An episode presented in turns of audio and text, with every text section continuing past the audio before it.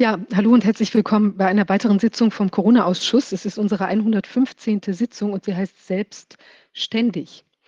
Wir nehmen da Bezug ähm, auf die Situation der Selbstständigen. Man sagt ja immer, wenn ich selbstständig bin, muss ich mich immer, muss ich ständig alles selbst machen.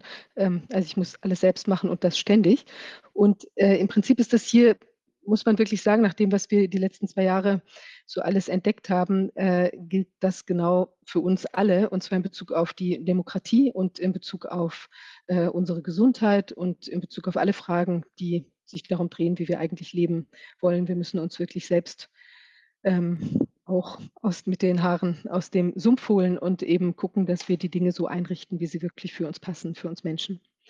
Wir sind heute noch in der Warteposition auf Rainer. Er hat eine Zugverspätung, da gab es wohl irgendein ein, ein Ungemach auf der Fahrt und er wird aber gegen 15 Uhr äh, bei uns sein. Ja, ich bin im Moment nicht da. Ich weile im Süden, äh, treffe mich hier mit Aktiven auch wieder an einem anderen Ort auf der Welt und werde demnächst darüber berichten. Jetzt aber ähm, gehen wir direkt zu unserem ersten Gast. Das ist Professor Martin Schwab. Er ist ja Rechtsgelehrter, ein häufiger Gast bei uns im Ausschuss und hat ja auch in letzter Zeit viel berichtet über diese Situation vor dem äh, Verwaltungsgericht, Oberverwaltungsgericht in, ähm, in äh, Bundesverwaltungsgericht. Bundesverwaltungsgericht in Leipzig, die, der Soldatenvorgang. Und genau, und heute wird er uns was sagen zu der sich wieder anbahnenden Maskenproblematik in den Schulen. Da braut sich ja schon wieder das nächste zusammen. Und Martin hat da auch etwas, äh, was wir den Leuten an die Hände geben können im Sinne von selbstständig werden. Martin. Ja, guten Tag allerseits. Äh, naja, es, ähm, in einigen Bundesländern beginnen die Schulferien jetzt, wie etwa in Bayern, in anderen sind sie schon fast wieder zu Ende, wie etwa hier in Nordrhein-Westfalen. Äh, das ist ja immer so ein gestaffeltes System ähm, in äh, den unterschiedlichen Bundesländern.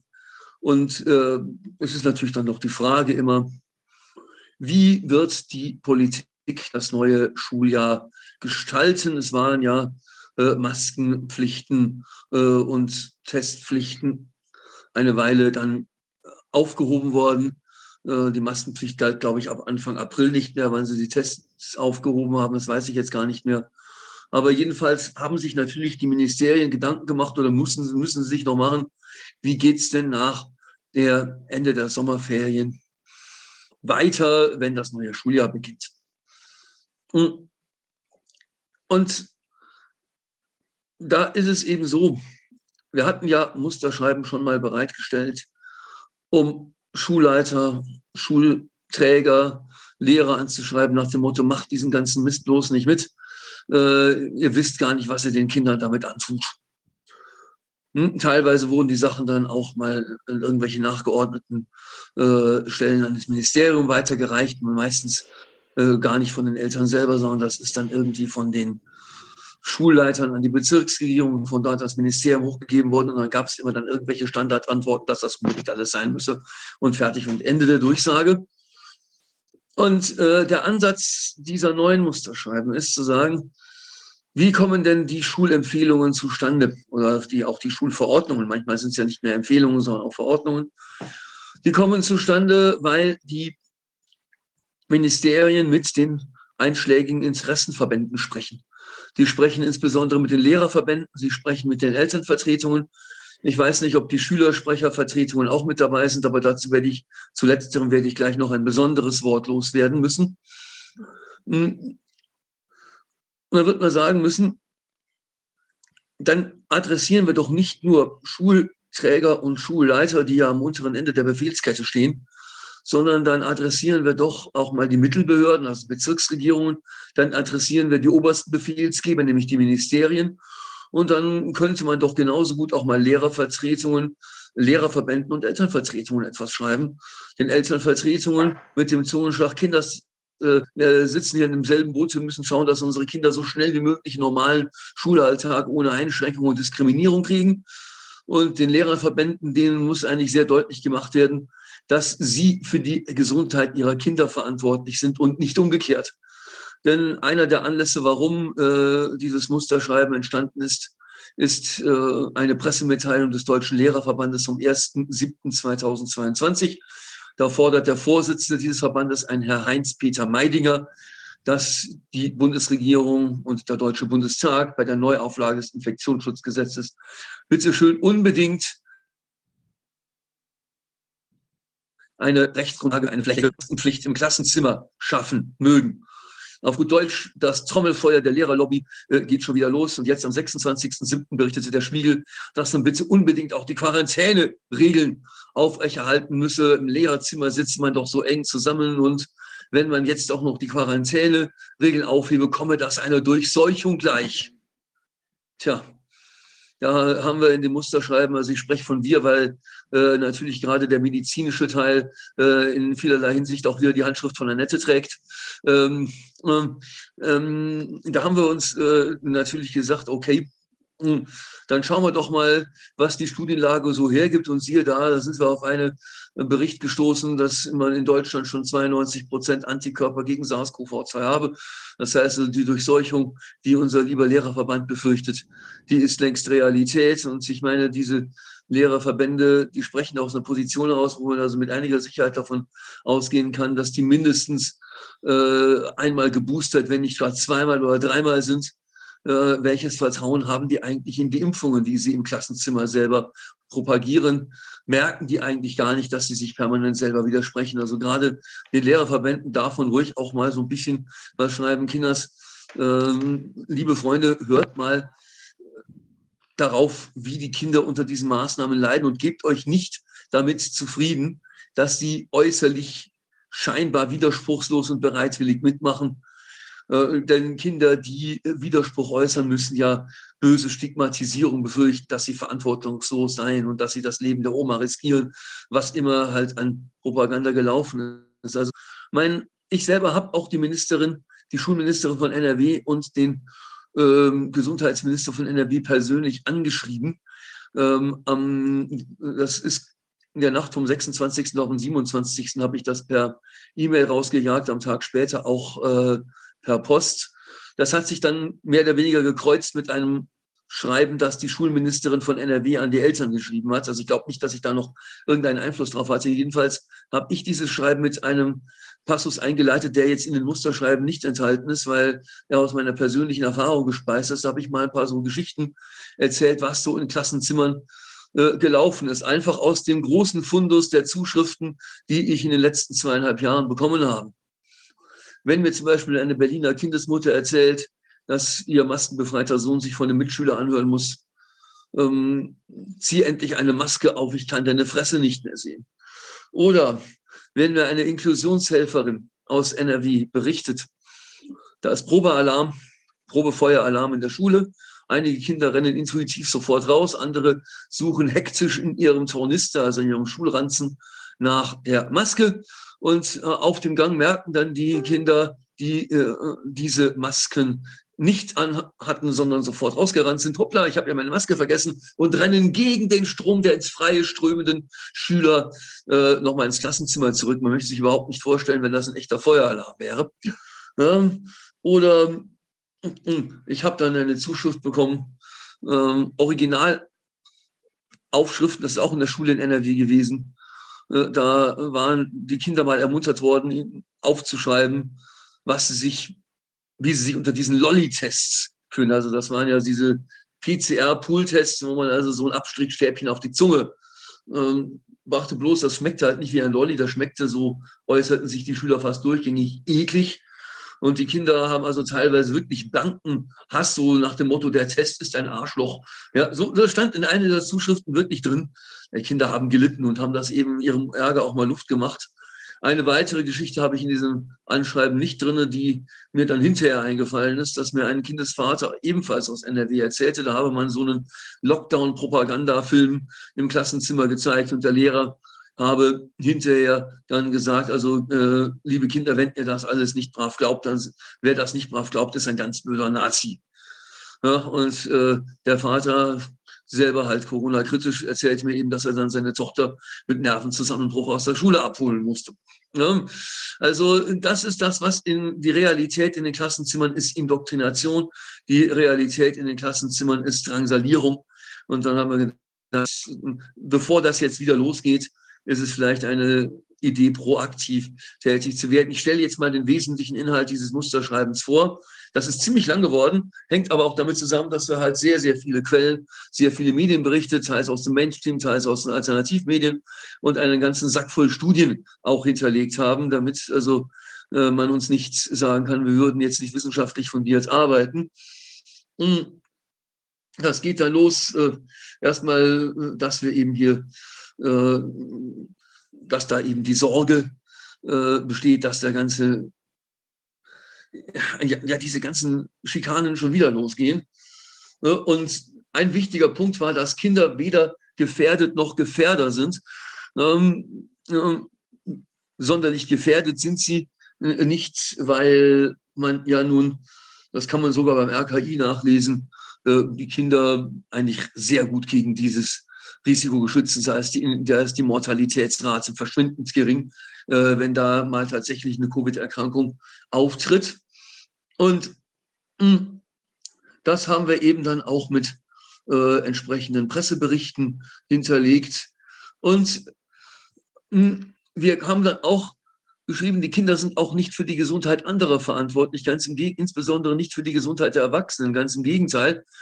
Äh, da haben wir zwei Studien, eine, die als Preprint schon eine Weile auf einem Server liegt, aber eine andere, die jetzt gerade äh, nach Peer Review in einem ziemlich renommierten Journal äh, erschienen ist, die herausgefunden haben, ähm, der Kontakt mit Kindern senkt das Risiko einer Covid-19-Hospitalisierung.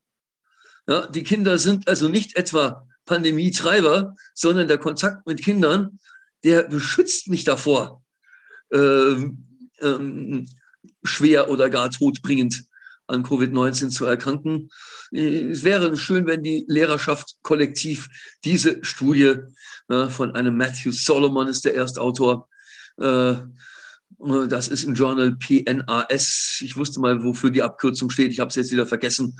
Aber doch eine ziemlich äh, angesehene Fachzeitschrift ähm, publiziert am 27.07., also wirklich frisch aus der Druckpresse. Die Lehrerschaft möge diese Studie zur Kenntnis nehmen und ihre Ängste vor dem Kontakt mit den Kindern ablegen. Ja, das äh, ist also hier hinterlegt. So, dann äh, haben wir, und das ist eben wichtig, ja, ist vielleicht auch ganz gut. Ich weiß nicht, ob das auf der Corona-Ausschussseite auch schon verlinkt ist. Äh, wir sind mal kurz auf die Tests eingegangen. Die Tests äh, sind, äh, da hat ja Werner Bergholz, der ist den Zuschauern des Corona-Ausschusses mit Sicherheit bekannt.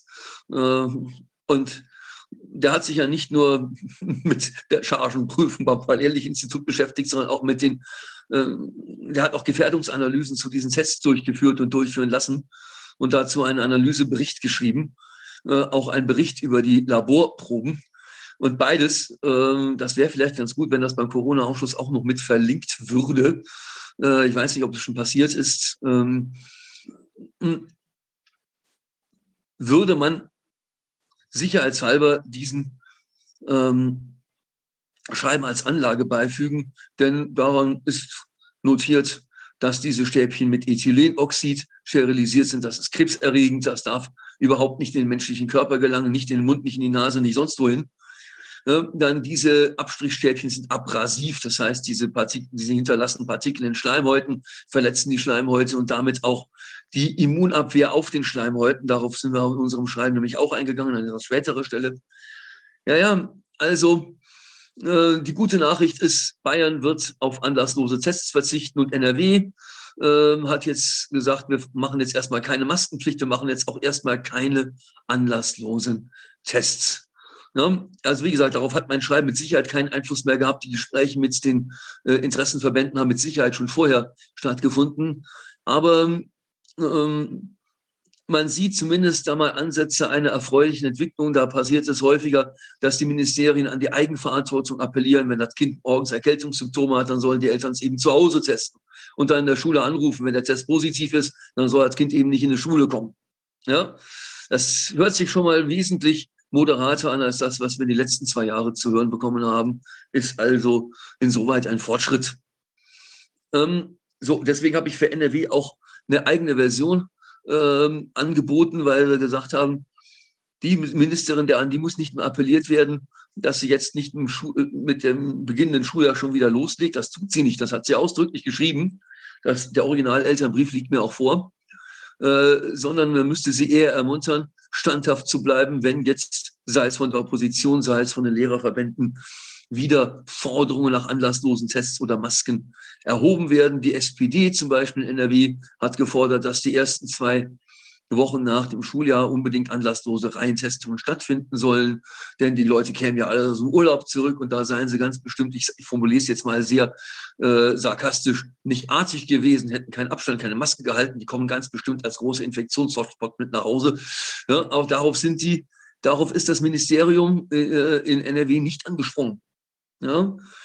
Äh, und weil, wenn ich jetzt gleich zu Masken komme, da wurde ein Artikel des Spiegel vom 28.07., wo er dann eben über das Corona-Handlungskonzept der Schulministerin in Nordrhein-Westfalen berichtet wird, dann auch ein Landesschülervertreter, ein junger Mensch namens Phil Robin Webner, äh, Weber zitiert, Phil Robin Weber, der, ich zitiere jetzt mal, ich habe den Artikel hier aufgerufen, Augenblickchen, ich habe ihn gleich, Spiegel, wo ist er denn, Spiegel, 28.07., wir würden uns wünschen, dass die verpflichtende Maskenpflicht an Schulen wieder eingeführt wird, zumindest solange es so viele Infektionen gibt, sagt Landesschülervertreter Phil Robin Weber. Es sei schade, dass das Infektionsschutzgesetz dafür keine Grundlage mehr bietet.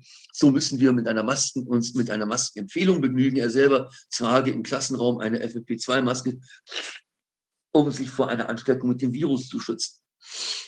Dann frage ich mich, wer hat diesem jungen Mann diese Angst eingejagt? Dass es die wohlwollende Erklärung eine weniger wohlwollende Erklärung ist. Ich habe den jungen Mann mal gegoogelt, der ist bei den Jusos, der ist bei der SPD, also bei jener, einer jener Parteien, die auch besonders strenge Verbote äh, dringen. Die weniger wohlwollende Erklärung ist, dass er möglicherweise die Parteiräson äh, vor die Interessen der Schüler gestellt hat, deren Interessen er eigentlich vertreten soll. Also, mh, mm, aber dann, mh, mm, das lässt sehr tief blicken. Also bei den Tests ist es wichtig, dass die Gefährdungsanalysen von Werner Bergholz mit als Anlage beigefügt werden, sowohl die Gefährdungsanalyse selber als auch der Laborbericht. Ähm, ich weiß nicht, wenn ich es dem Corona-Ausschuss noch nicht geschickt haben sollte, muss ich das noch nachholen, denn das sollte unbedingt mit versandt werden. Ja, die ganzen Sachen sind übrigens auch bei der Partei Die Basis abrufbar. Äh, und äh, ich meine, ich bin selber Mitglied der Partei Die Basis, aber ich betone ausdrücklich, ja? Dieses Schreiben ist für alle da, denen es hilft, egal, ob sie mit Parteien überhaupt was anfangen können, ob sie mit der Partei die Basis was anfangen können. Mir geht es hier nicht äh, darum, ähm, Marketing für die Partei zu betreiben, mir geht es um die Sache. Ja, und äh, da ich weiß, dass es meiner Partei auch um die Sache geht, ne, habe ich gesagt, äh, ziehen wir da am selben Strang. Aber das ist jetzt keine Marketingaktion, sondern ich setze mich hier ein, weil es Wichtig ist, dass unseren Kindern weiteres Leiden erspart bleibt. Das möchte ich an dieser Stelle sehr deutlich betonen. So, dann haben wir sehr ausführlich uns zum Thema Masken äh, geäußert. Da muss ich jetzt nochmal in dieses Schreiben reingehen. Ähm so, bei den Masken haben wir zunächst mal gesagt, Freunde, das, Wort, äh, das bringt alles nichts. Masken können Atemwegsinfekte nicht verhindern. Bei den OP-Masken, da müssen wir nur in die einschlägige Euronorm reingucken. Euronorm 14683. Was wird da? Geprüft unter anderem bakterielle Filterleistung, nicht die virale Filterleistung. Und vieles haben wir ja jetzt in der Corona-Krise kennengelernt, unter anderem, dass Bakterien deutlich größer sind als Viren. Hm, so, die FFP2-Masken haben einen ganz anderen Hintergedanken, Euronorm 149 die sind als partikelfilternde Masken, also wenn ich irgendwo äh, am Feinhobel sitze und Holzstaub einatme oder wenn ich irgendwo äh, ähm, am Bau bin und Zementstaub einatme, was der Geier, wenn ich irgendwo in eine Situation komme, äh, in denen äh, so Kleinstpartikel in meine Atemwege gelangen könnten. Dafür, um mich davor zu schützen, gibt es FFP2-Masken für die Abwehr von ähm, von Atemwegserregern sind die nicht gemacht und schon gar nicht sind sie gemacht für Zwecke des Fremdschutzes. Das ist eine reine Eigenschutzveranstaltung, die FFP2-Maske. also, die wird off-label ähm, verwendet. Naja, und dann haben wir eben aktuelle Studien referiert, in denen teilweise gesagt wurde, na, wir haben Kohorten mit und ohne Maske beobachtet, wir haben gar keinen Effekt gesehen. Dann haben wir andere Studien referenziert, in denen unterschiedliche Kohorten beachtet wurden, beobachtet wurden, in denen äh, dann die Kohorten mit Maske in Blick auf die Infektionszahlen sogar schlechter abschnitten als die Kohorten ohne. Ja, das heißt also, wenn der Bundesjustizminister Marco Buschmann meint, der Effekt von Nutzen, der Nutzeneffekt von Masken sei unstreitig, dann frage ich mich, auf welcher Basis er diese Erkenntnis schöpft. Die Studienlage, die stellt sich ganz anders dar, die uns hier präsentiert wurde. Ähm, und ich habe äh, dann, äh, das war tatsächlich, äh, äh, ich habe dann in das Schreiben eingefügt, was Behörden und Verbänden da teilweise schreiben. Zum Beispiel der Bundesverband Deutscher Kinder- und Jugendärzte sagt, Leute, hört auf mit den Masken in der Schule. Das sagt der Bundesverband Deutscher Kinder- und Jugendärzte, derselbe Bundesverband, äh, der äh, noch lautstark gefordert hat, die Erwachsenen müssen sich alle impfen lassen, damit die Kinder ähm, keine Maske tragen müssen. Davon ist jetzt keine Rede mehr. Es wird jetzt ohne eine solche Vorbedingung ein Ende der Maskenpflicht gefordert. Nun, das Europäische Zentrum für Prävention und Kontrolle, das ECDC, hat schon im Februar 2021 gesagt, lasst den Unsinn mit den FFP2-Masken. Ja, und der Vorsitzende der Kassenärztlichen Bundesvereinigung hat ebenfalls das Ende der Maskenpflicht im Kassenzimmer gefordert. Das heißt also, es gehen jetzt doch auch Behörden und Verbände so nach und nach auf Distanz zu dem, was man bis jetzt eingesetzt hat. So, ein ganz wichtiger Punkt war, die, darauf hinzuweisen, welche Gesundheitsrisiken die Kinder haben. Und da haben wir auf etliche Studien hingewiesen. Da gab es ja schon eine deutsche Metastudie im April 2021, deren Ergebnisse wir hier vorgestellt haben. Ähm, und ganz besonders wichtig war uns die Studie, die Harald Wallach und andere 2022 äh, publiziert haben. Moment, ich muss jetzt erstmal, ich sehe hier, dass wir hier Hintergrundgeräusche produzieren, das kann ich aber abstellen. So, so ähm, das war eine Studie, die letztes Mal, letztes Jahr schon mal publiziert wurde, dann unter mysteriösen Umständen zurückgezogen wurde. Jetzt ist sie nach neuer Review mit neuer äh, Datenlage wieder publiziert worden. Die haben also herausgefunden, durch experimentelle Messung, das ist also keine Beobachtungsstudie, sondern eine experimentelle Studie, dass Kinder im Schnitt unter einer OP-Maske eine CO2-Konzentration von 13.100 Parts per Million haben. Ja, und äh, unter einer FFP2-Maske von 13.900. Wohlgemerkt, der Arbeitsplatzgrenzwert ist, ähm, der dauerhaft nicht überschritten werden sollte, äh, der ist 2000 und der absolute Obergrenzwert, der nicht auch nur im Einzelfall überschritten werden darf, so verstehe ich diese äh, Äußerungen im Umweltbundesamt, der ist 5000. Und jetzt reden wir von 13.000 bis 14.000 Parts per Million, die sich da nach kurzer Zeit unter der Maske ansammeln. Dass das zu CO2-Rückatmung führen muss, das muss eigentlich jetzt dem letzten Zweifler klar sein. Das ist jetzt nicht irgendeine Schwurbelwissenschaft, sondern das ist jetzt wirklich einer Peer Review veröffentlicht und jetzt äh.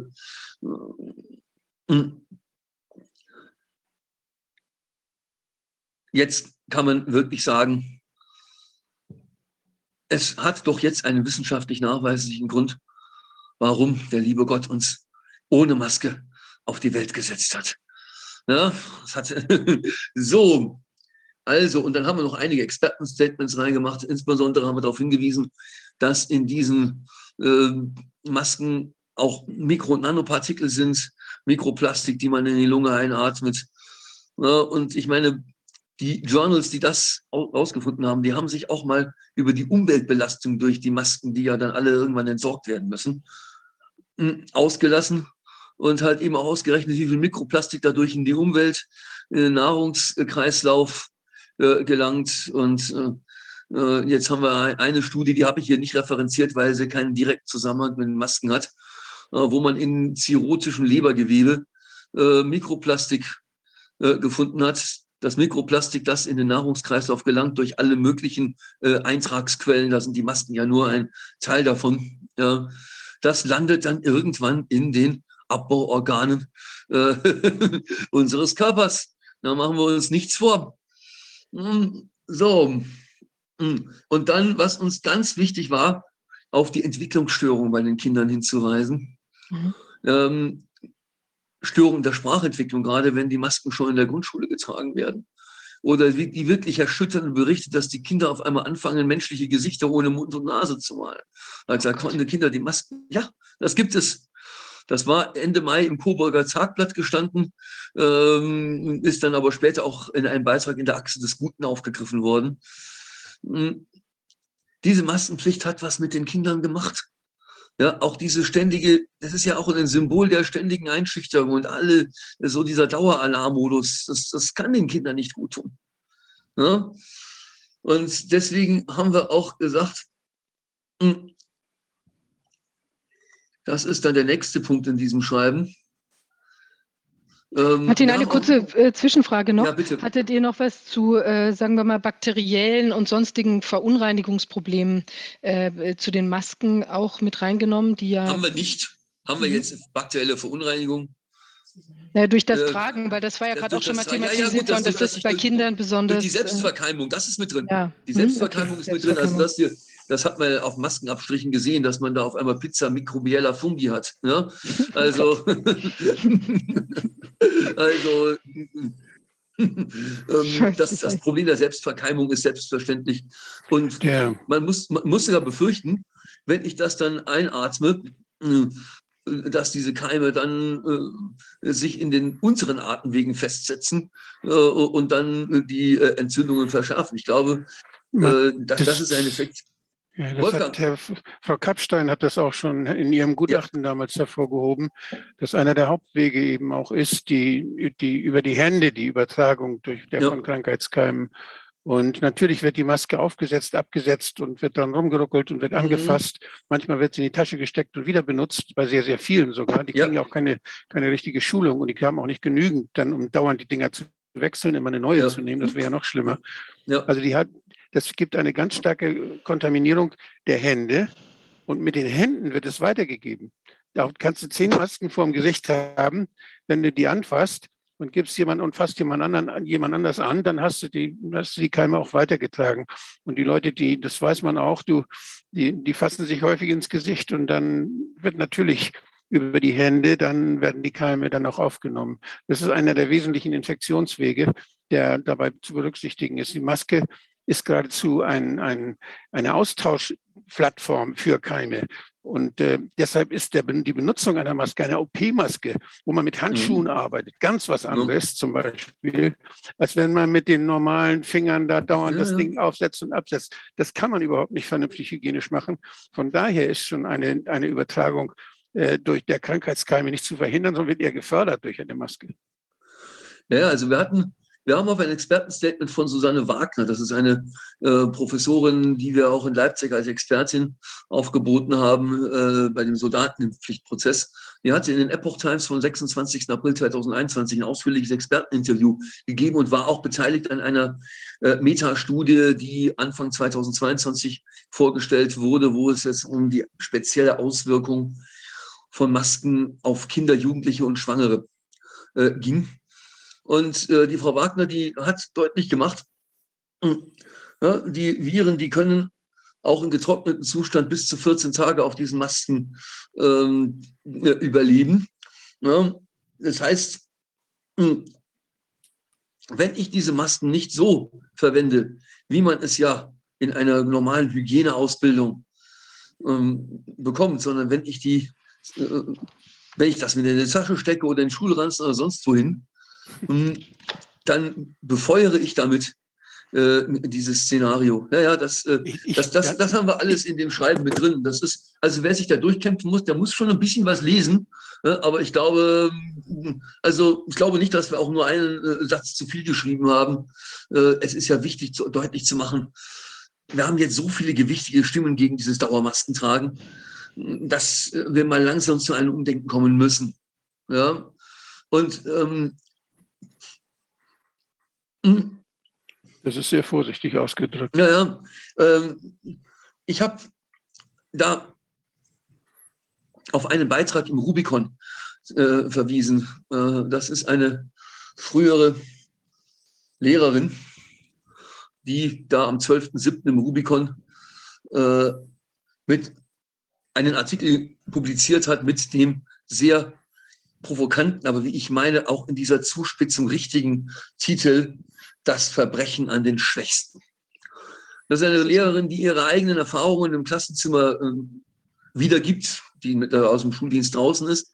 Und mir haben viele Leute gesagt, dass die wenigen Corona-kritischen Geister, die sind entweder vom System zermürbt worden und freiwillig gegangen oder man hat sie eben aus diesem System entfernt und zwar mit Billigung der Gerichte in NRW ist jetzt im Juli wieder ein Artikel über eine Lehrerin äh, publiziert worden, bei der das Verwaltungsgericht Düsseldorf gesagt hat, jawohl, die ist zu Recht suspendiert worden, weil sie Tests nicht richtig gemacht hat.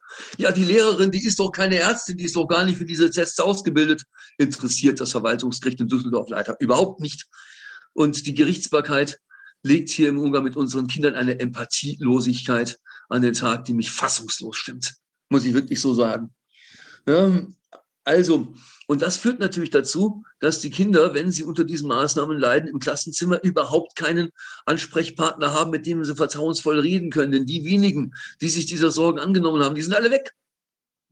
Ja? Und die, die noch da sind, die sind vielleicht kritisch, aber trauen sich nichts zu sagen. Oder sie sind sogar übermotiviert und setzen sich an die Spitze der Bewegung. Jawohl, ich exekutiere das, exekutiere das jetzt mit besonderer Härte. Ein sehr erschütterndes Beispiel hat die Autorin im Rubicon dargestellt, wie eine Lehrerin mit einem achtjährigen Mädchen umging, das sowieso schon so ein Maskentrauma hatte, weil es nach der Geburt erst nur beatmet werden musste. Ja, du ziehst jetzt die Maske auf, das ist viel zu gefährlich. Auch in so einem Kommandantenton. Und das ist nach allem, was ich mit betroffenen Eltern so besprochen habe, auch mit betroffenen Lehrern, die in ihrem Klassenverband ein Zeichen in die gegenseitige Richtung, äh, in gegenteilige Richtung setzen wollten. So was sind keine Einzelfälle.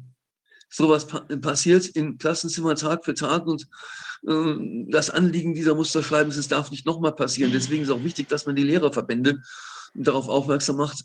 Leute, es ist eure Verantwortung, dass die Kinder so erzogen werden, so gebildet werden, wie es den Idealen der Schulgesetze entspricht. Martin. Und da steht was von, ihr sollt zu freien, mündigen Bürgern in einen demokratischen Staat erzogen werden und nicht zu Befehlsempfängern, die folgsam alles mitmachen, was man ihnen aufzischt. Ja? Martin, wie siehst du das denn, wenn, die, wenn der Verband der Kinderärzte schon sagt, dass die Masken Unsinn sind, dass sie mehr schaden als nützen? Wenn dann diese Kinderärzte ihre Kinder schützen wollen, die, ihre Patienten schützen wollen und ihnen das bescheinigen, dass sie das kranker macht und dass sie ja. das eben nicht schützt, dann würden sie ja von der Polizei aufgesucht werden. Das heißt, dann kommt da irgendjemand anders, der das besser weiß in, dem, in der Polizeiwache, der weiß das besser als der Kinderarzt. Aber der Kinderarzt, der das auf wissenschaftlicher Grundlage macht und seine Kinder vor so einem Wahnsinn schützen will, der kriegt eine Praxisdurchsuchung. Das ist doch die, das muss man sich mal vorstellen, was da läuft derzeit. Wolfgang, das ist ein ganz wichtiger Punkt. Du hast ja schon vor zwei Jahren gesagt, wer einen Maskenattest äh, überprüft, übt damit bereits die ärztliche Heilkunde aus und müsste eigentlich eine Approbation vorweisen. Die Ärzte werden unter den Generalverdacht gestellt, dass die Maskenatteste alle Gefälligkeitsatteste sind, dass Impfunfähigkeitsbescheinigung alles Gefälligkeitsbescheinigungen sind. Mir ist sogar eine Ärztin bekannt, bei der noch nicht einmal mehr die Testergebnisse, die Antigen-Schnelltestergebnisse akzeptiert werden.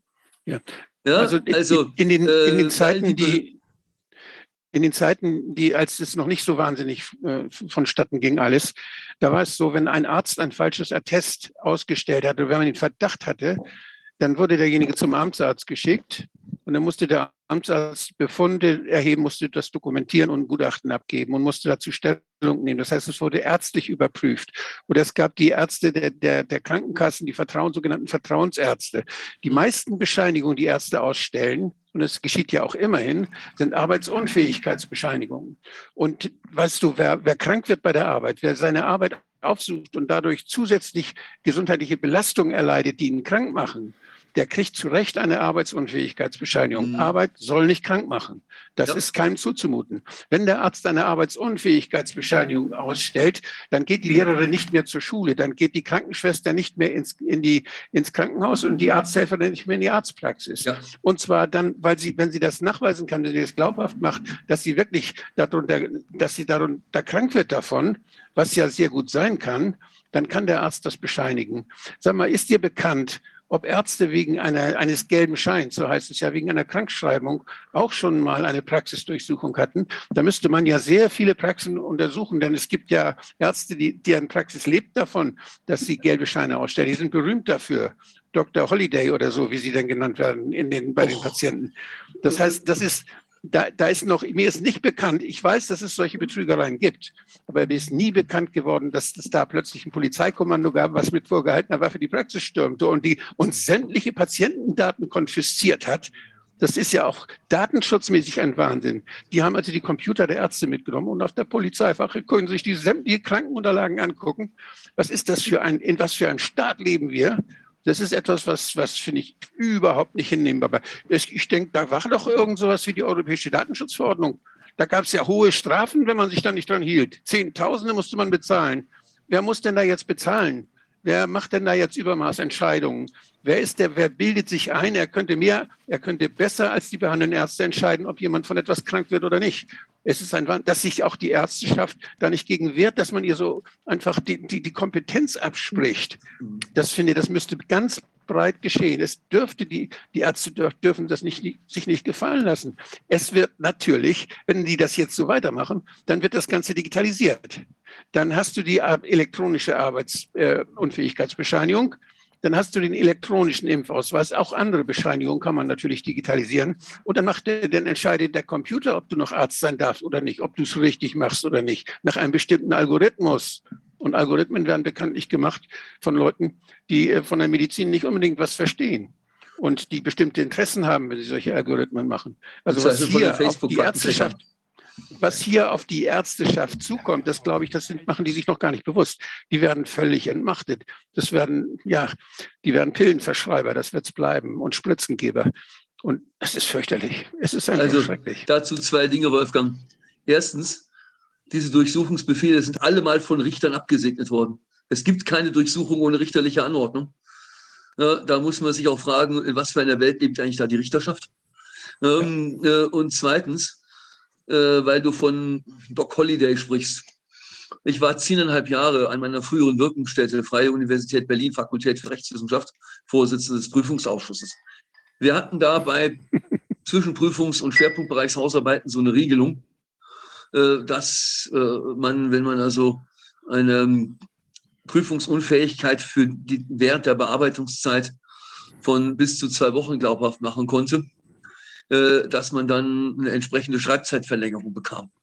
Und du kannst dir vorstellen, dass so gegen Ende der Bearbeitungszeit ganze Epidemien in Berlin unter, äh, unter den Jurastudenten ausbrachen. Und Nicht nur unter Jurastudenten, auch unter Medizinstudenten. Meine, äh, äh, als Prüfungsausschussvorsitzender mir meinen Teil dabei gedacht, aber ich habe es nicht gewagt, irgendeines dieser Atteste in Frage zu stellen die besten Arbeiten kamen sowieso immer von denen, die pünktlich fertig wurden. Also deswegen, ähm, das regelt dann tatsächlich der Markt. Ähm, aber äh, wie du mit Recht befürchtest, die Übergriffe des Staates, wenn man sich einmal daran gewöhnt hat, dass der Staat glaubt, ohne eigene Sachkunde die Leistung von Ärzten überprüfen zu können, nach sachfremden Erwägungen. Äh, dann werden wir, dann wird sich das nicht auf Corona beschränken. Das wird irgendwann ein ubiquitäres Phänomen werden. Das müssen wir befürchten, wenn wir dem nicht Einhalt gebieten. Und ich frage mich ja, wo, wo, ist, wo sind die Ärztevertretungen? Wo sind die Ärztekammern? Wo sind die kassenärztlichen Vereinigungen? Ähm, wo sind die Krankenkassen, die das Arbeitsunfähigkeitsgeld bezahlen? Ja. Die müssen das Krankengeld bezahlen. Ja, ja. Wenn die Leute krank sind. Ja. Das heißt, also, wir müssen es bezahlen, ja. Ja, äh, das ist other people's money, da sind wir wieder bei dem Problem. Wir, es ist unser Geld, nicht deren. Aber ähm, ich will es mal sagen, hm, hm, äh, das ist ja, das ist ja, das, wir sind jetzt ein bisschen vom, äh, vom Thema abgekommen, aber Wolfgang, das ist ein wichtiger Aspekt. Ja, wenn ich vielleicht noch ganz kurz mit dem, Vivian, hattest du noch eine Zwischenfrage oder so? Ich ja, ich wollte nur ganz kurz noch eine Bemerkung machen. Also wir haben ja auch zum Beispiel bei dieser ganzen Bergamo-Geschichte gesehen, dass es doch da staatlicherseits diese Vorgabe gab, wie, äh, wie behandelt werden äh, muss. Und wir haben das ja auch an anderen Stellen gesehen, wo diese ganzen, diese quasi Vorschläge gemacht werden, wie, wie genau zu behandeln ist und was sie dann für eine immer größere Verbindlichkeit haben. Also demnächst geht es dann nicht mal mehr um hier irgendwelche Atteste ausstellen, sondern es geht wirklich darum, dass wir, ähm, äh, wenn man nicht genau so behandelt, also zum Beispiel alternativ behandeln möchte oder zusätzlich alternativ behandeln möchte, dann gibt es dafür demnächst auch irgendwelche Strafen oder Hausdurchsuchungen, wenn irgendwelche Medikamente angewandt werden, die äh, nicht gewünscht sind, Globuli oder was weiß ich. Also die ganze Sache oder eben ganz normale, wenn es zwei schulmedizinische Wege gibt, irgendwas zu behandeln, dann darf das künftig vielleicht auch schon gar nicht mehr der Fall sein. Also die Sache ist, äh, da muss man wirklich, ein, das ist ein sehr, sehr schlüpfriger Hang, äh, den die Ärzteschaft da im Moment hinunterschlittert. Mhm. Äh. Vielleicht ähm, sind das nicht, äh, Wolfgang, wie du eben gesagt hast, sachfremde Erwägungen. Das sind, das sind sachfremde Erwägungen, aber es sind politische. Es ja. sind politische Erwägungen, die dahinter stecken. Das hat nichts mehr mit Medizin zu tun. Wir haben am Ende ein kurzes Video, ja, vier, fünf Minuten lang, äh, von einem amerikanischen Arzt, der darauf hinweist, dass das vor 100 Jahren noch alles anders war, aber dass heute eben die, äh, die Anweisungen der Ärzte alles andere zur Seite drängen drängen, alles andere zur Seite drängen und, was er auch betont, die äh, dritthöchste Todesursache, also die Todesursache, die die drittmeisten Opfer fordert, sind Anweisungen von Ärzten und die daran anknüpfenden Behandlungen. Das ist, äh, dass, das, dass das so läuft, das ist ja nicht auf eine Initiative jetzt irgendwie der Ärzteschaft zurückzugehen, sondern die Ärzte sind da die Mittelsmänner, die die Arzneimittel dann in den Markt bringen sollen. Ja. Das ist das Wesentliche dabei. Genau. Und die Politik ist auch nicht diejenige, die da entscheidet, sondern da ist es die Lobby, die die Politik dazu bringt, wie auch immer, äh, dazu bringt, solche Dinge zu, zu erfordern, solche Dinge in die Gesetze zu schreiben, die Daten zu liefern und es zu erleichtern, uns unsinnige Medikamente aufzunötigen. Ja. Das ist das, was passiert. Und das, das ist, die Ärzteschaft ist eigentlich, die ist an den hippokratischen Eid gebunden. Und die, ich verstehe es nicht, dass die Ärzteschaft sich selbst so entwertet und zum Handlanger macht für solche kriminellen Machenschaften. Das ist etwas, was, was wir beenden müssen. Und wir versuchen uns ja zu organisieren. Wir haben so einen hippokratischen Ärztebund gegründet und wir wollen in die Ärztekammern, wir wollen Listen machen für die Ärztekammern und hoffen, dass sehr, sehr viele Ärzte sich melden. Ich nutze diese Chance auch. Bitte, wenn Sie kritische Ärzte sind, engagieren Sie sich und unterstützen Sie die Kandidaten dieser Listen. Denn wir werden vielleicht nicht die Mehrheiten kriegen, aber wir werden Fragen stellen in den Ärztekammern. Wir werden das nicht einfach so geschehen lassen. Der ärztliche Beruf ist zu wertvoll, um ihn so verkommen und missbrauchen zu lassen. Ja. Äh, übrigens das Spannendste äh, an den da gibt es ja S3-Leitlinien zur klinischen Behandlung von Covid-19. Spannendste an diesen Leitlinien sind die letzten zwei Seiten. Interessenkonflikte. 13 der 24 Autoren dieser Leitlinien ähm, haben Beraterverträge oder ähnliche Verstrickungen mit der Pharmaindustrie. Jedenfalls die, die angegeben haben. Also die anderen elf haben keine Interessenkonflikte angegeben, was jetzt nicht heißt, dass sie keine haben, aber es ist jedenfalls keine, die so offensichtlich ist, dass wir da reinschreiben müssen. Ähm, also äh, die Verstrickung von Macht und Geld äh, ist leider ein riesengroßes Problem. Ich habe jetzt, äh, ähm, ich habe übrigens auch in dem Musterschreiben, wenn ich dazu mal äh, reingehe, da haben wir natürlich äh, diese Masken, um die es da geht, die sind doch nicht nur das, das mit der CO2-Rückatmung, das ist ja erstmal ein kurzfristiger Effekt, dass ich dann Kopfschmerzen, Konzentrationsstörungen und sonst was habe.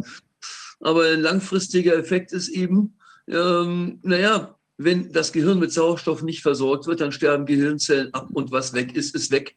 Da haben wir einen Medien, Beitrag äh, ähm, referenziert, in dem äh, Margarita Gries-Brisson sich sehr deutlich in dem Sinne geäußert hat, na, wenn, wenn man sich das Maskentragen gewöhnt, dann kann das die Grundlage für eine spätere Demenz, ähm, also für neurodegenerative Erkrankungen bilden. Also, und wenn man sagt, diese Kinder müssen ja dann zehn Stunden am Stück Maske tragen, hm, also Das, gibt doch jetzt, es gibt doch jetzt Autos, es gibt doch Autos, die erkennen durch irgendwelche Kameras, ob du müde bist oder nicht, nicht?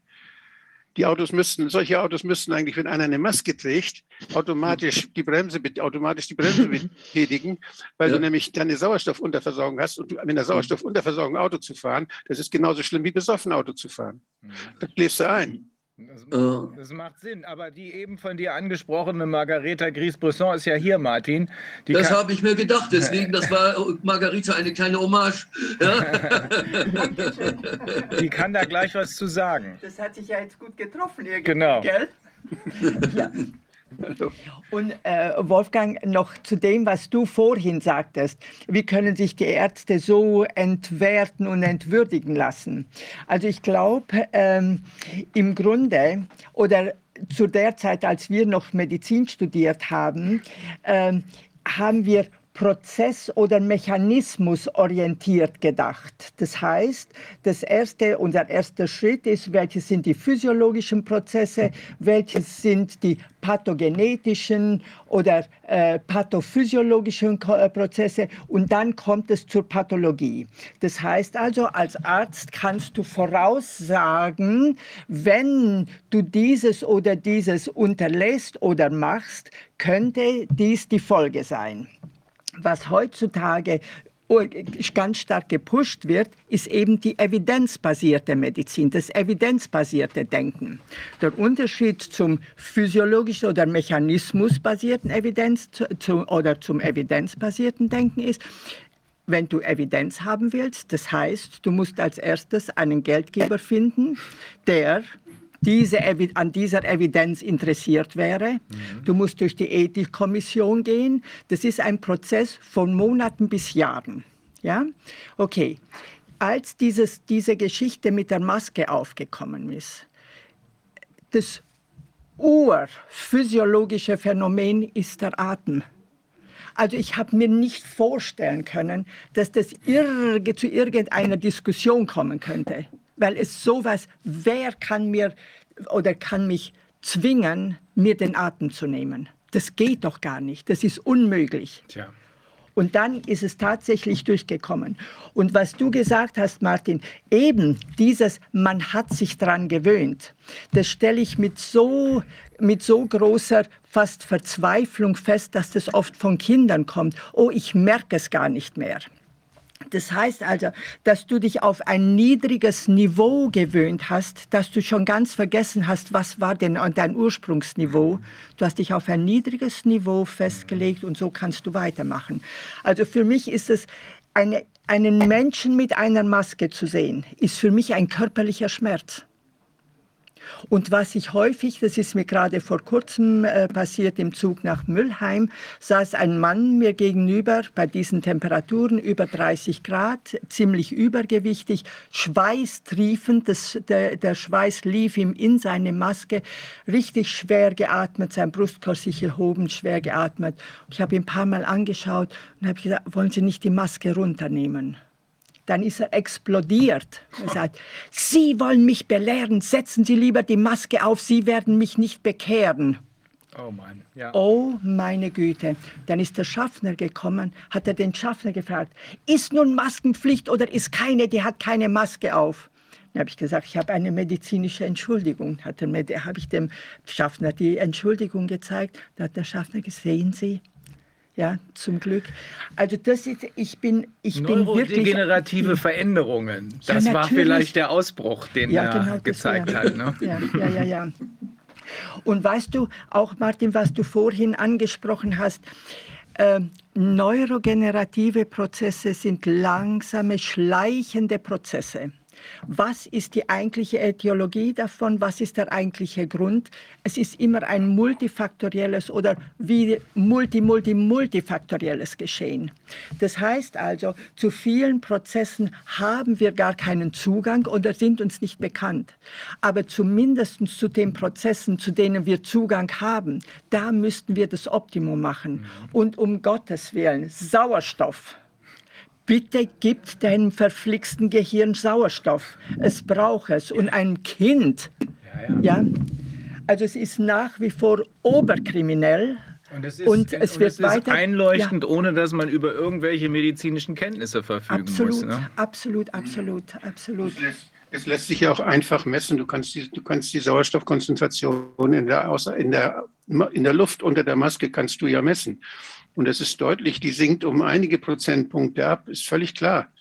Aber und das ist, dass man, dass man dadurch müde wird, ist auch klar. Natürlich. Und das sind, und Wolfgang, nur die Tatsache, dass wir darüber reden, dass man messen kann, wenn man gegen einen Widerstand ein- und ausatmen fühlen, muss. Ja. Also wie, weißt du, wenn wir anfangen, dass wir physiologische Prozesse mit evidenzbasierten äh, äh, Mechanismen und Methoden nachweisen wollen, also was, was ist denn, also eine schlimmere Entwertung unseres Berufs und, und der, ja. den Naturwissenschaften gibt es doch gar nicht und mehr gesunden Menschenverstandes. Ja, und des gesunden Menschenverstandes. Und, und da, Wolfgang, sehe ich, dass wir uns viel entschiedener dagegen stellen sollten und nicht noch eine Studie machen, wie, äh, ist da jetzt äh, äh, zu viel äh, Kohlendioxid oder nicht. Du atmest Richtig. gegen einen Widerstand. Stimme ich dir zu. Basta ja. aus. Dann ist die, die frei, der freie Luftaustausch gehemmt und mit FFP noch stärker gehemmt.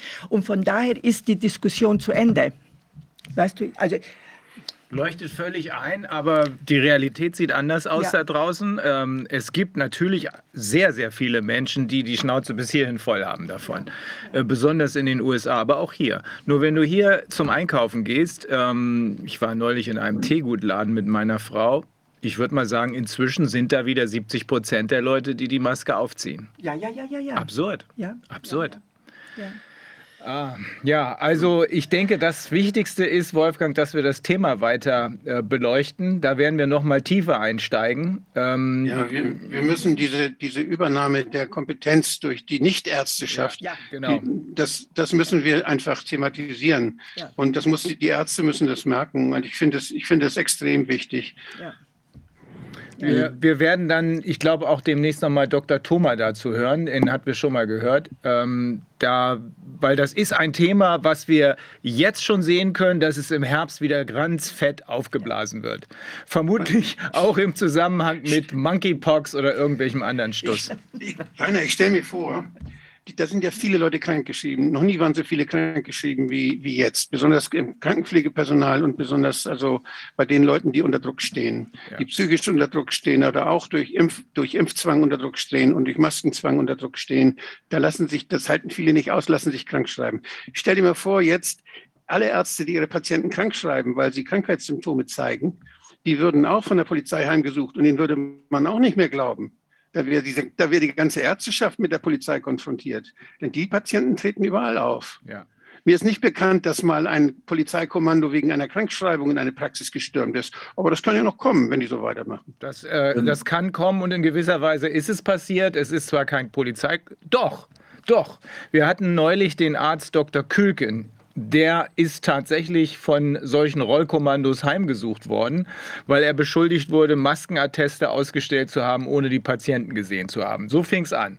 Dann allerdings wurde das Ganze aufgeklärt. Er hatte jeden einzelnen der in Frage kommenden Patienten tatsächlich persönlich untersucht, eine Anamnese gemacht, eine Diagnose gemacht und dann erst das Maskenattest ausgestellt. Also sind sie ausgewichen auf irgendwelchen Schwachsinn, anders kann man das nicht bezeichnen. Und dann kam es im Gericht zur Auseinandersetzung und am Ende am Ende, Wolfgang, wurde ihm vorgeworfen, du hättest deinen Patienten nicht glauben dürfen. Soweit sind wir. Soweit sind wir. Äh, also, wenn ich dieses, äh, vielleicht darf ich dieses Musterschreiben noch kurz zu Ende vorstellen. Ja, ja. ja äh, einer der wichtigsten äh, Einwände der Maskenbefürworter war ja immer, ja, ohne Masken können wir nicht in die Präsenzlehre zurück. Ja, aber ähm, das ist natürlich wieder auf der, Fuß, äh, auf der äußerst wackeligen äh, Prämisse, dass die Kinder ein Infektionsherd sind. Da sind sie nicht. Äh, und äh, wir haben da Autoritäten hm, ins Feld geführt, an denen da überhaupt nicht vorbeizukommen ist, nämlich die frühere Leitung des Gesundheitsamtes Frankfurt am Main. René Gottschalk und Ursel Heudorf, die also im Hessischen Ärzteblatt drei sehr pointierte Artikel zu geschrieben haben, gesagt haben, Leute, Maskentests an der Schule brauchen wir alles nicht, ist alles nur kontraproduktiv.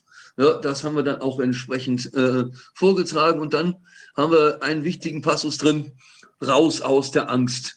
Ja, äh, warum tragen die Menschen Masken? Weil sie Angst haben. Angst, die ihnen eingetrichtert wurde mit, das ist eine Erkenntnis, die sich mir jetzt gerade im letzten Vierteljahr erschlossen hat, mit hochprofessionellen Propagandamethoden. So professionell, äh, wie man sie sich eigentlich überhaupt nicht vorstellen kann. Ja, so. Äh, dann haben wir erstmal gesagt, da habe ich, das war eine Lesefrucht aus dem Leipziger Prozess, diese Excel-Tabelle, wo äh, die das RKI zur Covid-19-Fallsterblichkeit zur Verfügung stellt. Ne, das ist der Reiter klinische Aspekte. Da steht für die 28. Kalenderwoche eine Fallsterblichkeit von 0,03 Prozent. Viel weniger als bei einer leichten Grippewelle. Ne? So. Mm, mm. Und äh, dann haben wir eben gesagt, so, liebe Leute, wenn wir was für die Gesundheit tun wollen, dann, dann nehmen wir doch mal, kehren wir doch zu dem zurück, was wir immer, was wir schon immer gewusst haben.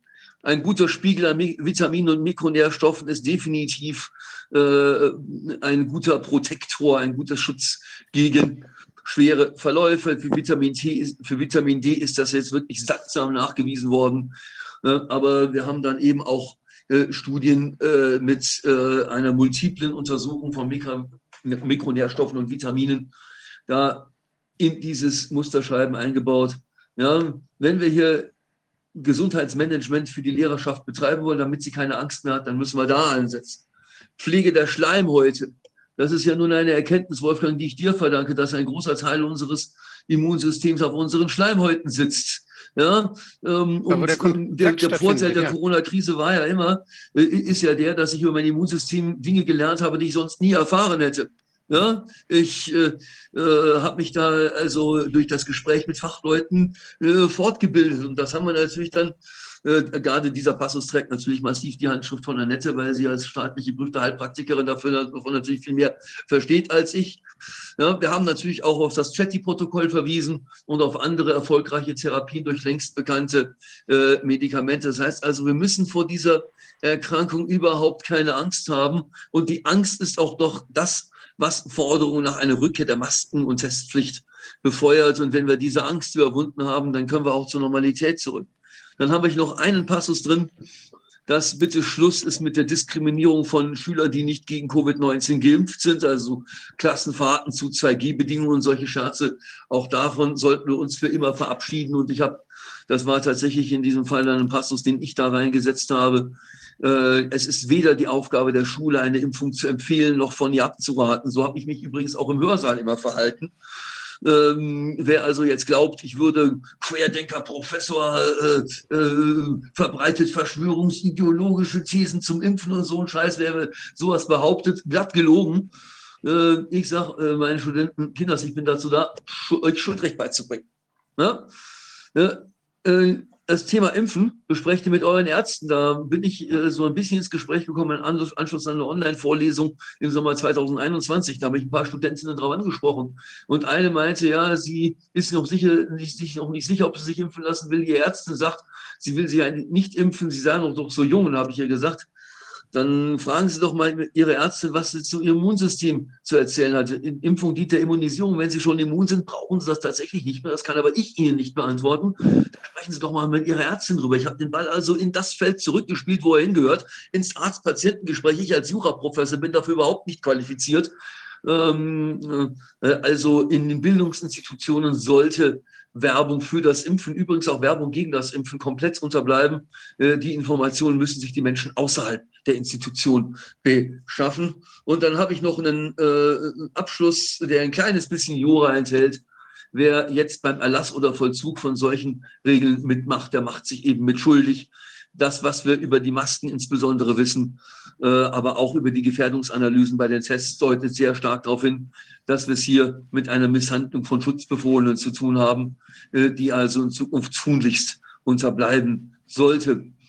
Ähm, und gerade wenn die Maskenpflicht die Kinder in ihrer Entwicklung zurückwirft, dann haben wir eben auch den, äh, einen, einen sogenannten Qualifikationstatbestand, also einen Tatbestand verwirklicht, wo also eine stärkere Strafe ausgeworfen werden muss. Daran kann niemand Interesse haben. Ich will auch nicht, dass irgendjemand im Knast landet. Ich will vor allen Dingen, dass unseren Kindern endlich wieder Normalität zurückgegeben wird. Und zwar nicht nur, indem es keine solchen Verpflichtungen mehr gibt, sondern auch, indem diese ganze Begleitmusik, Hilfe, das ist alles schlimm, Hilfe, Hilfe, solche, solche, Impfen, Impfen, äh, Testen, Testen, Masken, Masken, ähm, dass das aufhört dass den Kindern ein natürliches Gesundheitsbewusstsein zurückgegeben wird. In NRW war man da vor 20 Jahren schon mal stärker. Da gab es das Projekt Klasse 2000. Da hat man versucht, den Kindern ein Bewusstsein für ihre eigene Gesundheit zu geben. Und das ist uns abhanden gekommen. Da müssen wir wieder hin zurück, dass wir den Kindern sagen, ihr habt Mechanismen im Körper, die das, was kaputt ist, wieder gut machen. Ja. Natürlich nicht, wenn man mit den Masken einer Sauerstoffversorgung Gehirnzellen abtötet, die kommen eben nicht wieder. Und was in der Lunge einmal drin ist, das wird auch nicht abgebaut. Na, irreparable Schäden durch Maßnahmen zu verursachen, die eigentlich die Gesundheit angeblich schützen sollen, halte ich für absolut unverantwortlich. Und das muss eben allen beteiligten Akteuren des Schulwesens deutlich gemacht werden. Und dafür haben wir jetzt diese neue Serie Musterschreiben aufgesetzt. Äh, eine kurze Erklärung dazu noch.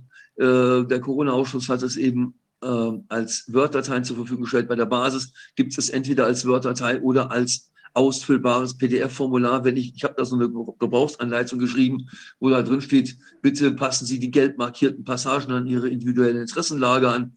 Äh, in den PDF-Formularen ist natürlich nichts mehr gelb markiert. Also gucken Sie mal, äh, also eine gewisse Selbstständigkeit im Umgang mit diesem Schreiben muss ich den, den Anwendern abverlangen, weil sich ja auch in den anderen Bundesländern die Beschlusslage ständig ändern kann. Appelliert man noch darauf zu sagen, nehmt bitte Abstand von Maskenpflicht oder appelliert man, schön, dass ihr es nicht macht, äh, äh, bleibt bitte dabei. Ne? Das, äh, man muss sich ja so ein bisschen auch tagesaktuell informieren, wie ist denn die Beschlusslage im jeweiligen Schulministerium, im jeweiligen Gesundheitsministerium des jeweiligen Bundeslandes. Also ich brauche von der Anwenderseite eine gewisse geistige Selbstständigkeit.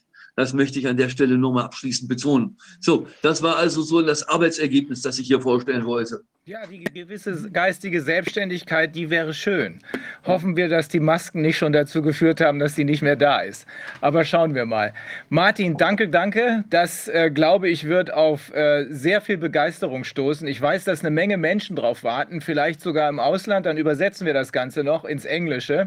Ähm, ich könnte mir das sehr gut vorstellen, denn diese Kampagne ist ja Lockstep-mäßig überall am Laufen. Also wir wissen, dass in L.A. Zum, da wird jetzt schon wieder alles vorbereitet äh, zum Herbst hin müssen die Leute wieder Masken tragen, äh, weil äh, da werden ja die ganz schlimmen äh, weiteren Infektionen erwartet, nicht nur damit, sondern auch mit Monkeypox und so weiter und so weiter.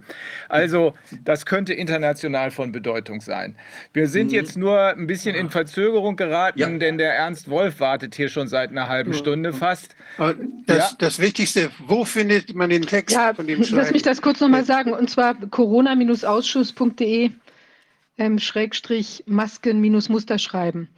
Äh, da einfach gucken und dann, also wenn da sich was ändert, an, wir aktualisieren das vielleicht auch nochmal, falls was Neues ist, aber ansonsten. Es, gibt, es gibt die Seite corona aus corona-ausschuss.de Dokumente und da gibt es einen Unterpunkt Masken, da gehört es auch rein. Da gehört es auch rein und wir haben es aber auch direkt als ersten Knopf noch auf der Startseite verlinkt. Da findet man es jetzt auch direkt, wenn man drauf geht, also direkt unter okay. dem, dem äh, grünen Button, wo die Grand Jury hinterlegt ist rein. Wir haben eigentlich auch mehrere Danke. Stühle, aber. Äh, ja, ja, ja, nein, nein, das geht schon. Das Alles Thema gut. ist ja zu Ende. Okay. Alles gut. Tschüss, Viviane. Tschüss, Margareta. Tschüss. Tschüss. Besuchen, Viviane. Ja, das wird etwas schwierig. Ja. Okay. Ja, ähm, wir haben jetzt als nächsten Gast hier in Präsenz Ernst Wolf. Ähm, Wirtschafts- und Finanzexperte, Autor. Er hat die Bücher geschrieben Wolf of Wall Street. Ähm, Ernst Wolf erklärt das globale Finanzsystem, die internationale Finanzordnung als kriminelles Konstrukt des tiefen Staates. Aber du hast auch geschrieben, der Finanztsunami oder sowas. Ne? Ja. Das kommt jetzt in der neuen Auflage demnächst mal heraus. Ähm, ernst wird, sich über die Zinserhöhung der Zentralbanken, äh, zu den Zinserhöhungen der Zentralbanken äußern und warum diese einen Angriff auf den Mittelstand darstellen.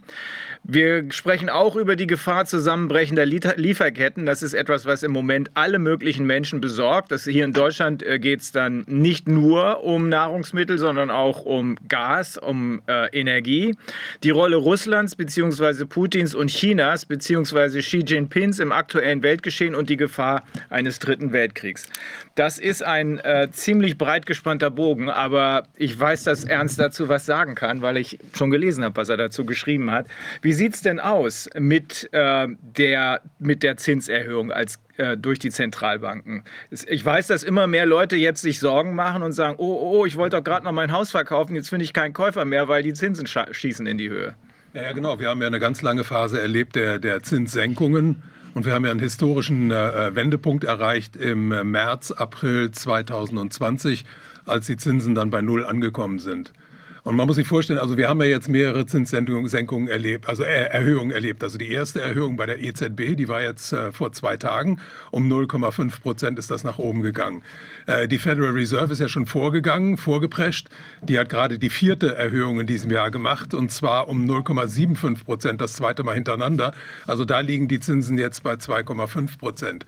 Nun muss man sagen, das ganze äh, Weltfinanzsystem ist über äh, ungefähr 12, 13 Jahre am Leben erhalten worden durch Geldschöpfung und Zinssenkungen. Und jetzt tun die plötzlich das Gegenteil. Und es hat schon mal einen Test gegeben. Also das war im Jahre 2018. Da hat die Fed die Zinsen mehrmals äh, äh, erhöht und dann sind die Finanzmärkte da in große Schwierigkeiten geraten. Dann hat man das Ganze aufgehört. Also man kann das Ganze im Moment nur so sehen, als dass absichtlich und vorsätzlich die Weltwirtschaft zum Einsturz gebracht wird. Äh, das ist also äh, ganz einfach zu erklären. Das Ganze ist so, als wenn jemand mit dem Auto fährt, das Auto fängt an ein bisschen zu stottern und der tritt nicht auf die Kupplung, sondern nur voll auf die Bremse und bringt das Ganze zum Stoppen. Das wird im Moment getan durch diese Zinserhöhungen. Äh, das, Riesenproblem ist, dass diese ganzen Probleme, die dadurch entstehen, durch die Zinserhöhung, also wir haben ja zurzeit den höchsten Schuldenstand äh, überhaupt in der, in der Geschichte der Wirtschaft. Weltweit. Und ne? weltweit. Also wir haben weltweit Haushaltsschulden plus Staatsschulden plus Unternehmensschulden in einer Höhe von 300 Billionen US-Dollar ungefähr. Und diese Schulden müssen ständig bedient werden. Das heißt, die müssen nicht nur äh, zurückgezahlt werden, sondern da müssen dann dauernd die Zinsleistungen drauf äh, erbracht werden. Und die werden natürlich erschwert erschwert. Also das, was man im Moment macht, man erschwert die Rückzahlung dieser Schulden und verunmöglicht sie dadurch. Nur ist es so, dass ein Großteil der mittleren Unternehmen natürlich in viel größeren Schwierigkeiten steckt als die Großunternehmen. Also die Großunternehmen, die haben alle ganz hohe Rücklagen, die spekulieren auch weiter an den Finanzmärkten, die sind im Derivatebereich unterwegs, die können auch dann, wenn, wenn die Finanzmärkte mal nach unten gehen, können die trotzdem profitieren über Leerverkäufe. Der Mittelstand kann das alles nicht.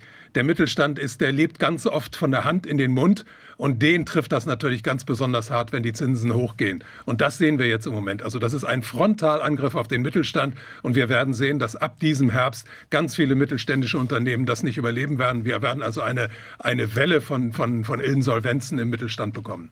Ich fürchte, dass, die, äh, dass den deutschen mittelständischen Unternehmern das gar nicht so recht klar ist. Ich habe neulich bei einem Besuch in Österreich ähm, erfahren von einem österreichischen Unternehmer, mit dem wir uns hier auch mal unterhalten werden, äh, dass es diesen Mittelstand, ähm, den wir als Mittelstand beschreiben, so nur im deutschsprachigen Raum gibt. In Deutschland, Österreich und der Schweiz. Also in der Regel sind das Familienunternehmen, die, äh, die kreativ sind, die sich natürlich um ihre Mitarbeiter kümmern, die finanziell unabhängig sind. Ähm, und ich hatte gedacht, das gibt es überall. Das ist aber nicht so.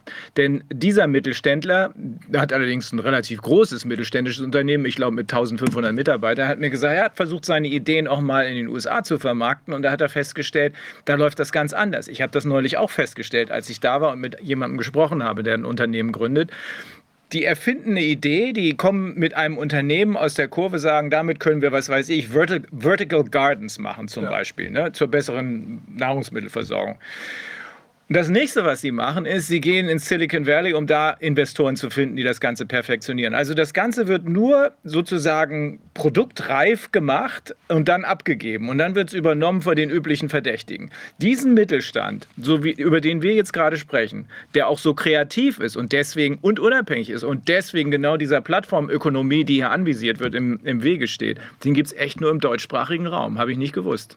Äh, doch, den gibt es auch überall noch. Also der, das Problem ist, dass der zum Beispiel nun in den USA schon weitgehend den Boden unter den Füßen verloren hat, mhm. genau durch dieses Konzept, was du gerade da erwähnst. Nicht? Mhm. Also da ist es tatsächlich so heute, da, so, da gibt es diese Private Equity Firmen, die haben viel Geld und die suchen nach guten Ideen. Und wenn dann ein junger Unternehmer mit einer guten Idee kommt, der stellt drei Leute an, die sehen, das Ganze ist vielversprechend, dann kommen die an und sagen, pass mal auf, hier hast du ein paar Millionen, jetzt versuch mal damit äh, äh richtig viel Kohle zu machen. Also so sieht das da aus. Aber dieser langsam gewachsene Mittelstand, der ist ist ja bei uns noch existent. Ja. Man muss ja sagen, also wenn wir jetzt nur mal von Deutschland reden, also die, die größte Zahl der Arbeitsplätze, die äh, gibt es im Mittelstand, dann die größte Zahl der Ausbildungsplätze und dann zahlt der Mittelstand den höchsten Anteil an Steuern in Deutschland. Also diese ganzen großen internationalen Unternehmen, die in irgendwelchen Offshore-Zentralen äh, da oder Offshore äh, registriert sind, die zahlen ja ganz wenig Steuern nur. Also ein deutsches kleines, mittleres Unternehmen zahlt viel höhere Steuern als Apple, Google oder, oder Amazon.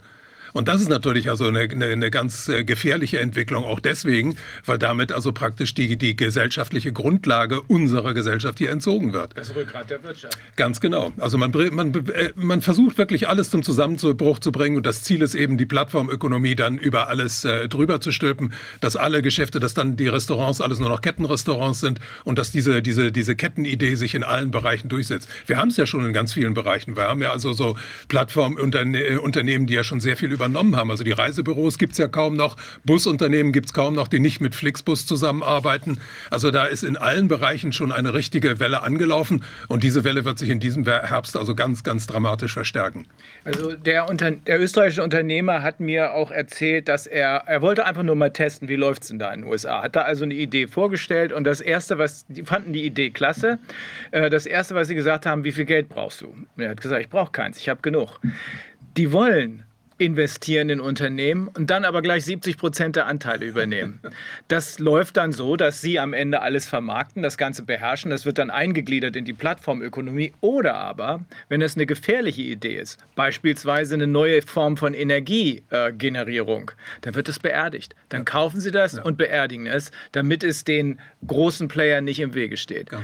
Also irgendwas läuft da hinter den Kulissen noch. Ich habe schon lange befürchtet, dass da auch die Dienste eine Rolle spielen, die Geheimdienste eine Rolle spielen spielen, also das, was viele Amerikaner als Deep State bezeichnen im äh, Silicon Valley. Ähm, aber das wird alles ans Licht kommen. Das ist eine Entwicklung, die sich ganz äh, dramatisch verstärkt hat, weil also die, die, die Grundlagen dieser Entwicklung, die hat es vor über 100 Jahren schon gegeben. Ja. Also in Amerika ist ja eine, eine, mhm. eine äh, Glühbirne erfunden worden vor über 100 Jahren, die heute noch glüht. Irgendwo ja. in einem Südstaat kann man die sogar noch äh, heute sich angucken. Da ist das Patent auch ganz schnell aufgekauft worden und in irgendeiner Schublade verschwunden. Ja. Aber das passiert heute im ganz großen Stil und organisiert. Also das muss man sagen, das ist eigentlich schon richtig kriminell groß, großflächig organisiert.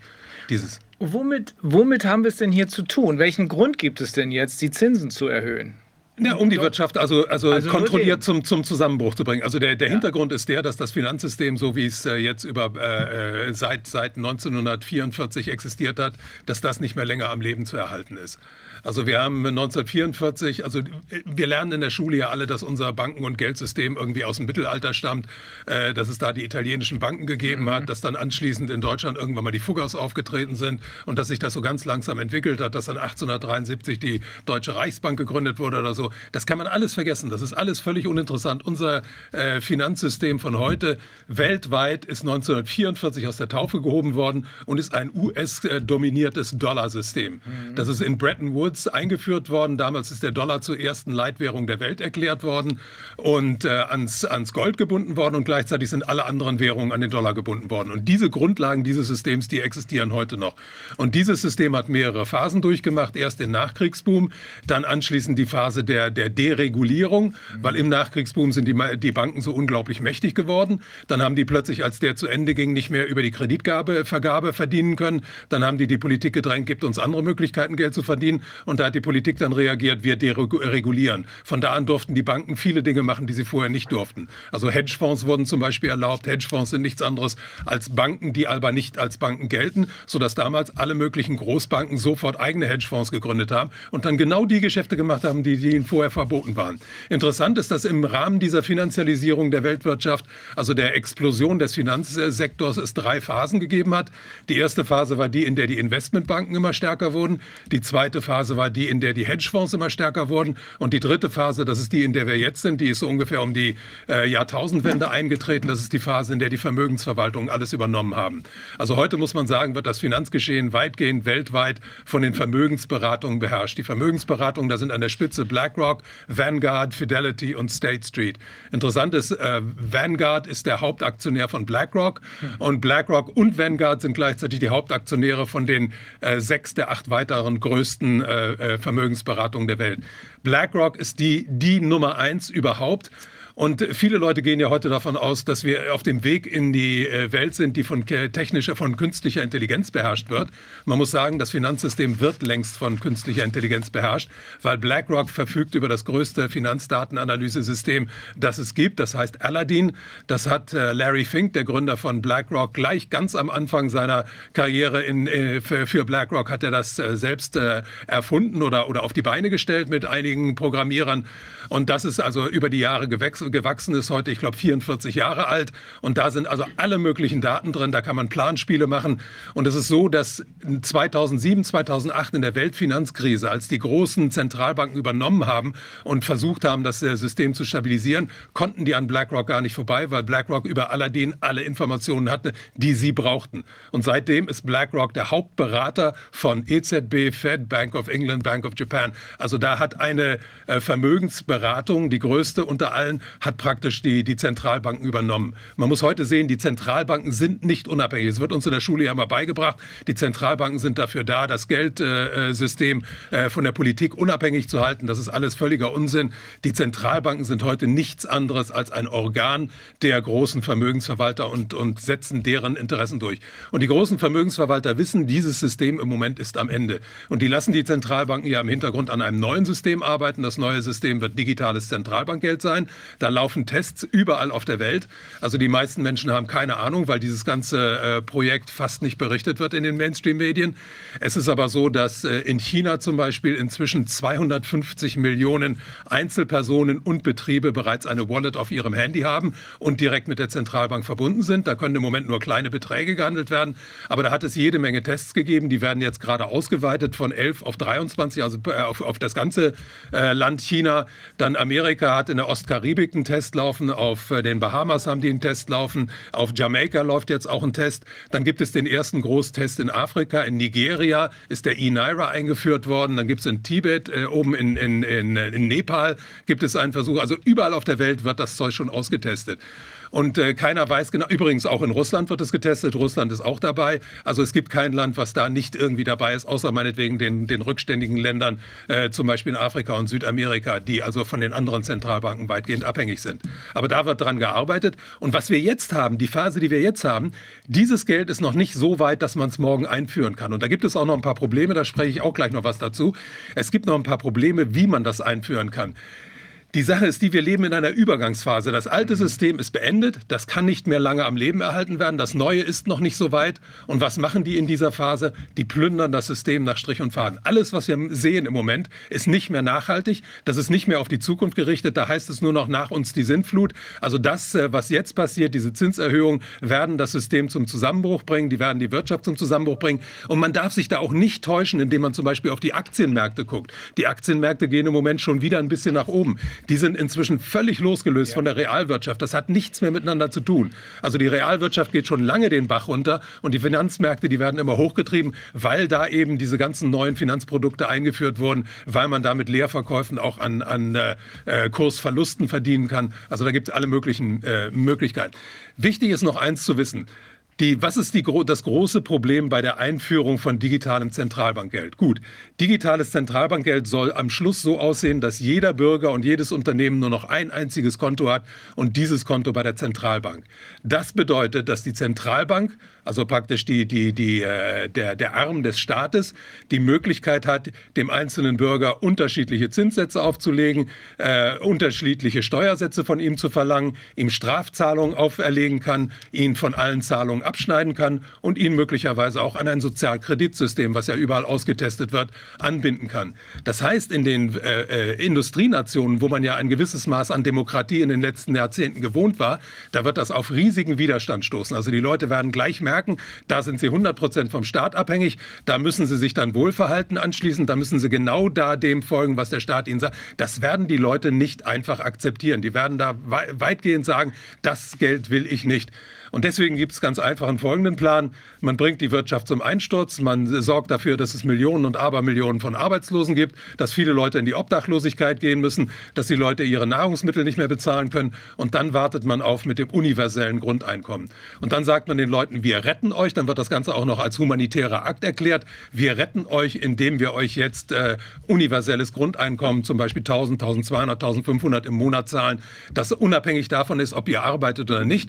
Und dieses Geld ist natürlich nicht dazu gedacht, diese Leute irgendwie am Leben zu erhalten, sondern ist einfach nur dazu gedacht, diese Leute als Konsumenten zu erhalten. Weil natürlich, wenn immer mehr Leute arbeitslos werden, und das sehen wir im Zuge der technischen äh, Revolution sowieso, dass immer mehr Arbeitsplätze verloren gehen, diese Leute ja als Konsumenten ausfallen. Und deswegen muss man die wieder reinholen. Und da glauben die Verfechter vor allem der Modern Monetary Theory, dass man dieses Geld einfach künstlich kreieren und so in den Kreislauf reinspeisen kann. Das dann Ganze wird am Schluss nicht funktionieren. Wir stehen vor einer Phase, des Zusammenbruchs und anschließenden riesigen Chaos, weil dieses neue Geldsystem so nicht funktionieren wird.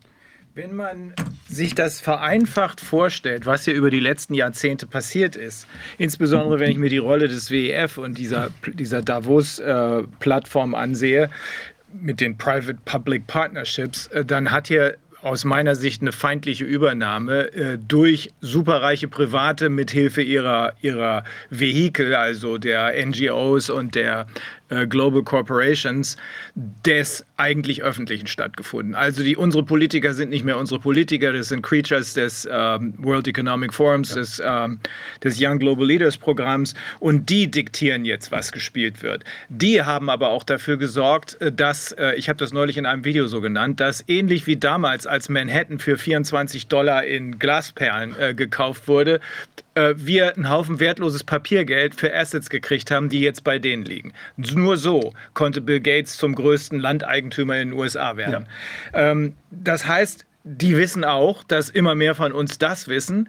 Die wissen allerdings auch, dass ihr Spiel nicht mehr weitergehen kann, äh, weil beide Währungen, beide, man könnte fast sagen, Leitwährung, der Euro und der, und der äh, Dollar völlig kaputt sind. Wir sind, glaube ich, noch ein ganz kleines Stück mehr verschuldet als ja. äh, die Amerikaner, sagt jedenfalls unsere Freundin Leslie Manukian.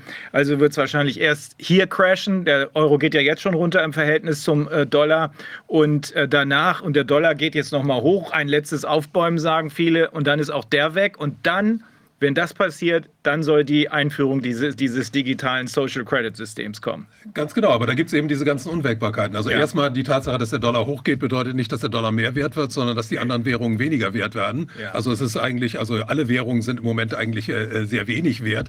Und der Wert ist also der, der, was, was man heute dafür kriegt, das ist eigentlich noch ein Witz. Also es müsste eigentlich schon viel weniger sein. Aber es ist eben künstlich am, am Leben erhalten worden, dieses System. Nur wenn dieses System dann irgendwann richtig größere Risse äh, zeigt, dann wird es irgendwann, also so krachend in sich zusammenbrechen. Das Entscheidende, was man auch wissen muss, ist, dass diese ganzen großen Crashs auch im letzten Jahrhundert, dass das nie Zufälle gewesen sind. Also wir, wir haben ja alle in der Schule gelernt, 1929 gab es den großen schwarzen Freitag, da wurden alle davon überrascht, mhm. dass an der, an der äh, New Yorker Börse da die, die, die Kurse plötzlich um 90 Prozent gefallen sind. Das war alles, äh, alles gestaged, das war also alles äh, vorsätzlich äh, geplant und, und, und äh, durchgeführt von damals den Großbanken an der Wall Street. Mhm. Die haben nämlich anschließend 10.000 kleine Banken in den USA übernommen. Also das war alles und, und auch wenn, wenn wir auf Deutschland zurückgucken, also der Zweite Weltkrieg wird ja uns immer dargestellt als ein Krieg Demokratie gegen Faschismus. Mhm. Der Faschismus in Deutschland ist eigentlich ein Produkt der, der, der Geldpolitik der Banken, der, der Wall Street, weil die Wall Street hat in den 20er Jahren unglaublich viele Kredite vergeben, auch nach Deutschland und hat diese Kredite dann im Zuge der, der, der Krise von 1929 dann alle wieder eingefordert und die konnten dann nicht sofort bezahlt werden. Und das hat dazu geführt, dass ganz viele Unternehmen pleite gegangen sind, dass plötzlich sechs Millionen Arbeitslose auf der Straße standen. Und das hat dazu geführt, dass die NSDP, der NSDAP dann plötzlich so groß geworden ist. Also da ist ganz vieles im Hintergrund wirklich ein abgekartetes Spiel gewesen. Äh, vielleicht nicht in den Details, in allen Einzelheiten, aber diese ganzen großen Crashs, die passieren nie ganz, ganz äh, so aus, aus heiterem Himmel, sondern die Leute, die da, da im, im System drin sind, die haben alle gute Informationen und die wissen genau, wann es soweit ist und wann man das Ding dann wirklich äh, gegen die Wand fahren lässt, weil man ja jetzt gerade auch im Zug der äh, Sich alle Möglichkeiten geschaffen hat, über Derivate an, an Zusammenbrüchen auch verdien zu verdienen.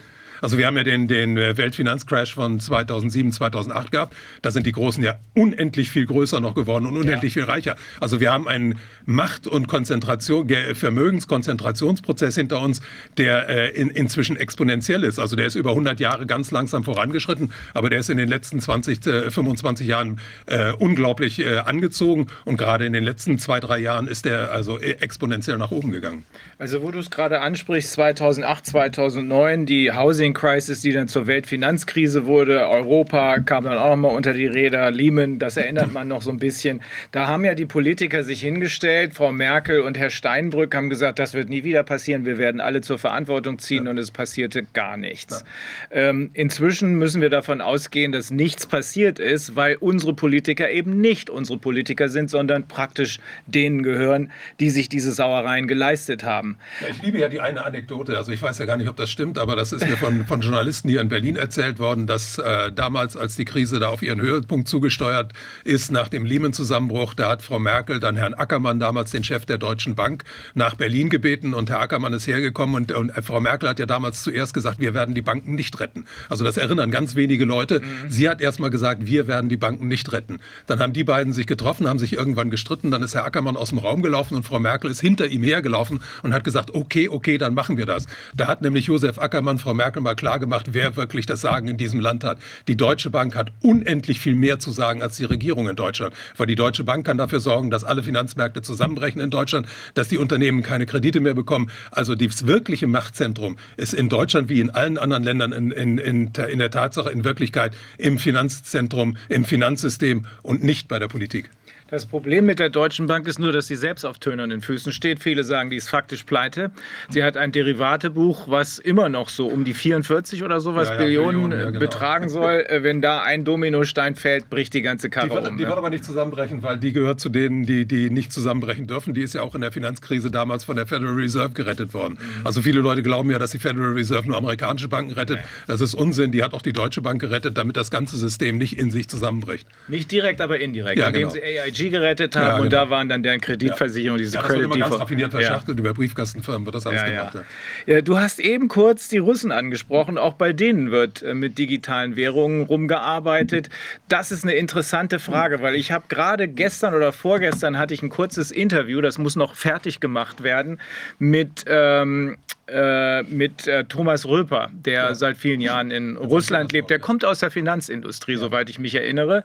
Und er sagte, nein, also Russland, äh, Putin, der ist hier, der richtet, der wehrt sich gegen diesen WEF und der will überhaupt gar keine äh, globale ähm, Macht haben. Wie schätzt du das ein? Genau andersrum. Erklär. Ja, es ist ganz einfach. Also die sind, die arbeiten mit unter Hochdruck an einem äh, digitalen Rubel. Also die Zentralbank Russlands hat da gerade ein größeres äh, Projekt gestartet mit zwölf Banken. Da, darunter unter diesen zwölf Banken ist die Sperrbank. Das ist die größte mhm. Bank in Russland. Die ist unglaublich mächtig in Russland. Also die arbeitet mit daran. Und ich finde auch wirklich wichtig sind die Personalien im Hintergrund. Also der Chef der Sperrbank heißt Hermann Gräf. Ja. Und das ist ein WEF-Mann. Und der ist nicht nur im WEF, sondern der ist im, in dem höchsten Komitee, also in dem Vorstand des WEF. Da sitzt der zusammen mit Larry Fink, mit Christine Lagarde, mit Kristalina Georgieva, mit Al Gore. Der sitzt im Vorstand vom WEF. Also wie man da glauben kann, dass diese Leute also nicht an diesem ganzen Projekt beteiligt sind, das entzieht sich also meinem, meinem Vorstellungsvermögen. Also da läuft das ganz genauso wie hier. Interessant ist natürlich die Begründung. Und das ist das ganz Interessante an dem Spiel, was wir im Moment jetzt gerade auch wegen des Ukraine-Krieges sehen. Also ich bin ja der Meinung, beide, beide Seiten sind gleichermaßen daran interessiert, diesen Konflikt weiterzutreiben. Und es gibt niemanden, der provoziert, ohne dass ein anderer diese Provokation annimmt und das Ganze weitertreibt. Und so ist das auch mit den Sanktionen. Also die Russen verkaufen das dem eigenen, der eigenen Bevölkerung die Einführung des digitalen Rubels mit der Begründung, wir müssen uns vor ausländischen Sanktionen schützen. Also den, der, der, der Einführung des digitalen Rubel hätte gar nichts Besseres passieren können, als dass man Sanktionen vom Westen gegen Russland äh, verhängt, weil man auf diese Weise die eigene Be Bevölkerung belügen kann und der sagen kann, wir führen den digitalen Rubel äh, ein, nicht um euch alle zu kontrollieren und zu manipulieren, sondern um uns alle vor den Sanktionen zu schützen. Und die Chinesen? Das Gleiche. Das, das Gleiche. Die Chinesen sitzen, erstens sitzen die auch im WEF und sind schon eine ganze Zeit dabei. Also das WEF war eigentlich die erste Organisation, die erkannt hat, was in China los ist. Die haben in den 70er Jahren schon ihre, ihre Fühler nach China ausgestreckt und äh, mit denen dann zusammengearbeitet. Die haben ganz viel früher schon organisiert.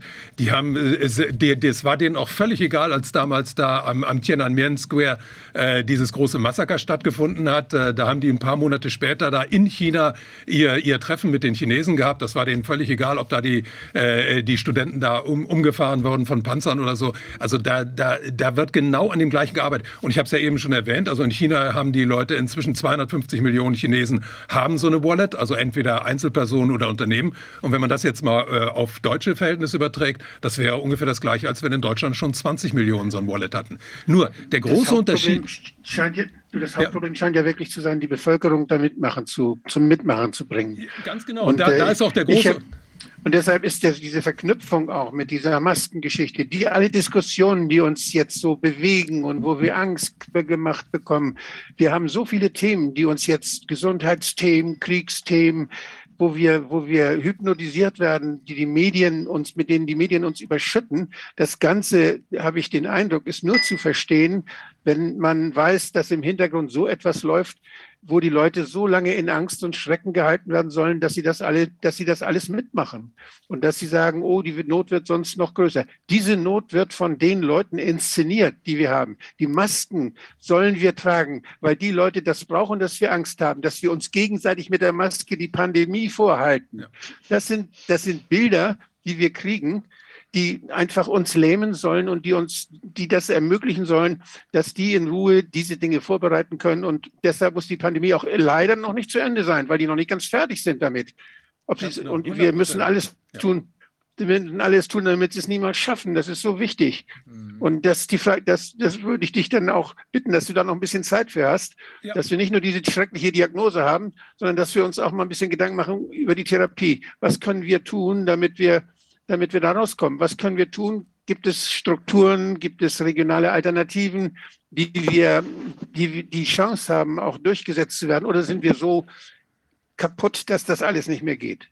Nein, auf keinen Fall. Also, also äh, eine Sache würde ich ganz schnell noch gerne erwähnen, weil da werde ich immer danach gefragt. Wieso kann China schon, zum Beispiel schon 250 Millionen Leuten dieses digitale Zentralbankkonto in Form einer Wallet aufs Handy spielen? Wieso geht das bei uns nicht so ganz einfach? Also ich habe ja gerade schon gesagt, wir haben eine, eine Tradition der Demokratie hinter uns. Die Demokratie zwar, war zwar nie eine wirkliche vollständige Demokratie, aber wir hatten bestimmte Rechte, die die Chinesen ja schon lange nicht mehr gehabt haben. Also man muss sich vorstellen, jeder Chinese, der heute 70 Jahre alt ist, hat in seinem ganzen Leben Leben nur unter der Diktatur der kommunistischen Partei gelebt. Also die haben da ganz andere Möglichkeiten, die Leute zu disziplinieren und zu drangsalieren. Und die Leute sind da noch, noch mehr zu Untertanen geworden als hier bei uns in Deutschland. Das ist der ganz große Unterschied. Also in den westlichen Ländern lässt sich das, das digitale Zentralbankgeld nicht auf diese Art und Weise einführen. Und deswegen glaube ich, dass man diesen Crash provozieren muss, um dann anschließend in der Form des universellen Grundeinkommens mit dem neuen Geld aufzutauchen. Wichtig ist natürlich, was, was können wir jetzt tun im Moment? Also natürlich gegen diese ganz große Entwicklung kann man nicht viel machen, aber das Erste, was die Leute erkennen müssen, ist genau das, was du gerade angesprochen hast, Wolfgang die ganzen Gesundheitsmaßnahmen muss man in Zusammenhang sehen mit dieser ganzen Agenda, die im Hintergrund ja. läuft. Man darf nicht dauernd immer nur darauf drängen, weißt du, da machen Ärzte Fehler, da ist ein Gesundheitsminister, der ist irgendwie fehlgelaufen oder so, sondern dahinter, da gibt es einen ganz knallharten, eiskalten Plan. Und dieser Plan, das ist nicht der erste dieser Pläne. Also wir haben solche Pläne im großen Stil schon gesehen. Und das ist natürlich eine Sache, vor der, die mir wirklich im Moment Angst macht. Weil der Erste Weltkrieg hatte einen Hintergrund, dass die Großbanken da damals sich, sich auf auf eine ungeheure Weise bereichert haben. Beim Zweiten Weltkrieg ist das weitergegangen. Da gab es immer eine Agenda im Hintergrund. Also der Erste Weltkrieg war die Folge dessen, dass um die Nachfolge von Großbritannien als Großmacht gekämpft wurde zwischen Deutschland und den USA. Aber der ganz große Gewinner waren damals nicht die USA und auch nicht Großbritannien, sondern der große Gewinner waren damals die Großbanken der Wall Street. Beim Zweiten Weltkrieg war es das Gleiche. Der, der Gewinner waren die Großbanken der Wall Street. Und die Großbanken der Wall Street heute, die gehören zum großen Teil den Vermögen Vermögensverwaltern. Also wenn man JP Morgan, Goldman Sachs oder Bank of America ansieht, Hauptaktionäre immer Goldman Sachs und, und Vanguard. Also da hat sich eine Kraft gebildet, die unglaublich, äh, unglaublich stark ist. Und wir haben ja gesehen, dass im Rahmen dieser, dieser Gesundheitskrise 200 Regierungen das Gleiche gemacht haben. Also wir müssen damit rechnen, dass das jetzt auch weitergeführt wird. Dass wir also, also eine, eine riesige Front vor uns haben. Und ich denke, da müssen wir tatsächlich auf das ausweichen, wo du immer auch äh, schon, schon drauf gepocht hast, dass wir regionale Strukturen aufbauen. Wir müssen unbedingt eigene regionale Strukturen aufbauen. Auch junge Leute sind da gefragt. Ich denke, äh, äh, regionale äh, Zahlungsmittel, die regionale Tauschbörsen sind ganz wichtig. All solche Sachen, da, da ist natürlich auch technologisch, sind da keine Grenzen gesetzt. Also ich äh, denke immer, dass wenn ich mit jungen Leuten rede, die sich so sehr gut da mit der Blockchain-Technologie auskennen, warum nicht eine, eine, eine, eine lokale oder eine regionale Blockchain-Währung dann, dann auf ja. den Markt bringen? Ähm, da stellt sich doch ganz klar die Frage, schätzen wir das so ein, dass sich die Bürgermeister unseres Landes, dass sich die Landräte unseres Landes, dass sich die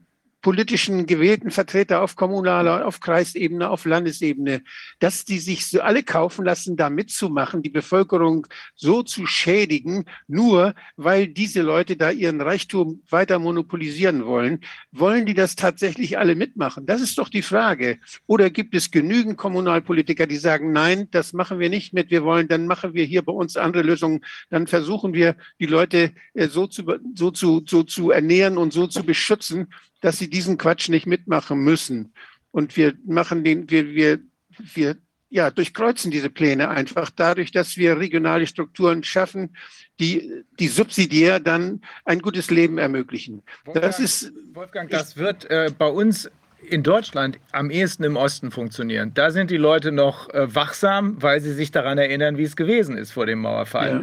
Im Westen äh, sehe ich da nicht viel Resonanz, aber ich sehe auch, auch im Westen geht auch was.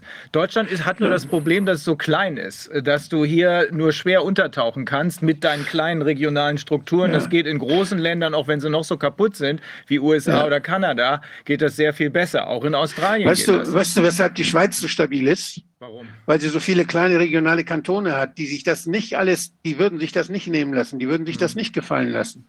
Ich glaube, dass diese Regionalität und diese Autonomie, regionale Auto, Autonomie, die ja ein, ein Gesamt, eine Gesamtstaat, der sogar drei verschiedene Nationalitäten vereint, das sind ja nicht nur Deutschsprachige, Italiener, das sind Franzosen und die haben ihre Kantone. Und die Kantone sind so viel wichtiger und prägender für die Stabilität dieses Staates, dass mhm. sie, dass sie nicht so viel Angst haben müssen davor, vor solchen Dingen. Die können Dinge regeln, was das Soziale angeht, was die Bildung angeht, was die Sicherheit angeht. Die können Dinge regeln, dass die Leute weiterhin vernünftig und gut zusammenleben.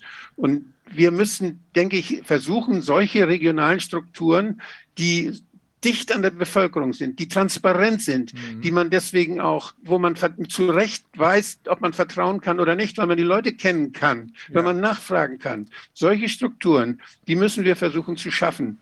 Und äh, die Schweiz ist da ein schönes Beispiel. Die haben eine lange Tradition. Und ich weiß nicht, wie, wie, wir das, wie wir das beginnen, aber es reicht ja, wenn einige Regionen das einfach machen.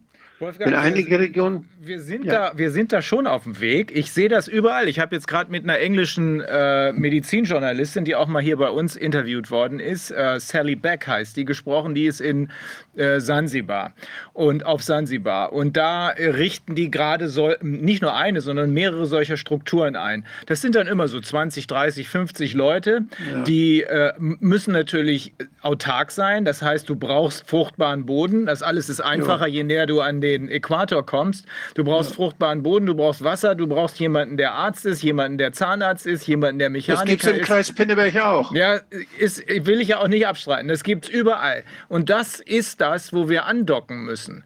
Das, das entsteht gerade in rasender Geschwindigkeit draußen, auch in Deutschland, ähm, äh, auch in den USA, in Südamerika, überall. Und wenn wir diese Communities miteinander vernetzen, dann haben wir sogar den Rückhalt für eine neue Justiz.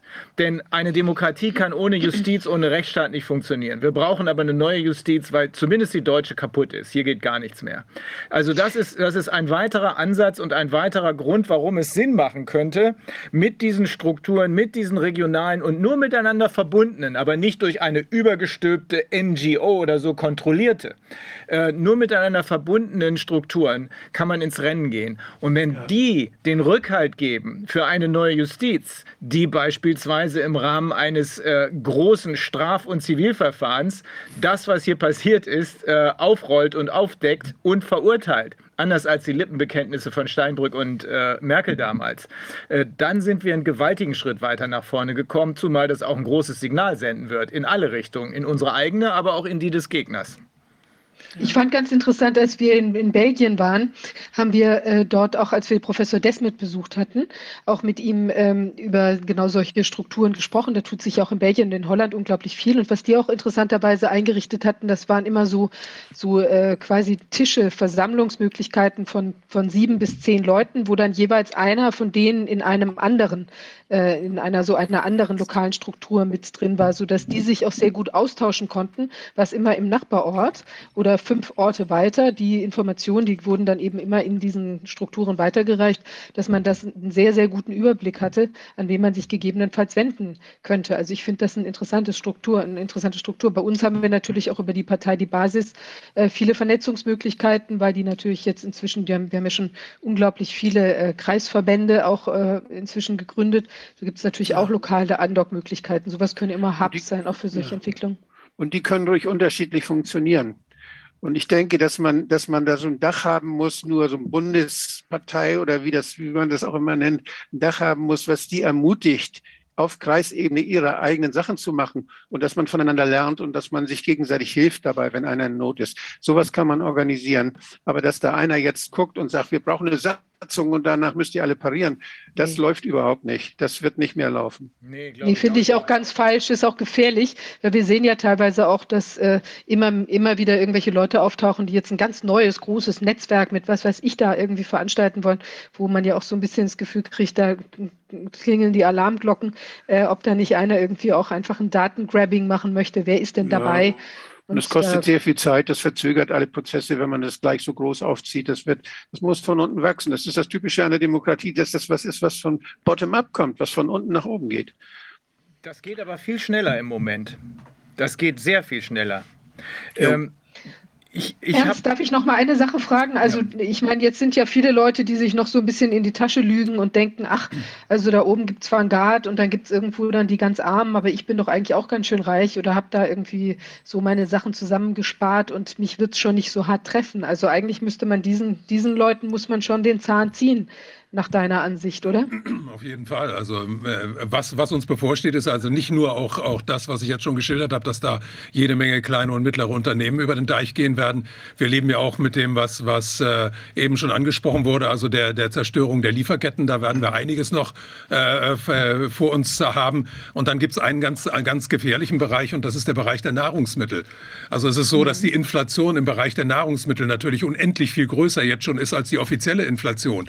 Also nur mal Nochmal zur Erinnerung, der offizielle Inflationskorb, nach dem unsere Inflation berechnet wird, der gibt 11 Prozent für die Freizeitaktivitäten und 10 Prozent nur für die Nahrung aus. Oh. Also das muss man sich mal vorstellen. Nur ein Zehntel des Einkommens, also nur ein Zehntel dieses ganzen Korbes bezieht sich auf Nahrungsmittel. Und wir wissen ja alle, wer, wer einkaufen geht, weiß genau, dass im Bereich der Nahrungsmittel die Inflation nicht 7 Prozent ist, sondern eher bei 50, 70 oder 100 Prozent liegt. Und die wird ja weiter angetrieben im Moment und auch ganz vorsätzlich hinter, mit, mit, mit Plan im Hintergrund. Also auf der einen Seite ist es so, dass diese Lieferketten natürlich nicht richtig funktionieren. Dann ist es so, dass durch diese ganzen Mikrochips, die nicht geliefert werden können, die hauptsächlich dann in die Autoindustrie gehen, dass ganz viele nicht in die Landmaschinenindustrie gehen, dass denen die fehlen im Moment. Also Landmaschinen können großenteils nicht repariert und nicht gewartet werden. Das hat natürlich katastrophale äh, Folgen für die nächsten Ernten. Dann haben wir einen ganz großen Mangel weltweit an Dünger. Der ist noch nie so extrem gewesen wie jetzt. Also ganz viel Dünger, da kommen die, die, die Rohstoffe für diesen Dünger wohl aus Russland. Und da gibt es im Moment einen ganz großen Mangel. Dann haben wir sowieso damit zu, äh, zu kämpfen, dass es hier und da Dürren gegeben hat. Aber das ist irgendwie so ein, so, ein, so ein kleinerer Punkt noch. Wichtig ist, dass hier tatsächlich im Hintergrund wirklich daran gearbeitet wurde, dass es Probleme bei der Nahrungsmittelversorgung gibt. Und die, die zusammentreffen dann natürlich mit, den, mit der Erhöhung der Preise. Also dann, wenn die Nahrungsmittel knapp werden, werden die Preise für Nahrungsmittel natürlich durch die Decke gehen. Und das wird natürlich die die unteren sozialen äh, Schichten zuerst betreffen. Das heißt, wenn das wirklich eintritt, dann werden wir Plünderungen erleben. Und das ist ja nicht äh, umsonst, dass im Moment äh, Firmen wie Rewe, Aldi und Edeka sich darauf vorbereiten. Also da gibt es inzwischen tatsächlich Pläne, die ausgearbeitet werden. Wie kann man sich vor Plünderungen schützen?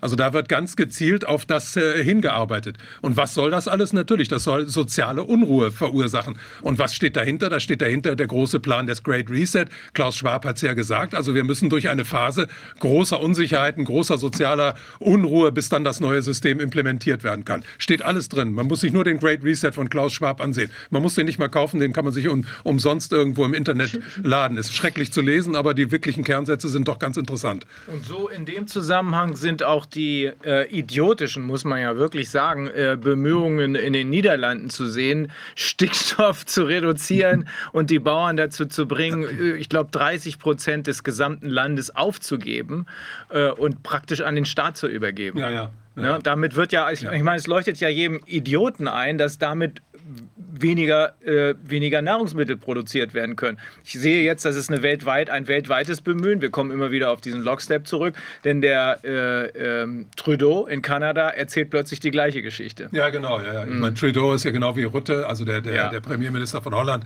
einer der Lieblinge von Klaus Schwab. Also der ist ja einer der, derer, die dieses Programm da ganz knallhart durchziehen. Also interessant ist bei dem Trudeau auch noch seine Finanzministerin. Äh, das war früher eine ganz äh, links außen angesiedelte Kritikerin des Finanzministers Finanzsystems. Die hat Bücher geschrieben über die Ultrareichen, unglaublich kritische Bücher und ist heute die, die, die schlimmste Verfechterin dieser ganzen autoritären Maßnahmen. Das ist diese Cynthia Freeland. Ach, die Dann, ist das? Ja, ja, genau. Die war Bestseller-Autorin vorher und hat, hat immer die Bücher geschrieben, die, die, hätte auch, die hätten auch von, von, von äh, Michel Chossudowski sein können. Also ja. das ist äh, unglaublich kritisch gewesen und man wundert sich nur heute, wenn man die heute reden hört, dass äh, äh, jemand plötzlich so umgepolt werden kann und plötzlich solche autoritären Maßnahmen verlangen kann. Aber man muss sich auch mal die... Die, hat, die, ihren, die hat ihren Preis ein bisschen hochgetrieben. Wahrscheinlich, ja. ja. Meine Güte. Ich wollte noch ein Phänomen äh, berichten, und zwar, ich habe aus Frankreich gehört, dass äh, da gibt es zum Beispiel keinen Senf mehr zu kaufen. Also das ist angeblich wegen der Ukraine-Krise. Ähm, das ist äh, sozusagen ein nationaler Schock, weil äh, das eigentlich undenkbar ist, dass auf einem französischen Tisch kein Senf steht. Also es ist auch interessant, also es berührt sich mit dieser Angstnarrative, die du angesprochen hattest, Wolfgang, und eben diese, ähm, also ein Unbehagen, mein Gott, muss es schon schlimm gekommen sein, dass es eben keinen Senf mehr gibt. Und bei uns gibt es ja auch so Phänomene, ja, wo es ja plötzlich kein Sonnenblumenöl und äh, Weizen scheint ja offenbar ja. national für uns, äh, scheinen wichtige Themen zu sein, so wie Klopapier damals. Und ich denke, äh, dass, äh, das ist auch interessant, dass man eben da weitermacht, ähm, also dass man dadurch auch das Unbehagen schürt. Hm. Ja, in, in also, wenn es keine Zigaretten mehr gäbe, das wäre ja mal eine Alternative. in den USA fehlt Babynahrung im Moment. Also das ist dann noch eine, eine genau. Stufe höher. Das ist dann noch ja, schlimmer. Gut, das ist natürlich noch ja. krasser. Ja. Mhm. Oh Mann. Ja. Ja, das Wichtige, ich denke, das Wichtige, was wir in der gegenwärtigen Situation erkennen müssen, ist, dass äh, äh, ich weiß, dass ganz viele Leute im Moment auch so ein bisschen so, so zögerlich sind und sagen, weißt du, alle Leute sind in Lethargie, es schlafen so viele Leute, äh, viele Leute sind inzwischen auch resigniert. Also was soll das Ganze? Wir haben sowieso keine Chance. Also ich denke, man muss äh, mal gucken, was in den nächsten Wochen und Monaten passieren wird.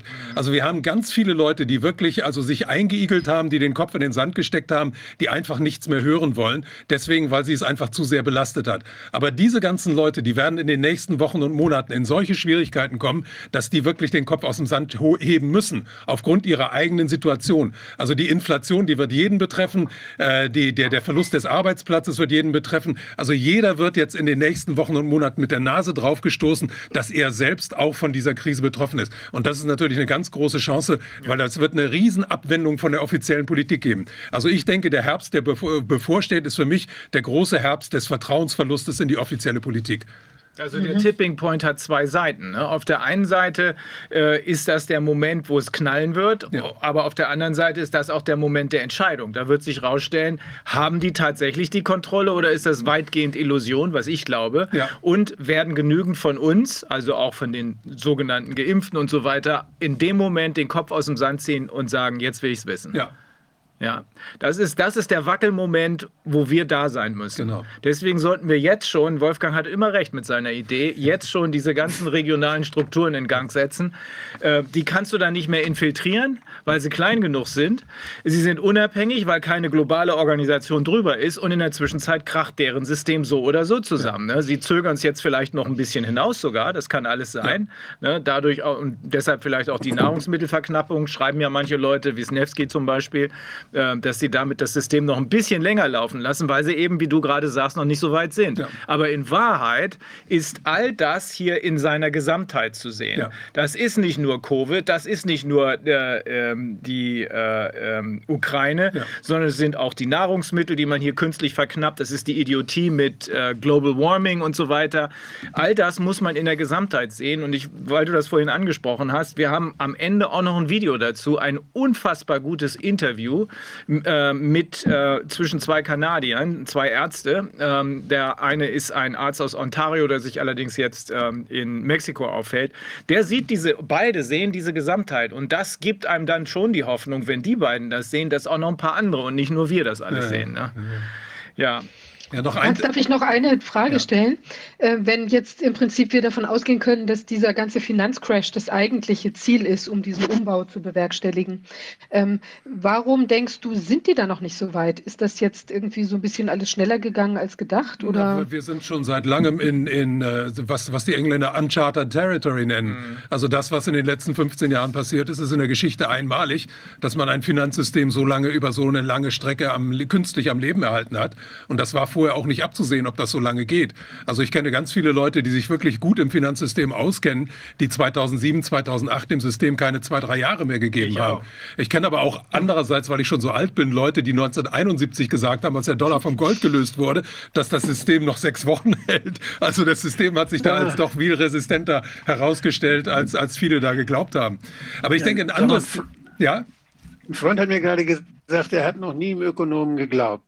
Und äh, die hab, ich habe jetzt mal eine Frage, warum kann man nicht einfach weiter Geld drucken und dann verschwindet ein Großteil irgendwo, aber wir drucken immer wieder Neues. Ja, das große Problem nicht? ist die Geldentwertung, die, die, die ist ja jetzt im großen Maße eingetreten. Also wenn man dann einfach zu viel davon druckt und unter die Leute bringt, dann wird es ja immer weniger wert. Und das Ganze haben wir ja 1922 in Deutschland erlebt, dass am Schluss dann das Geld gar nichts mehr wert ist. Also mein Großvater hat damals seinen Lohn bei der Howaldwerft in Kiel mit der, mit der Schubkarre abgeholt und ist dann ganz schnell zum Lebensmittelhändler gelaufen, weil weil er wusste, zwei Stunden später braucht er zwei Schubkarren, also, das, was er ich, kaufen kann. Ich glaube auch, dass das ein anderer Pool dieser ganzen Diskussion ist der, dass wir es erlauben, dass Leute das Geld irgendwo anlegen. Das heißt, das, das Geld bleibt ja irgendwo, das bleibt bei diesen paar Menschen, die das dann alles ansammeln. Ja. Und das, das lassen wir zu. Ja. Das Geld drucken ist das eine. Ja. Aber dass da Menschen sind, die das ansammeln, die Monopole bilden können, die Land aufkaufen können. Weshalb lassen Staaten das zu, dass da Privatleute so viel Land kaufen ja. können? Das, oder weshalb wir haben wir keine, keine Monopolkommission, haben wir kein, kein, diese doch, Funktion. Doch, Wolfgang, die, die, haben die wir alle. Die haben wir alle, bloß die gehören der anderen Seite. Deswegen siehst du, siehst ja. es doch am deutlichsten in der Gesundheitsindustrie. Ja. Alle Agencies, du hast es selber immer wieder angesprochen, alle Agencies gehören der anderen Seite. Belügen mhm. und betrügen uns. In Deutschland ja. das PI, RKI und die dazugehörigen Personen. Wir gehorchen ihnen. Wir, wir, wenn da einer so ein Schild macht, hier hat Bill Gates die Fischfarm aufgekauft, überall steht Philosoph Fisch Bill Gates, hier in Griechenland. Und wenn wir, wenn wir, das einfach nicht glauben, wenn wir das einfach, das sind unsere Fische. Genau. Das, genau. Also das, das ist doch eine Sache, die glauben wir doch. Das Geld ist doch nichts, sondern da sind Fische. Da ist Land. Ja. Da ist eine Gemeinde. Und die hat das, das Land rundherum gehört angeblich irgendeinem Investor. Ja, kommt er mit einer Privatarmee dann und schießt die alle tot oder wie macht, was wird da passieren? Das weiß ich nicht. Aber bevor die Leute verhungern, ja, genau. weißt ja. du, können sie doch einfach das nicht. Was ist mit den Patenten? Ich stelle mal, Japan ist nach dem Zweiten Weltkrieg so groß geworden, weil sie einfach keine Patente anerkannt haben. Die haben einfach alles nachgebaut und haben ihre Industrie damit angekurbelt.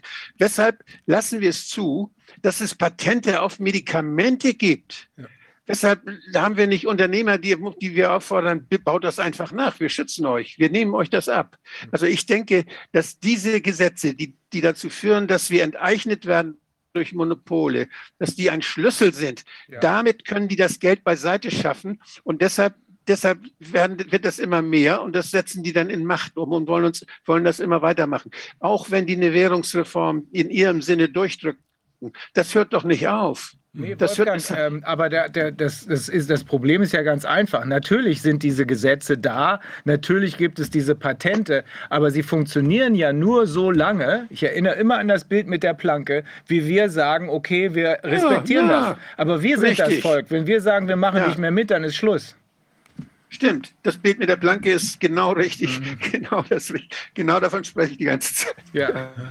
okay. Ja, ja, vielleicht einen letzten Punkt noch, ja. und zwar, weil, weil die Leute das ja im Moment sehr bewegt. Also es, es gibt ja wirklich eine ganz große Kriegsangst im Moment. Ja, das und die ist, ist ja, die ist ja auch wirklich absolut berechtigt. Also was ja wieder jetzt gemacht wird, also erstmal wurde der Krieg in der Ukraine ja von allen Seiten immer wieder angeheizt. Wir wissen ja, dass unsere Regierung da plötzlich 100 Milliarden in die Rüstung gibt. Wir wissen, dass die EU jetzt wieder 500 Millionen da freigegeben hat. Und wir wissen, dass, dass Nancy Pelosi, also eine führende Politikerin der Demokraten, jetzt demnächst nach Taiwan reist. Das ist auch wieder eine super Provokation also da wird auf jeden Fall versucht, einen zweiten Kriegsheer zu eröffnen. Nun haben ganz viele Leute ja äh, eine mörderische Angst, dass es dann zum Beispiel äh, zum, zum großen Dritten Weltkrieg kommen könnte, der dann äh, sich hauptsächlich in Europa abspielt und dass es hier dann eine riesige atomare Vernichtung gibt. Also da würde ich mal ein bisschen die Leute ausbremsen. Deswegen, weil man bei diesen ganzen Sachen auch immer den ökonomischen Hintergrund sehen muss.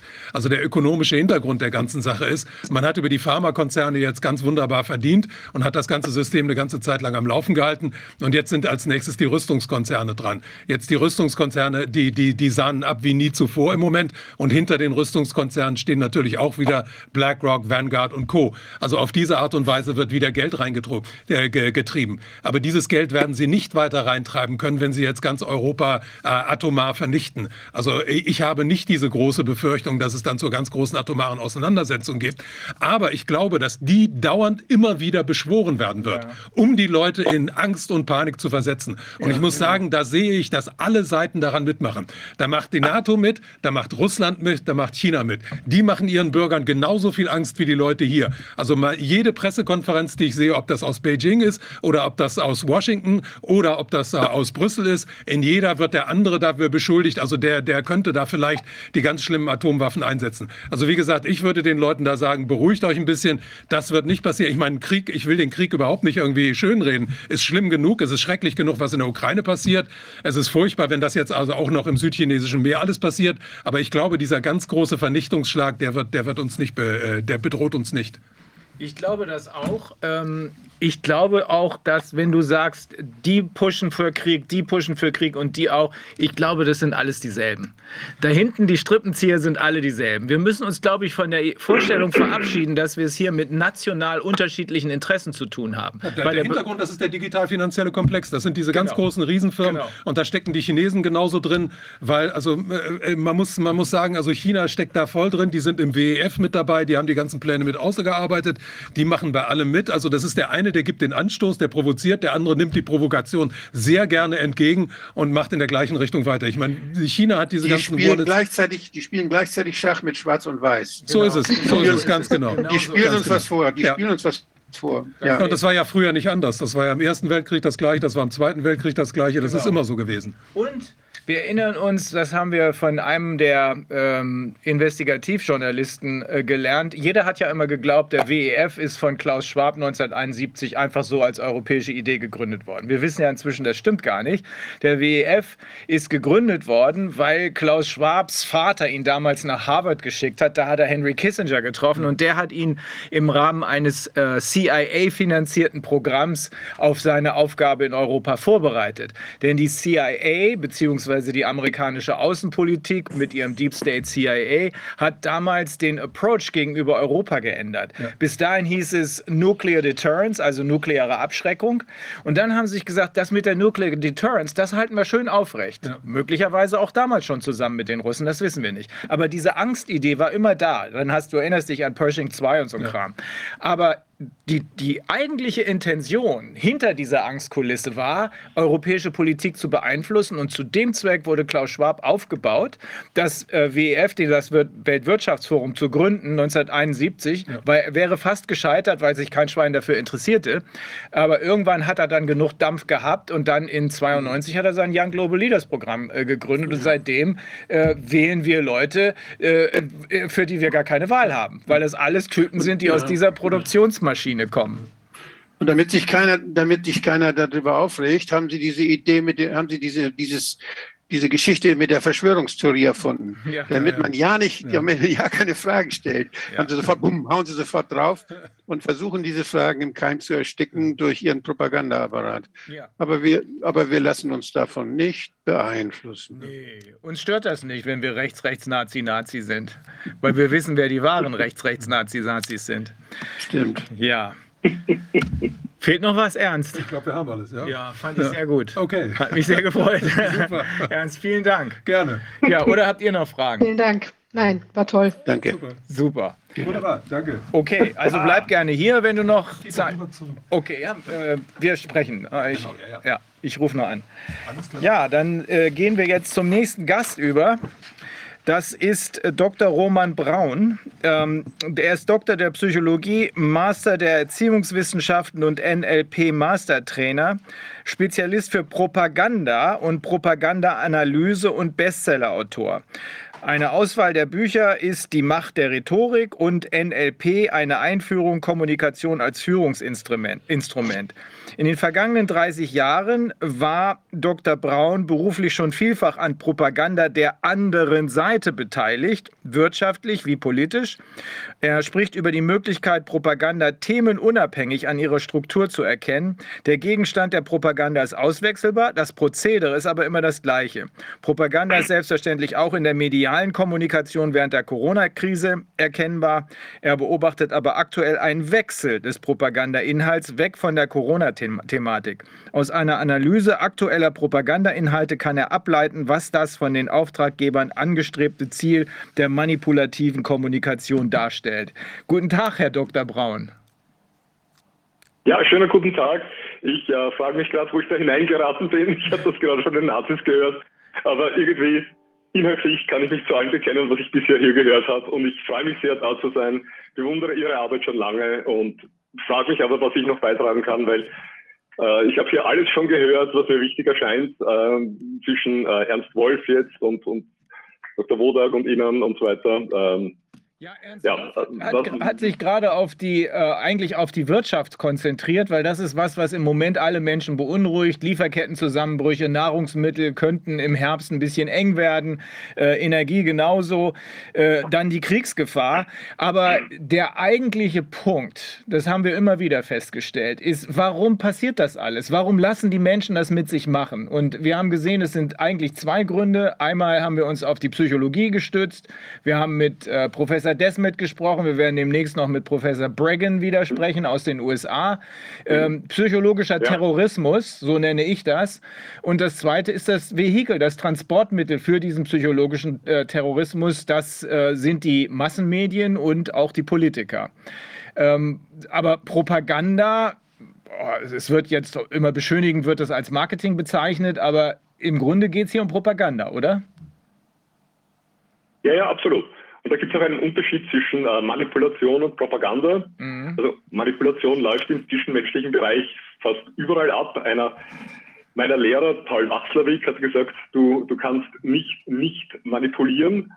Äh, also wir alle haben immer gute Absichten und gute Wünsche, nicht unbedingt nur für uns selber, sondern auch durchaus für den anderen und glauben immer auch die besseren Ideen zu haben und fühlen uns dadurch berechtigt, äh, zu beeinflussen und das beginnt schon so im häuslichen Bereich und so weiter. Und das ist alles noch in Ordnung, weil das passiert auf Augenhöhe.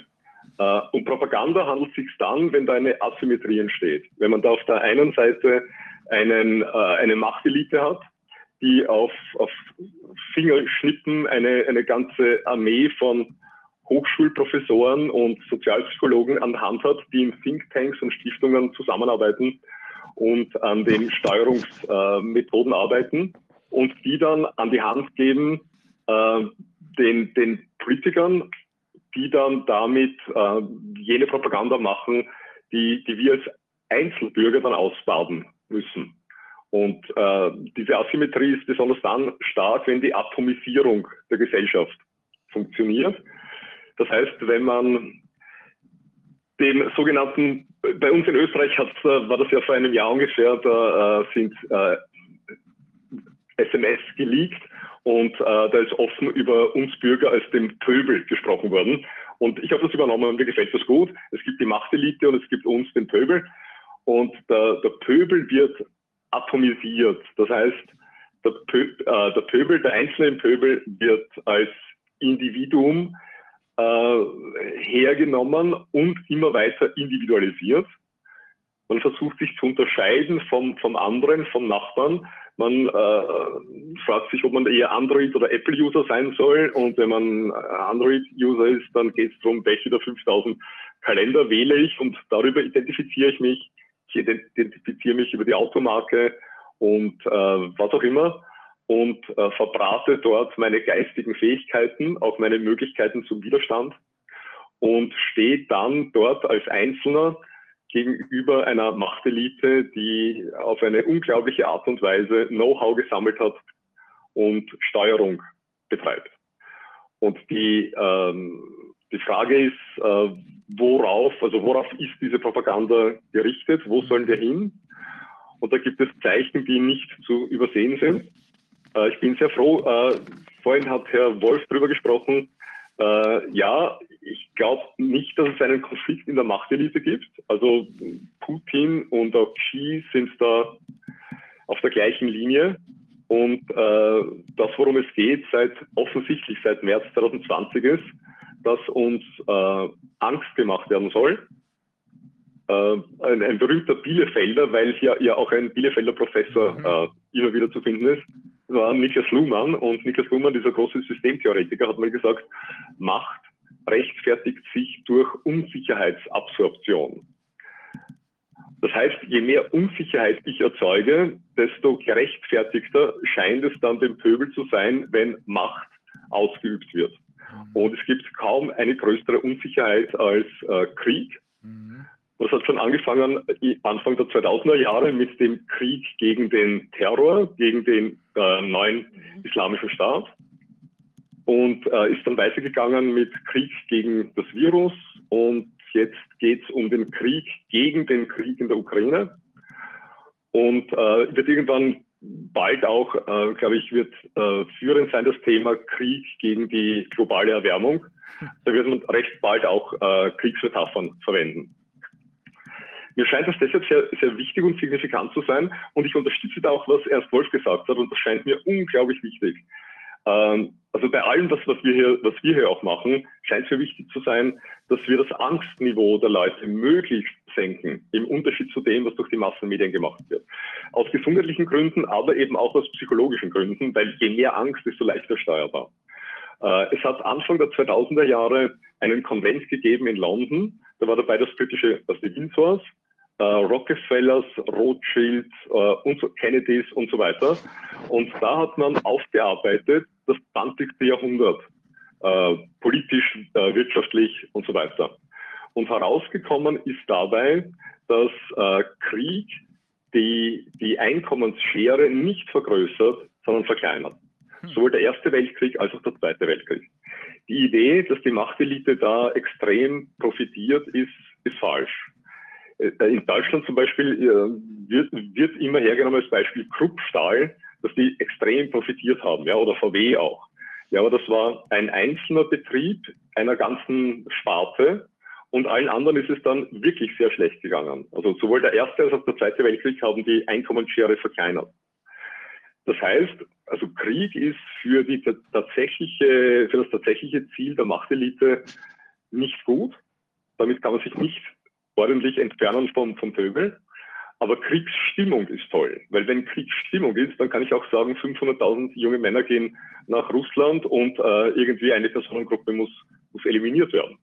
Mhm. Und das wird seit äh, Anfang der 2000er Jahre wird das gespielt. Das heißt, wir haben seither Krieg, egal Prävention oder was, ohne aber tatsächlich die, äh, die Macht, die Macht, die Nachteile des Kriegs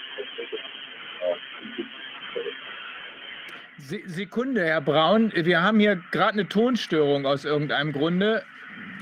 Ich frage mal eben bei den. Okay, jetzt könnte es wieder funktionieren. Können Sie uns hören? Hören Sie mich wieder? Okay, ich kann Sie Ja, ich höre Sie. Ja, sehr gut, sehr gut. Okay. Ja, also ich habe geendet damit, äh, also es geht darum, dass wir Kriegsstimmung haben, möglichst, mhm. ohne dass die Machtelite aber die Nachteile einer wirklichen äh, konfrontativen äh, Kriegssituation hat. Ja.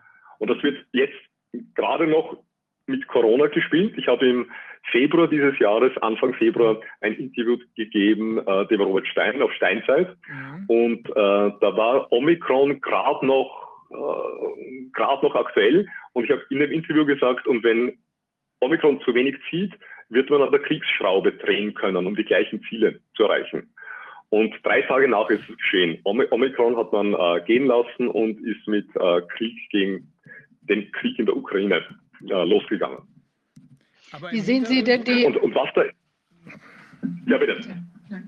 Ich, ich wollte, wie sehen Sie denn dieses eingestreute Narrativ mit den Affenpocken?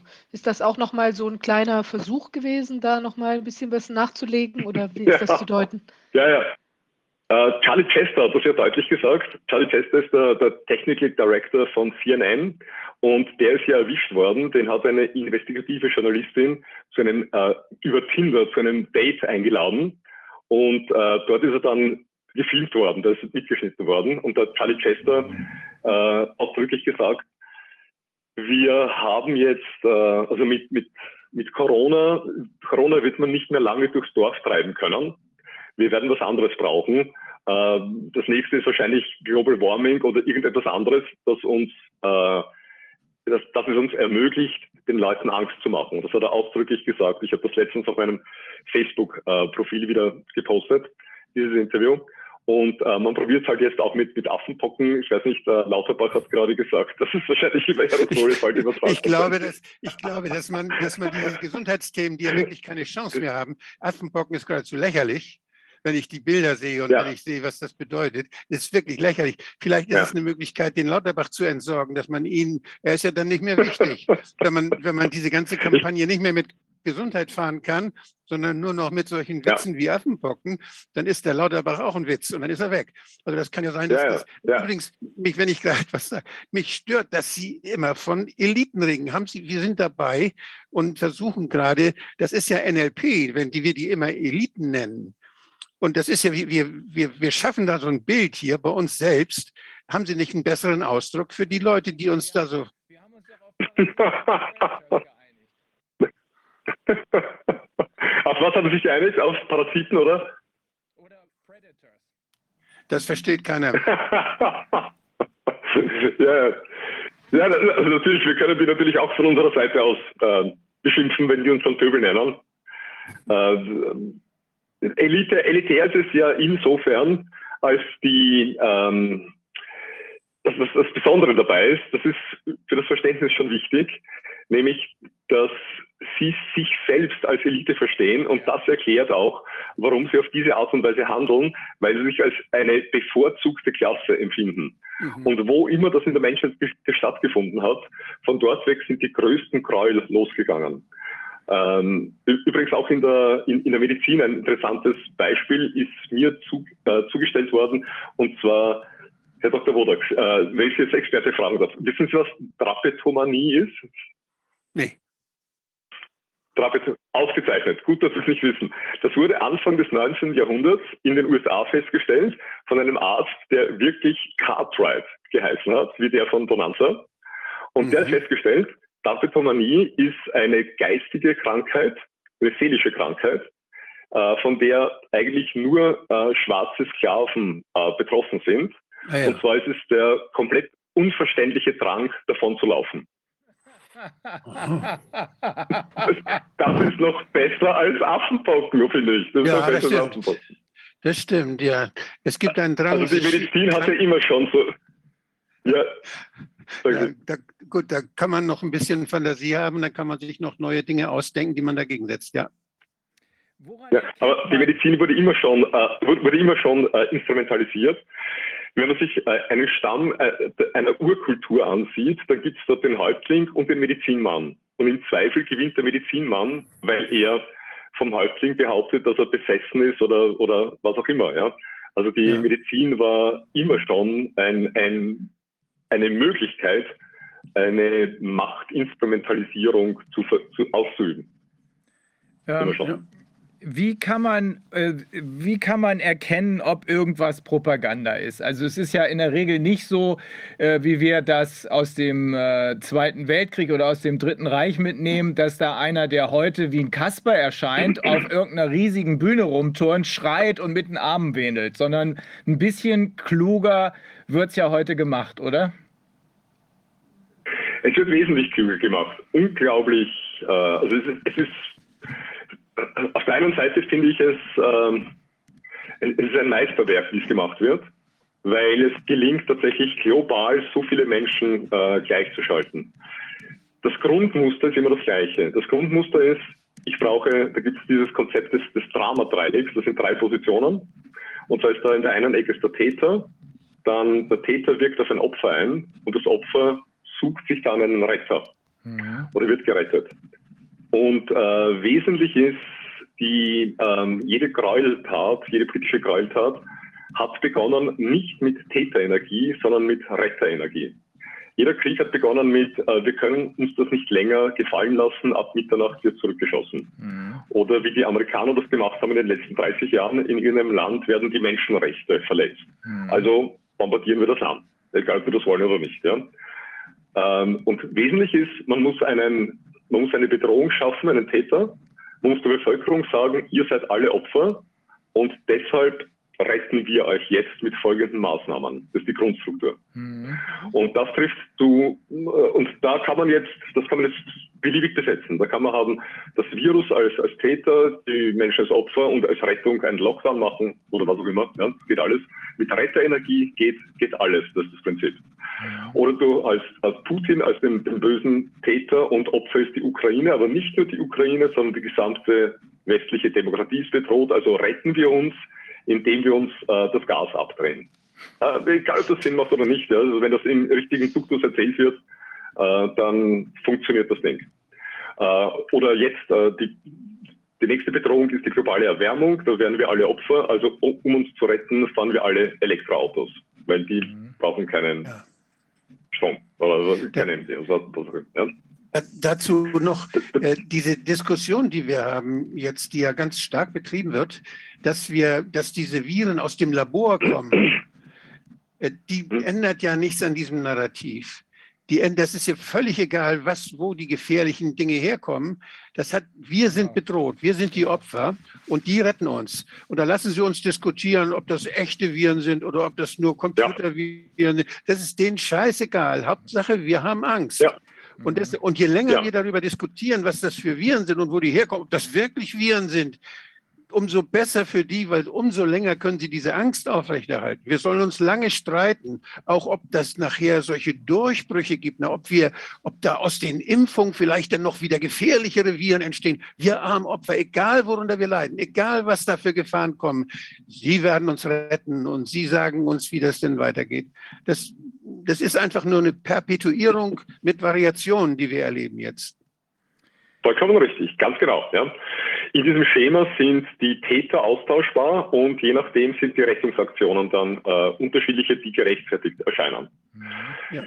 Äh, das, was Sie genannt haben, also das ist eine, eine Pseudo-Diskussion, die da die erzeugt wird, die äh, zwei Positionen abcheckt, also absteckt und äh, da kann man sich dann für die eine oder andere Seite entscheiden. Aber außerhalb davon gibt es dann nichts mehr, über das man nachdenken muss oder soll.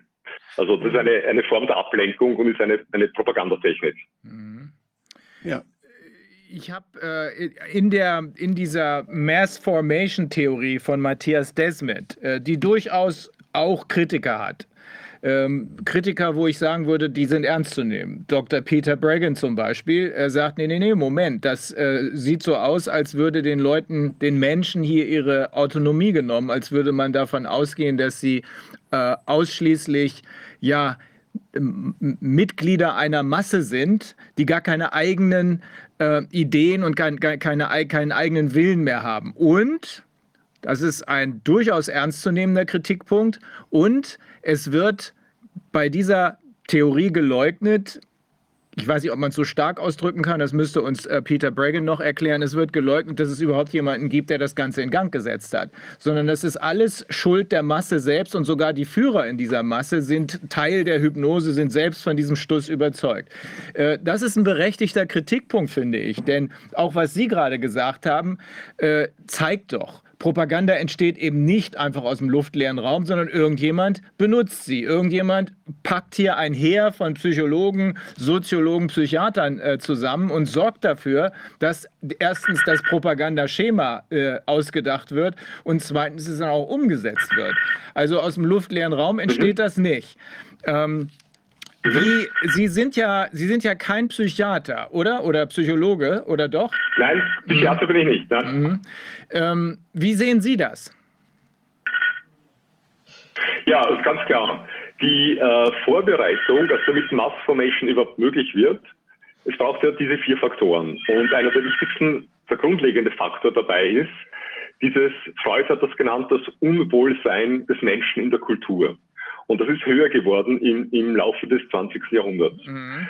Das hat damit zu tun, wir, wir sind, ähm, es, es, gibt zwei Arten von Irrtümern. Eine, die eine Art von Irrtum ist, ich glaube, in dem Busch ist ein Tiger, dabei ist gar keiner drin. Mhm. Die zweite Art von Irrtum ist, ich glaube, in dem Busch ist kein Tiger, dabei ist einer drinnen.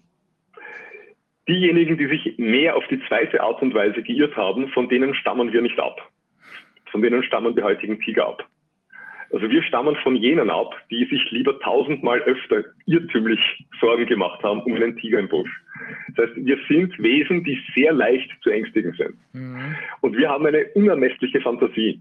Und wir können uns mit dieser Fantasie unglaubliche Dinge ausmalen, die uns, die uns ängstigen. Also da braucht man nur an den letzten Albtraum denken, den man gehabt hat. Egal wie absurd diese Dinge sind, sie ängstigen uns bis, also neurophysiologisch messbar, ja, Psychoneuroimmunologie. Christian Schubert zum Beispiel und so, ja.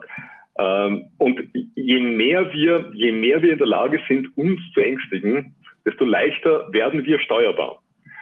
Ähm, wenn man da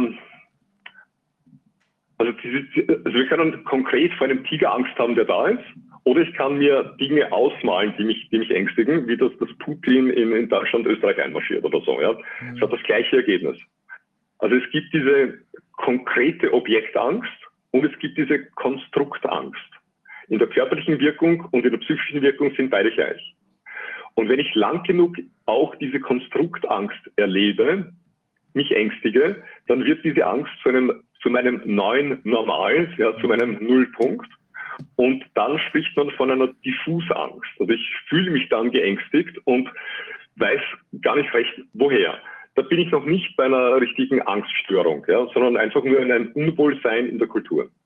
Und ähm, wenn das einmal, wenn das mal erreicht ist, dann braucht es nur sehr wenig, um äh, das zu aktualisieren und in eine gewisse Richtung zu lenken.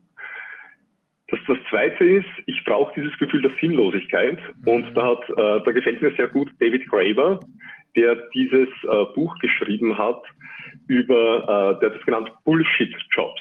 Mhm. Und er hat gesagt, es gibt nur zwei Arten von, von Arbeit, nämlich Care-Jobs oder Fake-Jobs. Und bei einem Fake-Job äh, weiß ich irgendwo genau, auch wenn ich jeden Tag noch ins Büro gehe oder im Heimoffice meinen mein Computer aufdrehe, ich weiß irgendwo, in Wirklichkeit braucht mich eigentlich niemand in dem Unternehmen. Oder noch schlimmer, mein Unternehmen braucht eigentlich niemand wirklich. Unsere Leistung braucht niemand wirklich. Oft, wenn ich Klienten im, im Coaching habe ja, und die bringen als Thema, ich habe so Probleme, mich zu motivieren für die Arbeit, dann frage ich jetzt schon seit vielen Jahren, was machen Sie, was macht Ihr Unternehmen jetzt? Was kommt am Ende dabei raus? Und wenn dann dieser Mensch sagt, naja, am Ende kommt ein Produkt heraus, das per Design in einem Jahr wieder kaputt sein soll, damit neu konsumiert wird.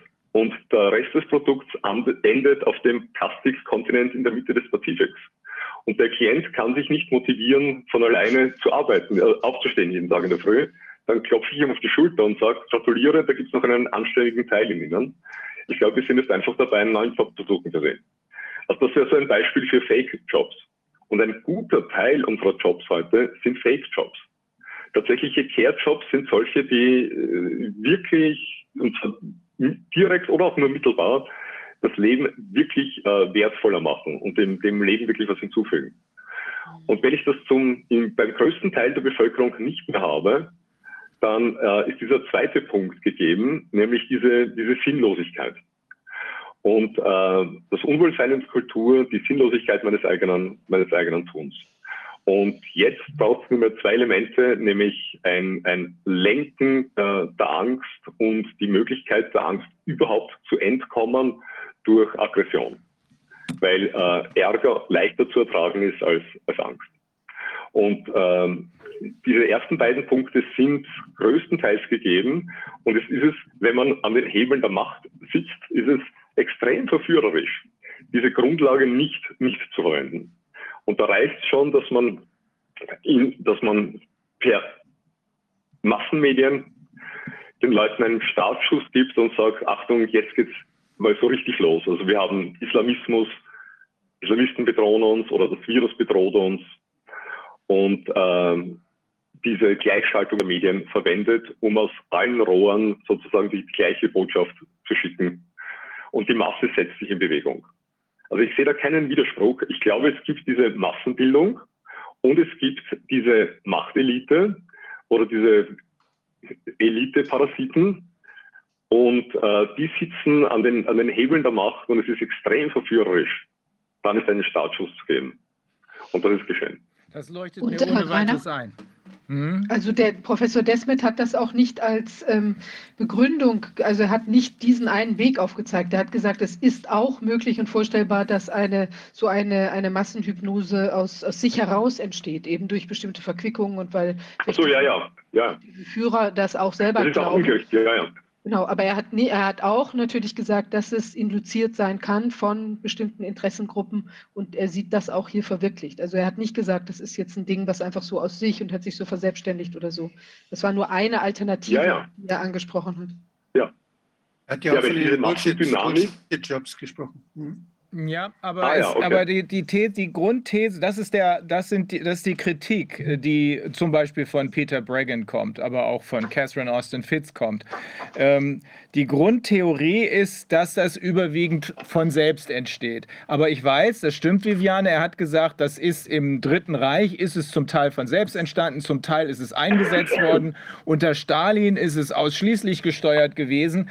Aber die Kritik, die da ansetzt, sagt, wenn ich hier keinen Täter mehr habe, dann brauche ich auch nicht mehr auf die Straße zu gehen. Äh, wenn ich keinen Täter mehr habe, den ich zur Verantwortung ziehen kann, dann brauche ich auch keine Gerichtsverfahren mehr. Aber wir wissen ja, Sie wissen das, Herr Braun, wir wissen das. Aus allem, was wir hier, ich weiß nicht, in über 400 Interviews gehört haben, äh, wir wissen, dass es Täter gibt. Denn das, was Sie eben geschildert haben, dass der Gegenstand der Propaganda äh, hat der, der, Propaganda entsteht ganz gewiss nicht von selbst, sondern die hat sich jemand ausgedacht und der benutzt jetzt die Propaganda, um uns in Angst und Schrecken zu versetzen. Vielleicht ist es noch viel schlimmer, das ist meine Überzeugung. All das, was Sie eben beschrieben haben, was zu diesem allgemeinen Unwohlsein geführt, geführt hat. Ich glaube, dieses, dieser wichtigste Bestandteil, vier waren es, der wichtigste Bestandteil für diese sogenannte Mass Formation ist Free Floating Anxiety.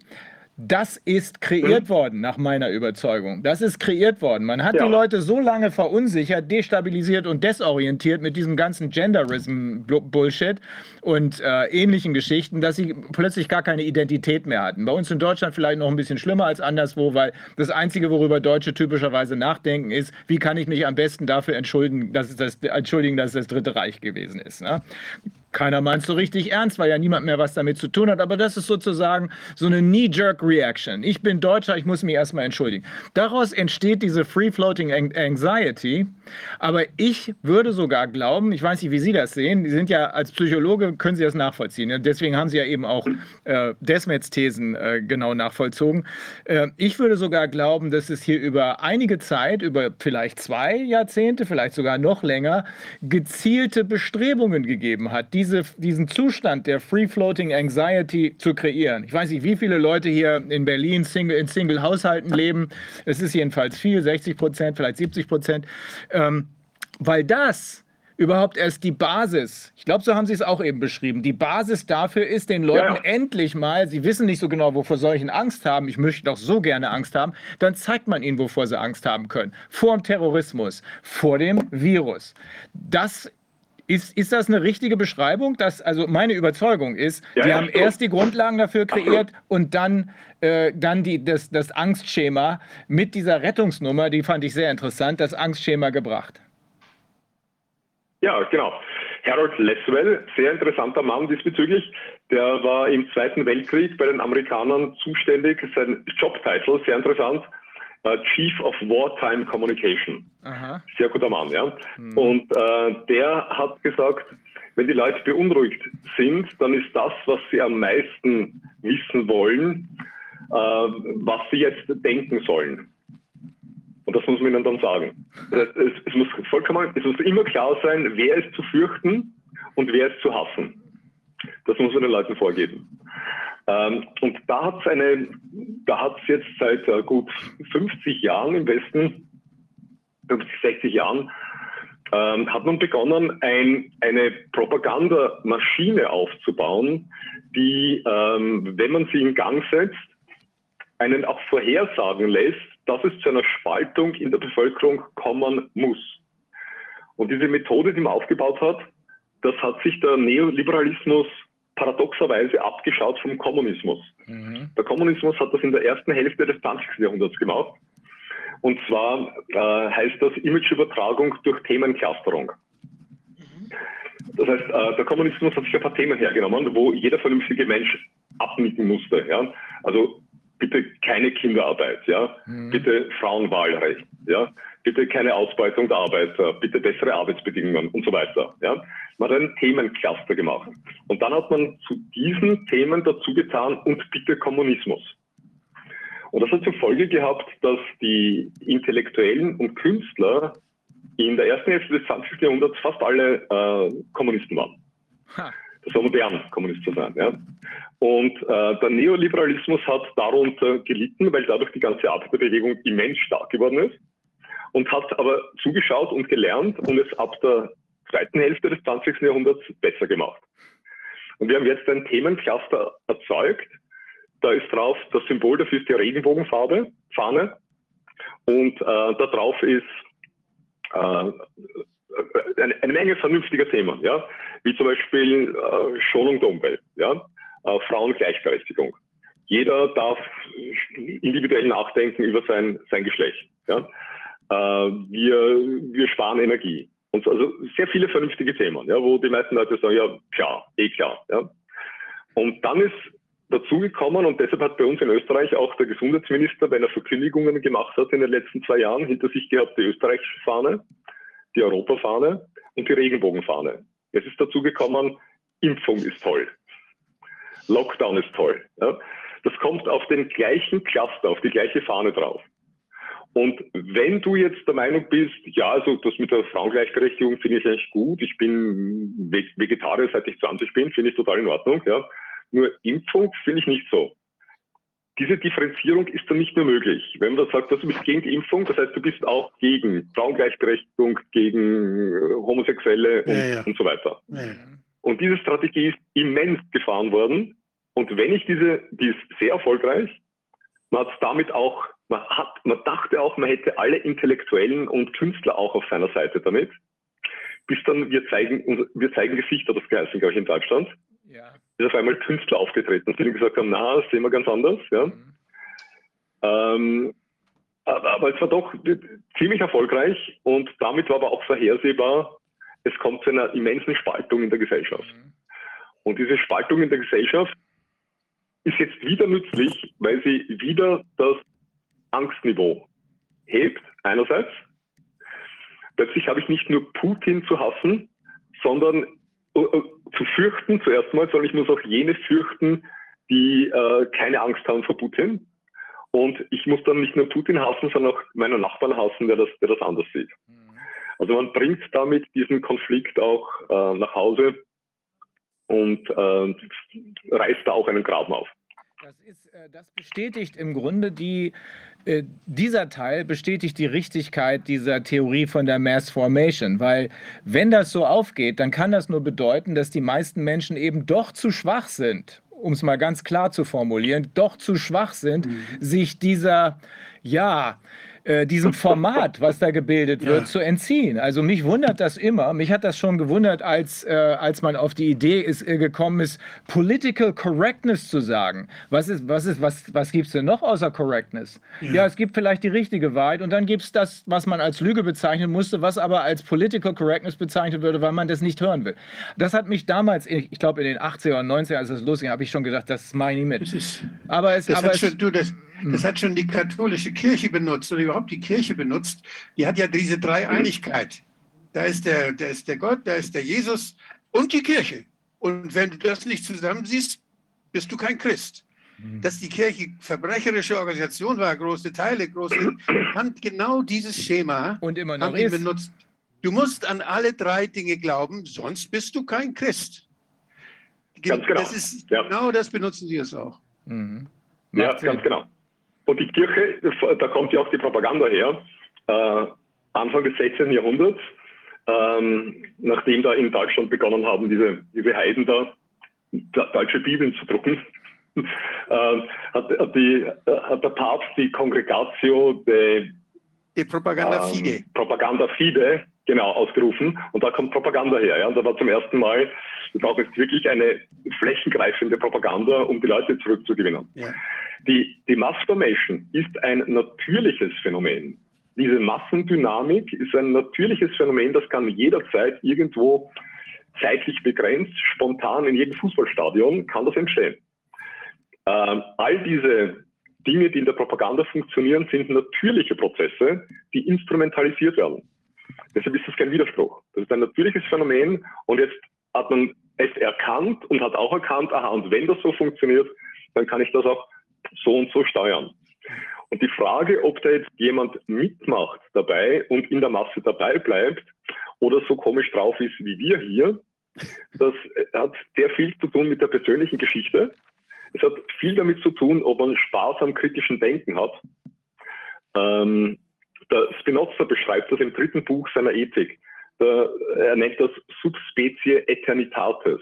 Und was er damit meint ist, er empfiehlt uns dass wir jeden Tag mehrfach so einen quasi göttlichen Betrachtungspunkt hernehmen, annehmen und von dem aus unseren Alltag betrachten und uns überlegen, ob das alles Sinn macht, was wir da so tun und was die Leute rundherum tun. Das heißt, kritisch hinschauen und kritisch hindenken. Äh, entweder, also entweder macht man das und ist dazu in der Lage oder nicht. Wenn man dazu nicht in der Lage ist, wenn man nicht in der Lage ist, einen Schritt zurückzunehmen und sich zu überlegen, Ähm, wer hat mich gerade wozu motiviert? Wie sind gerade meine Gefühlszustände beeinflusst worden durch die Art und Weise, wie in den Nachrichten etwas dargestellt wurde? Und wer hat welche Absicht damit? Also wenn ich das entweder nicht kann oder mir das zu viel Arbeit ist, ja, dann werde ich Teil dieser Masse bleiben. Zum Teil gibt's, gibt es allerdings auch Menschen, die intellektuell dazu durchaus in der Lage wären, es kritisch zu hinterfragen und es auch nicht machen. Und ich glaube, das ist, das ist unsere, und da, wir sind gerade dabei bei der vierten kopernikanischen Wende. Da gab es ja die erste kopernikanische Wende tatsächlich rund um Kopernikus, als man entdeckt hat, nein, die Erde ist nicht der Mittelpunkt und der liebe Gott hat da nicht eine Glaskuppel drum gemacht und uns Sternchen aufgehängt und betrachtet uns die ganze Zeit über, sondern wir sind eigentlich nur ein kleiner Planet auf einem, äh, in einem kleinen Sonnensystem. Das war eine kopernikanische Wende in der Wissenschaftstheorie, Psychologisch war das die erste kopernikanische Kränkung. Wir sind in der Mitte des Universums. Äh, die zweite kopernikanische Wende war dann, na, wir stammen, also wir sind nicht von Gott gemacht, wir stammen vom Affen ab. Das war die zweite kopernikanische Kränkung. Traf manche noch härter als die erste. Und die dritte kopernikanische Kränkung war dann Freud, der gesagt hat, naja, wir sind keine rational gesteuerten Wesen, sondern da gibt es sehr viel Triebenergie, die uns eigentlich steuert. Wir sind da nicht äh, der Steuermann auf diesem Schiff oder der Kapitän. Und jetzt kommt die, die vierte kopernikanische Kränkung auf uns zu, glaube ich. Und ähm, die ist halt manchen zu viel. Nämlich, man muss sich eben eingestehen, das höchste Ziel von Politikern ist es halt nicht, besser auf uns zu schauen, als wir das selber tun.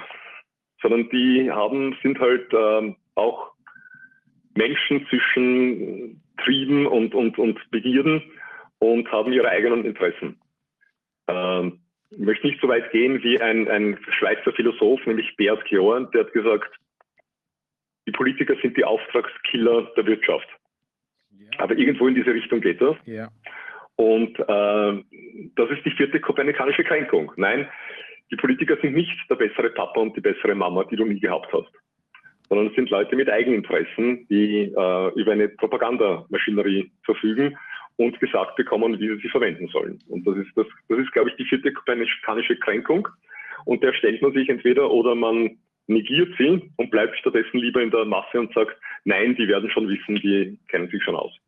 Obwohl ja heute in, in also, also diese ja. kopernikanische Kränkung, dass man, äh, dass man Interessenkonflikte ernst nimmt und wahrnimmt die gibt es in der Wissenschaft, ist das angefangen, weiß nicht, vor 15 Jahren oder 20 Jahren oder so, dass man, wenn man wissenschaftliche Arbeiten veröffentlicht, das war, irgendwann hat man wahrgenommen, da ist irgendwas, da sind Konflikte. Und da, da hat man dann diese, diese Benehmensregel, dass man dann seine Konflikte dann veröf veröffentlichen muss. Das ja. ist natürlich dann schematisiert worden und das wird umgangen, wo es auch nur umgangen werden kann. Aber dieses gemerkt, dass man sich auf weder Politiker noch Wissenschaftler, noch auf Ärzte, noch auf andere Leute, denen man etwas anvertraut hat. Dass man sich auf die nicht mehr verlassen kann, denen man etwas anvertraut hat. Das ist die wirklich, ja. das ist, das gilt nicht nur für Politiker, diese kopernikanische Wende, sondern dieses Bewusstsein, wir in unserer hochspezialisierten Gesellschaft, wir in unserer arbeitsteiligen Gesellschaft sind darauf angewiesen, Institutionen zu haben, Administrationen zu haben, Leute zu haben, die bestimmte Dinge gut können und die das für uns machen. Und denen vertrauen wir etwas an. Und dass wir das nicht mehr können, das ist so, als wenn wir von unseren Eltern misshandelt werden. Das ist so, als wenn wir, das ist, man, man kann dem, was man braucht, auf das man angewiesen ist, nicht mehr vertrauen. Und deshalb ist es so wichtig, was tun wir, wie wollen wir damit leben? Das Denn wir leben. Wolfgang, das ist das Stockholm-Syndrom. Äh, ja, äh, Meredith Miller hat das hier erklärt. Hm? Ja, deshalb, wir müssen, wenn wir, hm. wenn wir Vertrauen weiterhin haben können, wollen, dann müsste das hm. Vertrauen gerechtfertigt sein. Und dieses hm. Vertrauen ist dann gerechtfertigt, wenn Transparenz besteht, wenn wir jederzeit kontrollieren können, was gemacht wird für uns. Und das ist von der Kapazität, die wir haben, Dinge zu übersehen, abhängig. Das heißt, mhm. wir schaffen es nicht in Deutschland anzuvertrauen und in Deutschland überall nachzugucken, was passiert. Wir schaffen es vielleicht bei uns in der Gemeinde, da schaffen wir es. Das heißt, wir kommen mhm. automatisch zu solchen Gedanken wie zum Subsidiaritätsprinzip zurück, dass die Strukturen in denen wir unser Leben gestalten, wo wir Dinge anvertrauen, man etwas für uns macht, dass wir die so ordnen, dass wir weiterhin berechtigtes Vertrauen haben können, weil Transparenz herrscht. Das ist, denke ich, ein, ein, ein Schlüssel für eine, für eine nachhaltige gesellschaftliche Entwicklung. Aber wir sind nicht so weit, wir haben dafür nicht die Strukturen und es ist auch nicht in den Lehrbüchern drin, sowas. Ich finde, das gehört da rein. Das bildet sich gerade, das bildet sich gerade heraus. Ähm, bevor wir. Absolut, äh, ja. Ja. Äh, was ich dazu noch sagen möchte, ist, äh, äh also wir haben noch viel Arbeit vor uns diesbezüglich. Und damit meine ich viele Generationen noch an, an Menschen, die Bewusstsein bilden und äh, daran arbeiten, obwohl sie wissen, dass sie es zu Lebzeiten vielleicht nicht mehr erleben werden, dass sich da wirklich was ändert. Ich erinnere noch an, an Darun äh, Acemoglu, das ist ein MIT-Historiker. Historiker am MIT ist interessant, aber der Mann hat sich große Datenmengen hergenommen und hat sich das weltweit angesehen über ein paar Jahrtausende wo und wann gab es am ehesten so etwas wie Demokratie? Und das Ergebnis seiner Arbeit ist, äh, er nennt es, es gab vorübergehende Demokratieblasen in der Geschichte der Menschheit. Und da gibt es drei Bedingungen dafür. Und äh, die sind äh, nicht sehr optimistisch. Nämlich die, die Machtelite war noch nie daran interessiert, dass es mehr Demokratie gibt. Noch nie. Und dass man ihr vertrauen kann. Nur unter drei Bedingungen gab es vorübergehend mal mehr ähm, Demokratie. Und das war entweder, wenn es einen Konflikt gab in der Machtelite, das war im alten Griechenland so, da gab es den alten Adel und Emporkömmlinge, heute würden wir sagen Oligarchen. Mhm. Und die haben dann gesagt, wir geben euch unsere Sklaven nicht im Kriegsfall, weil wir wissen nicht, ob wir sie zurückkriegen. Und da war Konflikt in der Machtelite. Und da wurden dann Sozialtechnokraten sozusagen eingesetzt und die haben dann begrenzt demokratische Modelle eingeführt. Oder der zweite, die zweite Bedingung ist, wenn die äh, Versprechungen der Machtelite an den Pöbel nicht mehr glaubwürdig gemacht werden können. Oder drittens, wenn die Kosten für die politische Unterdrückung zu hoch werden. Und ähm, das war im alten Kommunismus so, ja, da musste man im übertragenen Sinn einen Soldaten neben jeden Arbeiter stellen. Das ist sehr teuer.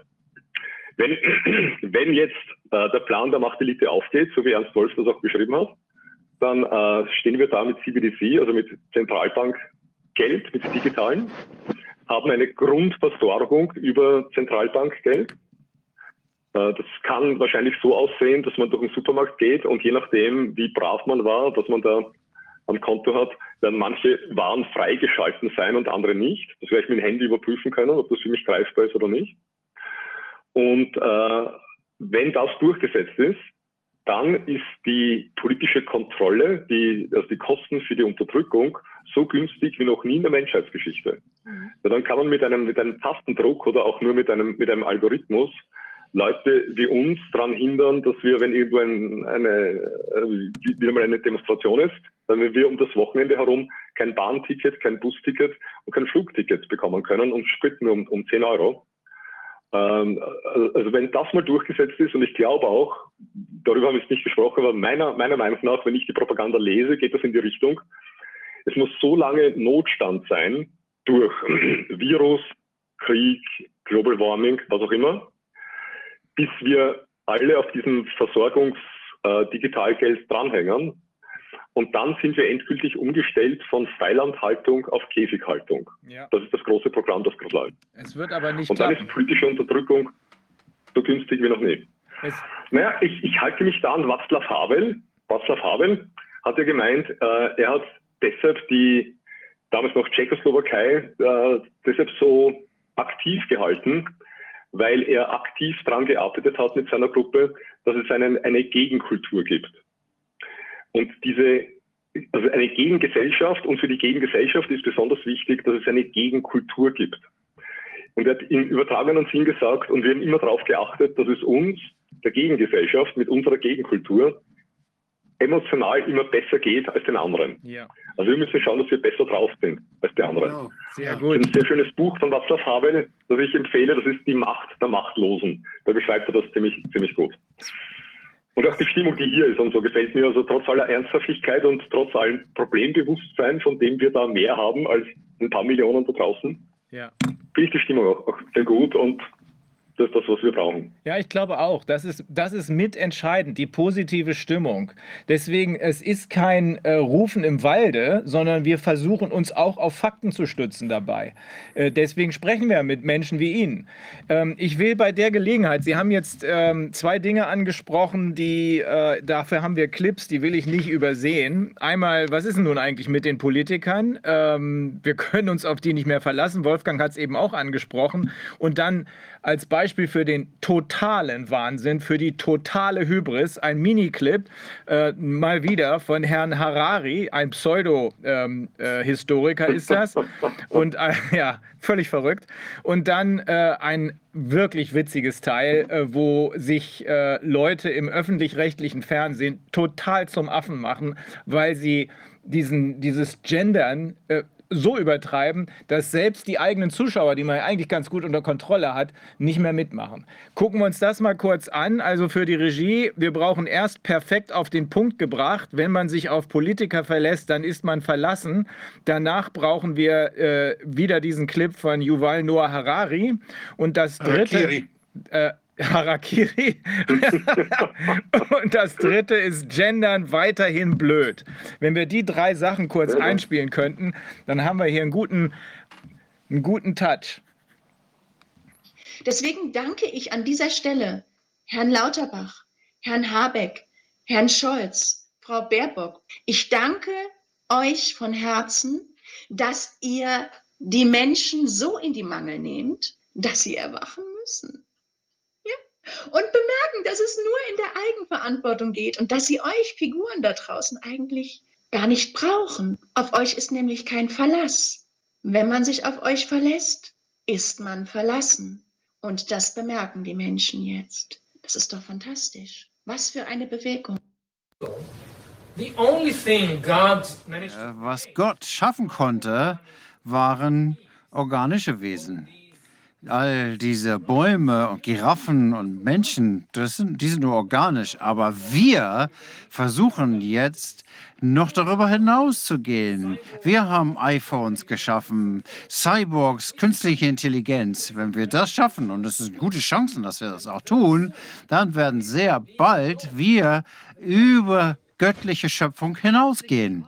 Herzlich willkommen, ihr Schülerinnen und Schüler, ihr Schülerinnen, ihr Schüler KollegInnen, ihr Lernende und natürlich auch an die Lehrkräfte, an die Lehrer, an die LehrerInnen, an die Lehrenden.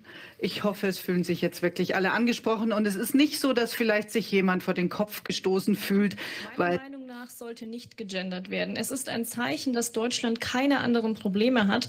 Es gibt wichtigere Fragen, die besprochen werden sollten. Mhm. Gut, das ist ähm, ganz eindeutig eine Meinung und ich habe genau dazu die Frage, nämlich die letzte ähm, Mentimeter-Frage, die heißt, wie ist jetzt deine Einstellung zum Gendern nach der Diskussion? Also Gendern finde ich ab jetzt klasse, Gendern finde ich ab jetzt doof, Gendern finde ich weiterhin super, Gendern finde ich weiterhin unnötig oder habe da keine Meinung. Und es ist schon fleißig abgestimmt worden. Vorne liegen gerade zwei gleich auf. Gendern finde ich weiterhin unnötig und habe da keine Meinung.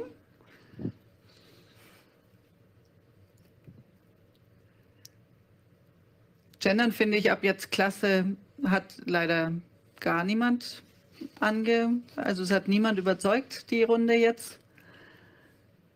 Also ich glaube, es ist tatsächlich ein Aufruf, ähm, sozusagen nächstes Jahr wieder diese Veranstaltung zu machen, ob sich was verändert hat in einem Jahr. Gendern finde ich ab jetzt klasse. Findet etwas Zuspruch, aber weiterhin ist ganz vorne Gendern finde ich weiterhin unnötig. Das heißt aber auch, dass wir tatsächlich irgendwann vielleicht nochmal die Diskussion führen müssen, sozusagen, wie wir die Veränderung weiterkriegen, also wie wir sie schneller vorankriegen und ähm, nicht sozusagen ähm, Gremien es beschließen und dann vielleicht die Schülerinnenschaft nicht mitgenommen wird, sondern eben quasi wirklich irgendwie der Sprecherinnenrat sagt, ja, wir wollen jetzt gendern, aber eben es unten nicht ankommt. Also der Wahnsinn, den die äh, Schauspielerin da am Anfang angesprochen hat, der springt einem durch ja. Harari und diese hier sowas von ins Gesicht. Ne? Glücklicherweise ja. fliegt es ihnen alles um die Ohren. Ja, dann zu dem letzten Beitrag jetzt. Äh, das ist ein Paradebeispiel, also das Gendern und dann auch diese Frage, welches von diesen 72 Geschlechtern, die man heute haben kann, habe ich tatsächlich. Also damit kann man junge Menschen absolut ablenken von jedem politischen Thema, weil das ist so etwas Persönliches, gerade in dieser Phase der Selbstfindung. Damit bekommt man die gesamte junge Generation und mhm. äh, lenkt sie ab von den, von den Themen, über die sie sich ja. hier mit uns unterhalten sollten. Das ist das eine, was ich sagen möchte noch. Und das ist so ein Beispiel für Atomisierung. Ja? Mhm. Ich, ich, ich gehe hin und sage, also wo bist du der oder der? Ein, welcher von den 72 bist du? Eine viel weniger relevante Frage als die, was, was wird gerade mit uns gemacht. Mhm. Und, äh, und das zweite ist, von Harari habe ich ein, ein viel schlimmeres Video noch, wo er ganz offen sagt, vielleicht haben Sie das schon äh, gebracht, nämlich äh, ein Interview, wo er ausdrücklich sagt, äh, wir produzieren jetzt Menschen, also Körper, Robotik und, und Geist, KI. Und das heißt, wir werden all diese billigen Arbeitskräfte gar nicht mehr brauchen. Und dann ist die Frage, was machen die Menschen mit ihren useless lives, ausdrücklich? Und dann zwei Sätze später sagt er, was machen sie mit ihren worthless, mit ihren wertlosen Leben? Und sagt dann selber, Ernährung wird nicht das Problem sein, wir werden die schon durchfüttern können. Aber so psychisch, unsere Lösung scheint zu sein, Drogen und Videospiele. Das sagt, der, sagt er ausdrücklich, habe ich auf Facebook gepostet.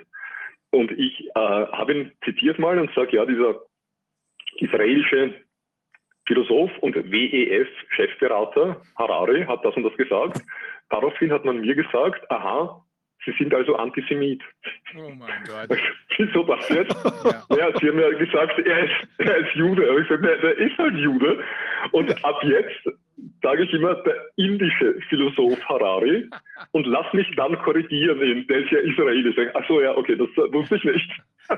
Ja, es, ist, es ist super peinlich, äh, sich die, äh, also völlig menschenfeindlich, völlig entmenschlich. Deswegen habe ich neulich ja, mal, ja. ja, deswegen habe ich neulich mal gesagt, ob das überhaupt noch Menschen sind, ist die Frage. Kreaturen in irgendeiner Weise vielleicht, aber da geht ja alles Menschliche weg. Nichts Nein, leider, das sind, leider gibt es solche Menschen auch. Da müssen wir mit leben. Tja, schauen wir mal. Ich ja, wir, Menschen, kleine... wir Menschen sind so. Ja. ja. Wir Menschen sind so, wenn ich das mal kurz sagen darf. Äh, es gibt einige äh, Urvölker, die in ihrer eigenen Sprache den Begriff Mensch nur für Stammesangehörige haben. Mhm. Das heißt, ein, ein Mensch von einem anderen Stamm ist nicht mehr Mensch. Also und wenn es mal diese Grenze gibt, wenn ich diese Grenze mal anfange zu ziehen zwischen, also was, was gilt als Mensch oder nicht, oder was ist Leben und was ist schützenswürdig ja. oder nicht, wenn es die Grenze mal gibt, dann, das ist ein Übel. Also die kann beliebig, je nachdem, wie gerade die politische Uhr geht, verschoben werden. Richtig. Und also wir, wir Menschen sind von Anfang an so und sind noch nicht besser geworden. Das ist das Problem. Wir sind mächtiger geworden, wir haben unglaubliche Mittel, aber wir sind diesbezüglich noch nicht besser geworden. Und das ist, daran haut es meines Erachtens. Damit müssen wir einfach rechnen, dass es so ist, ja.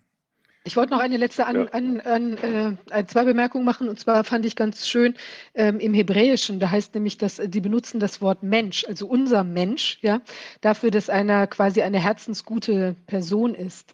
Also ja. das fand ich ganz schön, weil ich denke, diesen, dieses Element haben wir ja tatsächlich auch. Und ich denke, das ist natürlich das, was uns Menschen als, äh, als, als Menschen auch natürlich viel mehr definiert als dieser Kram da, die Spalt. Äh, Nochmal zu Desmet, eine kleine Randbemerkung, die, die äh, Catherine Austin-Fitz, die hatte, glaube ich, bei ihm das, äh, den Kritikpunkt, dass äh, er diese individuelle äh, Komponente des Verführtseins oder äh, sich haben kaufen lassens oder sowas, dass, sie, dass er das nicht berücksichtigt hat in seinen oder jedenfalls nicht nach, nach außen getragen hat in seinen Gedanken. Und ich glaube, dieser Aspekt ist schon nochmal wichtig, warum die, die mitmachen, dann eben vielleicht nicht einfach nur sich in der Massenhypnose komplett befinden, sondern dass die eben auch ganz handfeste andere Interessen haben, zum Beispiel eben sich einen Tisch äh, zu sichern beim WEF, wo sie dann die Krumen äh, eben sich zuwerfen lassen oder was auch immer. Also das wäre was, was man vielleicht noch mal ein bisschen stärker untersuchen möchte. Aber es müsste, aber das spricht nicht gegen die Thesen von, von Desmet, sondern ist eben vielleicht eine Ergänzung oder ein anderer, die andere Medaille, die andere Seite der Medaille.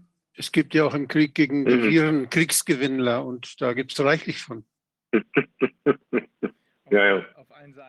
Ja, ähm, wir Ja. müssen äh, an dieser Stelle, wenn Sie nicht sich äh, übergangen fühlen in irgendeiner, äh, in irgendeinem äh, Punkt, der noch unbedingt gebracht werden muss, müssen wir zum nächsten Gast überwechseln. Äh, Herr Braun, fehlt da noch was? Nein, bitte. Ich, also, ich, ich fühle mich gehört und bin sehr dankbar, Beiträge ein bisschen liefern zu können und wünsche Ihnen alles Gute. danke, hat Spaß gemacht, Herr Braun. Sehr Ja, interessant. Vielen Dank. Vielen Dank. Ja, vielen Dank mir auch. Ich bin ja in Österreich bei der, bei der MFG und äh, weiß, Sie sehe hier Leute von der Basis und wir müssen schauen, dass die, die Stimmung bei uns besser ist als bei jeder anderen Basis. Sehr gut. Schönes Wochenende Danke. wünschen wir Ihnen. Danke Ihnen auch. Dankeschön. Okay, now we're going to switch back to English. We have Dr. Robert. Wir haben Doppert O. Young bei uns, Naturheilkunde, Ex Ernährungsexperte und Autor einiger Werke, zum Beispiel das pH Miracle, in denen er seine Ansichten über ganzheitliche Heilung und alkalische Lebensweise darlegt. Er wird uns zu uns über Graphen gebaute Nanodrähte, Strukturen und pathologische Blutgerinnung, die zu Verletzungen und Tod führen, berichten auch über den Empfang und die Übertragung von dieser Nanotechnologie, sobald sie in ein Tier oder einen Menschen implementiert ist und über das ähm, WLAN und Skynet verbunden worden ist. Er hat auch Forschung über Pleomorphismus und wie diese mit den Gesundheitsproblemen und den Behandlungen von heute zusammenhängt und über die Post-Covid-Outfections, die sich als ILD oder interstitielle Lungenerkrankungen mit Flüssigkeiten das, diagnostiziert werden, die nicht idiopathisch sind. Robert, es tut mir leid, dass Sie so lange warten mussten. Äh, ich hoffe, Sie sind noch in der Leitung. Ich bin da, vielen Dank. Herzlichen Dank, dass ich die Möglichkeit habe, hier dabei zu sein. Und es ist nett, Sie alle kennenzulernen. Und Sie und Ihre hochverehrten Kollegen. Vielen Dank, dass Sie sich die Zeit genommen haben. Ich glaube, wir haben einem Jahr schon mal miteinander gesprochen und hatten dort ein, äh, ähm, äh, jemanden aus einer, einen hochrangigen Politiker aus, der, aus dem Mittleren Osten bei uns. Ich glaube, wir haben mit so vielen Leuten kommuniziert und äh, korrespondiert, dass ich langsam schon die Kontrolle verliere. Und ich, ich kann mich da kaum noch dran erinnern, aber ich weiß, dass wir da zusammen waren. Ich glaube, Wolfgang war auch dabei. Äh, wir werden am Ende dieser Sitzung heute noch einen Videoclip spielen eines amerikanischen Arztes, der, ich glaube, uns erklärt, wie vor 100 Jahren äh, das Spielfeld komplett ausgetauscht wurde. Bis dahin gab es Naturheilkundler, ganzheitliche Medizin und plötzlich ist die Pharmaindustrie auf den Plan getreten. Ich weiß, das ist eine, äh, grobe, eine grobe Vereinfachung, aber ähm, dann wurde das in, eingebracht. Ich glaube, er ist auch Naturheilkunde, Peter Glidden.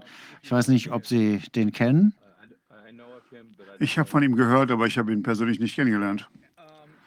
Okay, was ich weiß, jeder macht sich große Sorgen um dieses Graphen.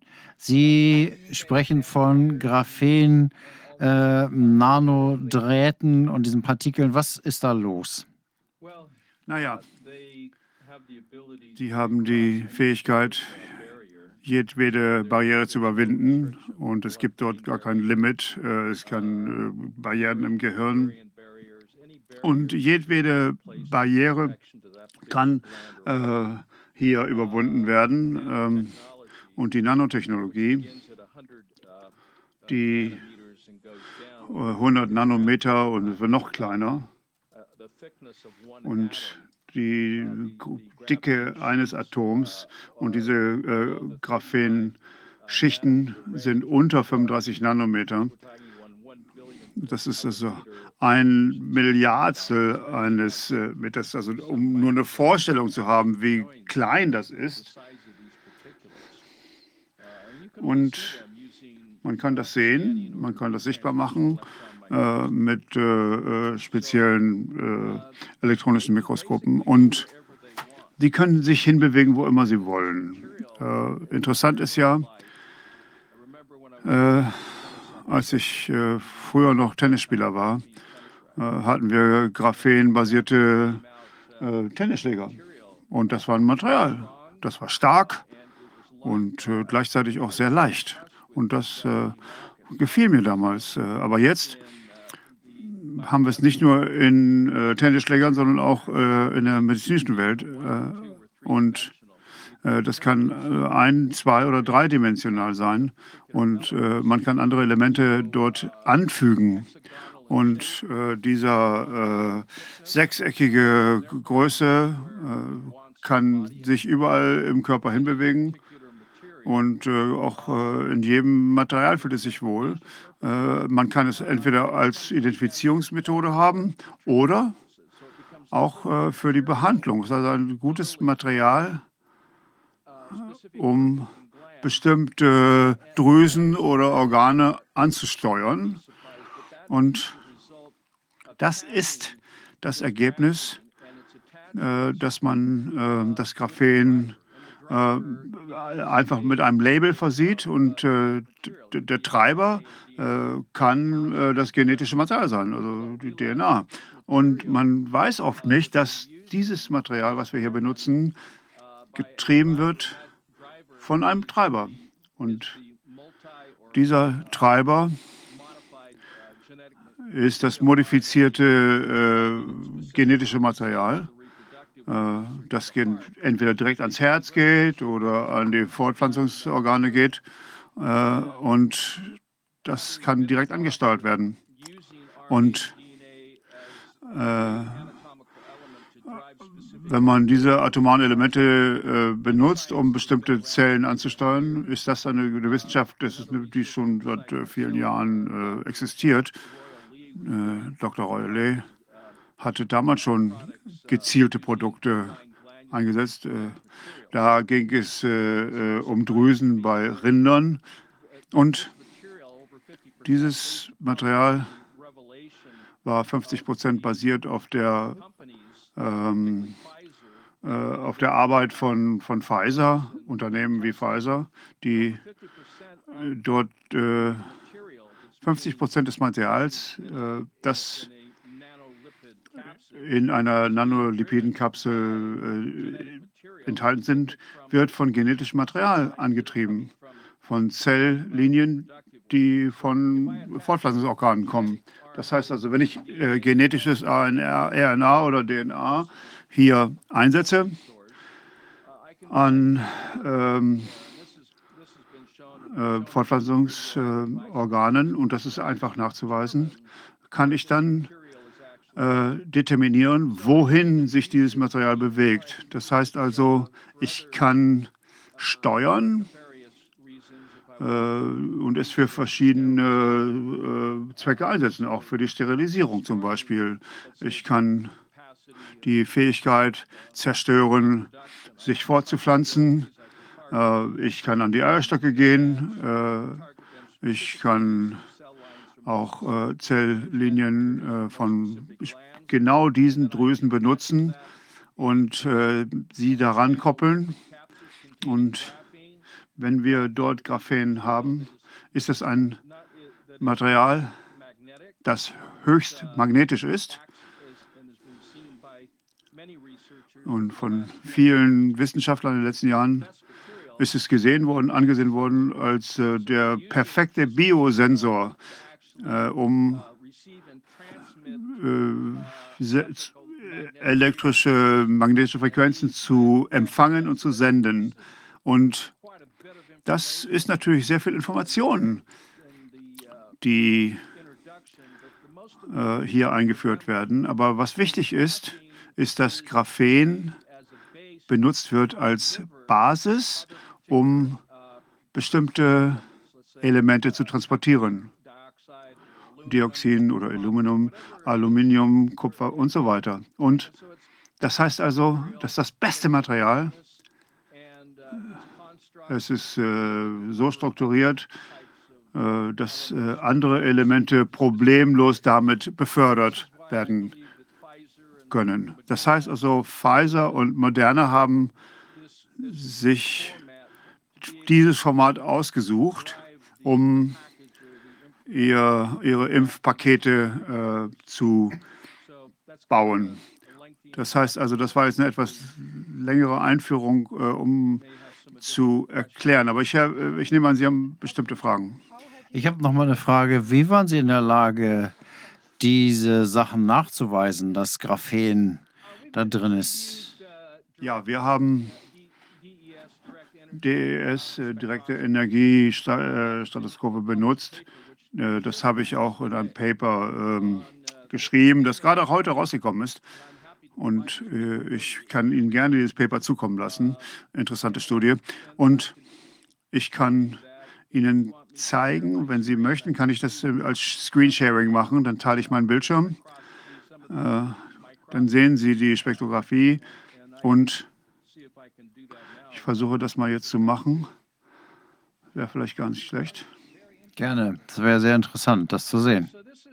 Ja, also hier haben wir einen Artikel.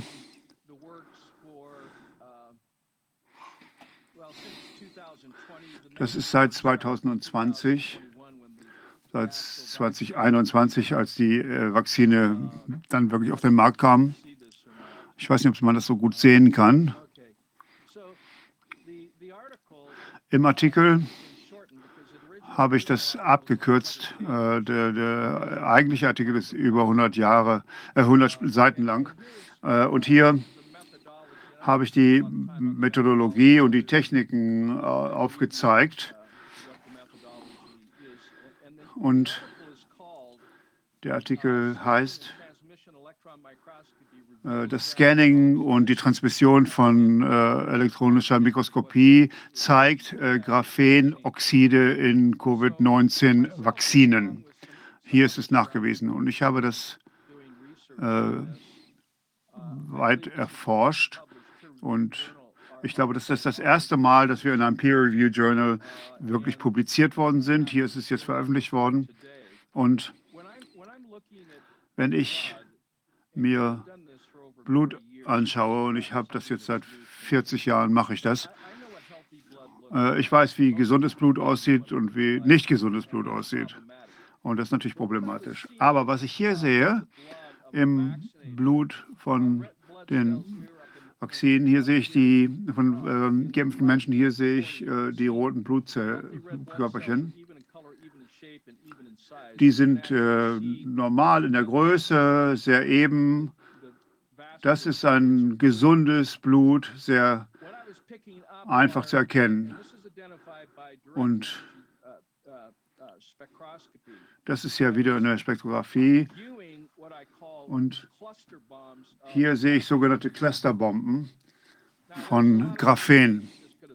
Äh, das kann natürlich auch andererseits in anderer Form äh, entstanden sein.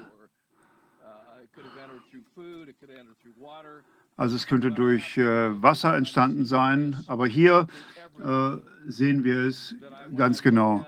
Und wenn ich hier mir die äh, Blutbilder anschaue, sehe ich das, äh, dieses Endresultat. Und was mich wirklich stört, also wir sehen die vergrößerten äh, Blutkörperchen und auch hier haben wir Graphenoxid und wir sehen auch das Blut um dies, das Graphenoxid. Und eine neue Vorstellung, die hier auch gezeigt wird, ist, dass die roten Blutkörperchen eigentlich die primären äh, Zellen sind. Äh, wir haben 5000 äh, 5000 rote Blutkörperchen zu einem weißen Blutkörperchen. Das ist ungefähr die Relation. Und wenn ich hier mir die roten Blutkörperchen anschaue, und was ich hier auch dokumentiere, ist, dass Sie das Graphen aufnehmen, egal wo es jetzt herkommt. Das nehmen Sie als direkte Primärquelle auf. Äh, in diesem Falle natürlich durch die Impfung. Denn also AstraZeneca, Moderna, Pfizer, die verschiedenen äh, Vakzine. In was ich in allen von diesen Vakzinen gesehen habe bei den Impfungen ist, dass die Elektronensignatur von äh, Graphenoxid klar zu sehen ist. Das heißt also, ich sehe hier das auf der Zellebene. Wenn wir uns diese Röhren von Graphen anschauen, was macht es mit dem Blut? Es ist wie ein Magnet. Sie ziehen das Blut an sich und Graphen ist magnetisch und Graphenhydroxid, Graphenes Oxid äh, ändert die Polarität der Blutzellen und zieht das rote Blut, die Rotblutenzellen an sich. Also was wir hier sehen in diesem Bild ist die Akkumulation äh, von roten Blutkörperchen und äh, sie sammelt äh, das Blut, die roten Blutkörperchen um sich selbst. Und das ist das, worüber ich auch meine These aufgebaut habe. Denn ich habe die Frage gestellt, warum ist es so, dass das Blut koaguliert, äh, wenn es äh, in Kontakt kommt mit Graphemoxid? Und ich bin sehr froh, dass ich das Paper jetzt veröffentlichen konnte und diese Verbindung aufzeichnen konnte. Also wir sehen hier direkt,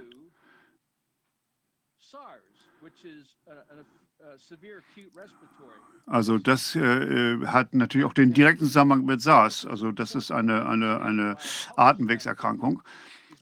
Und ich wollte der Welt zeigen, dass dieses Graphen äh, sich selbst zusammenbaut. Und hier sehen wir die einzelnen Partikel des Graphens, was sich dann zusammensetzt. Und wenn wir dann etwas tiefer runtergehen im Artikel, sehen wir dann hier äh, die verschiedenen Röhren. Hier sehen wir die Fäden des äh, Nanodrahtes und äh, die schnelle Blutgerinnung und die Aktivität der Blutkörperchen. Hier zeige ich das Graphen mit einem Pfeil und wir sehen, wie das Blut wirklich hier vergiftet wird. Und äh, die Blutzellen absorbieren diese Partikel, dieses Fremdkörper.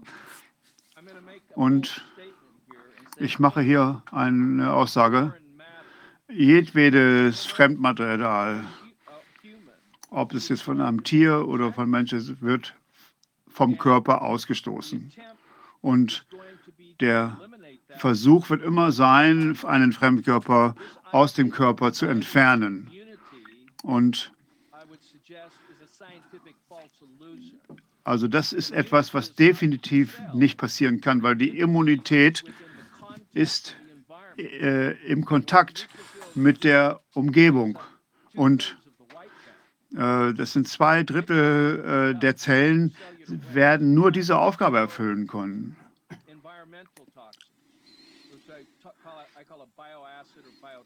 Ich nenne die Bio-Giftstoffe äh, und äh, die werden hier aufgenommen, genau wie die roten Blutzellen.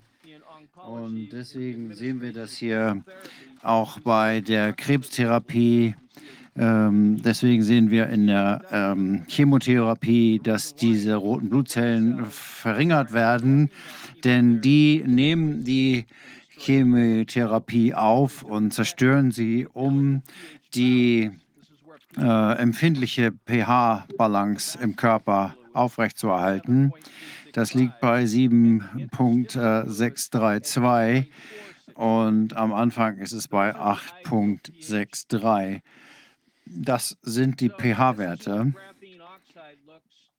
So sieht das Graphenoxid aus, aus einer der Proben des Impfstoffes unter einem äh, Röntgenfraktometer, das die Nanopartikel auflöst. Und äh, das wollte ich Ihnen hier zeigen. Und hier sehen wir die Messungen der Pfizer-Impfstoffe unter, dem, unter der Rastermikroskopie. Und die Probe zeigt hier dass, äh, den Kohlenstoff und den äh, Sauerstoff, also die Signatur des Graphenoxides hier. Und wir setzen auch äh, die Elektronenmikroskopie ein äh, mit ähm, Röntgenmikroskopie, äh, um dieses Material zu identifizieren. Ich glaube weiterhin, dass ähm, ich der Erste bin, der das gezeigt hat.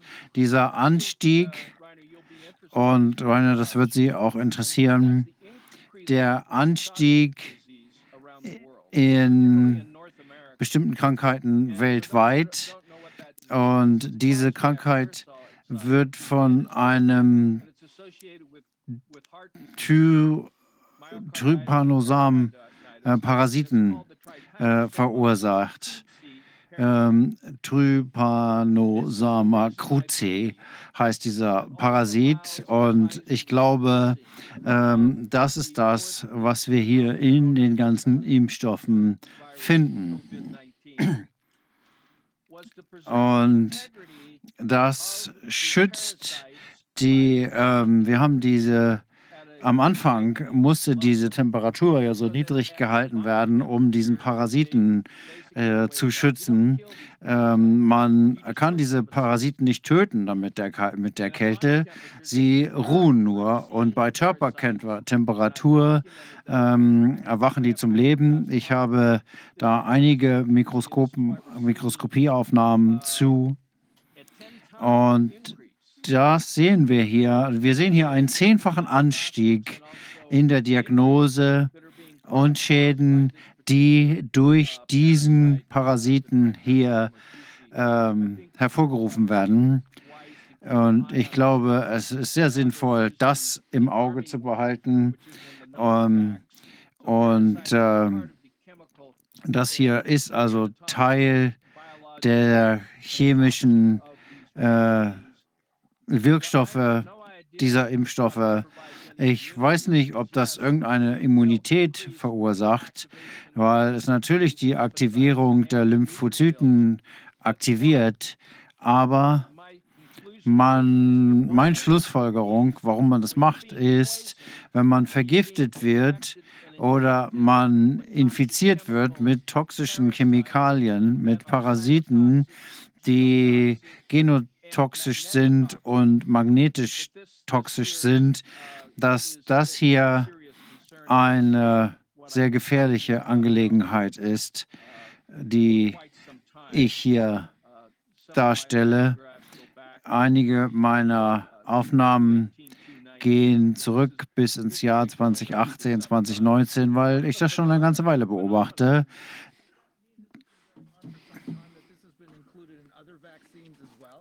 Heißt das, dass das auch in anderen Impfstoffen war? Ja, ja, ja. Ähm, okay, das, ist, das läuft seit den 80ern. Gut, also ich äh, habe damit angefangen, weil die gleichen Leute, die in der in dem Impfstoff ACT durch diesen Phantomvirus äh, HIV äh, involviert war. Das waren die gleichen Typen, die bei Ebola dabei waren, die die ganzen Im Grippeimpfstoffe entwickelt haben. Hier ist das Ziel scheinbar wieder, wie ich glaube, für diese Corona-Studie ist, äh, die tödliche Graphendosis festzustellen, um zu sehen, wie widerstandsfähig der menschliche Körper ist, äh, um dieses hochgiftige Material ähm, auszuhalten und auch wie es sich im menschlichen Körper verhält, ob es dort Verbindungen gibt zwischen elektromagnetischen Frequenzen. Wer ist denn derjenige, der äh, all das hier mit angekurbelt hat? Reden wir jetzt von Fauci? Ja, ja, ich meine Anthony Fauci, aber auch Luc Montaner. Aber er hat die Seiten gewechselt. Ich weiß nicht, ob Ihnen das klar war. Er hat 2010 ähm, wir waren dort zusammen auf der Bühne 2011 in äh, Norditalien, wo ich eine ganze Zeit verbracht habe. Ich habe dort ein Forschungszentrum. Hast du, haben Sie dort auch Judy Majkovic getroffen? Nein, ich habe Judy Majkovic später erst getroffen. Aber Judy ist eine gute Freundin und ich sage das ganz ehrlich, obwohl wir uns nicht in allen Dingen übereinstimmen, in den meisten, und das reicht mir. Das hat sie mir auch gesagt. Ihre Erfahrung unterscheidet sich von meinen und das respektiere ich natürlich. Äh, ich respektiere Judy Mikovits sehr, aber mein, äh, meine Beziehung mit Luke war die, dass als wir vor der Präsentation zusammengesessen haben, hat er eine Präsentation gehalten zu Viren. Kann ich Ihnen das erzählen? Er hat eine Präsentation gehalten zum Nutzen von alkalinem Wasser und anti antiionischem Wasser und Hydrochloroxin und der Kon Konzentration in der Heilung von Krankheiten. Und ich habe ihn gefragt, was machen Sie jetzt eigentlich? Und er hat mir das gesagt und er hat mir seine ähm, Wasserforschung vorgestellt und wie das Wunder wirken kann in der Behandlung verschiedener Krankheiten. Und ich habe ihm voll zustimmen müssen. Und ich habe gefragt, wie geht es an der Universität? Und er, ähm, er hat mir gesagt, ich bin ins Exil verbannt worden nach China weil er seine Meinung geändert hat, seine Seite geändert. Ähm, und er hat dann irgendwann plötzlich gesagt, HIV ursacht, verursacht keine Krankheiten. Das habe ich aus seinem eigenen Mund gehört. Äh, das war 2011. Und er hat dann noch zehn Jahre, elf Jahre überlebt. Äh, und ich bewundere ihn für seinen Mut, an die Öffentlichkeit zu gehen. Es war natürlich peinlich für die Universität, aber es war für ihn genau das Richtige, sich davon zu befreuen. Bob Gallo, ähm, Luke Scher, die mit ihm den Nobelpreis geteilt haben, er wollte einfach diesen Ruf loswerden, aber er hat natürlich das wichtig, die Wichtigkeit von all der Alkalität im Körper äh, entwickelt und die Wichtigkeit von Wasser als Katalysator für die Gesundheit auf den Zellmembranen und den Zellkernen, das HIV und Faucis, ACT und Coronavirus Impfstoffe, das ist, ist ja noch nicht mal ein Impfstoff, sondern ist, ich nenne das als gezielte Biowaffe, die sehr, sehr präzise ist. Die wissen ganz genau, wo das Material hingebracht wird und sie wissen ganz genau, was da drin ist. Ich weiß, was da drin ist. Andere Wissenschaftler, mit denen ich zusammengearbeitet habe, wissen, was da drin ist. Und auf der Basis dieser ganzen neuen Medikamente, was immer sie da reinbauen, Titan, Aluminium, Kupfer, Blei, ich habe sogar Edelstahl in den Impfstoffen gefunden, dass der, die Absicht ist, das gleiche Protokoll durchzubringen, oh, wo wir doch ein Eid geschworen haben, kein Leid zu verursachen. Und das, was ich gesagt habe, ist genau das, bevor diese ganze Katastrophe losgegangen ist. Diese Impfstoffe, und ich habe das auch vor dem internationalen ähm, Tribunal ähm, bezeugt, im Sommer 2019 habe ich diese Information öffentlich gemacht wenn, als das Wuhan als der Wuhan-Test durchgeführt wurde, mit 300 Zell, ähm, mit äh, 5G-Zellen, äh, nachdem die Leute, den Leuten diese Impfstoffe verabreicht wurden, wurde diese 5G-Technologie angestellt, ähm, 2019, mit dem Graphenoxen in den Impfstoffen. Das verbindet diesen Biosensor und den Empfänger. Da gibt es tausende von Artikeln zu zu den Biosensoren und der biosensorischen Qualität von Graphen. Das ist relativ einfach herauszufinden. Das ist nicht nur meine Arbeit. Da gibt es tausende von Webseiten zu, die das sagen. Interessanterweise viele davon aus China. Äh, das meiste kommt aus China hiervon und wir sehen, dass diese Technologie dort eingesetzt wird für verschiedene, aus verschiedenen Gründen. Und ich denke, das ist äh, Ihnen ja relativ bewusst. Es gibt viele Gerüchte.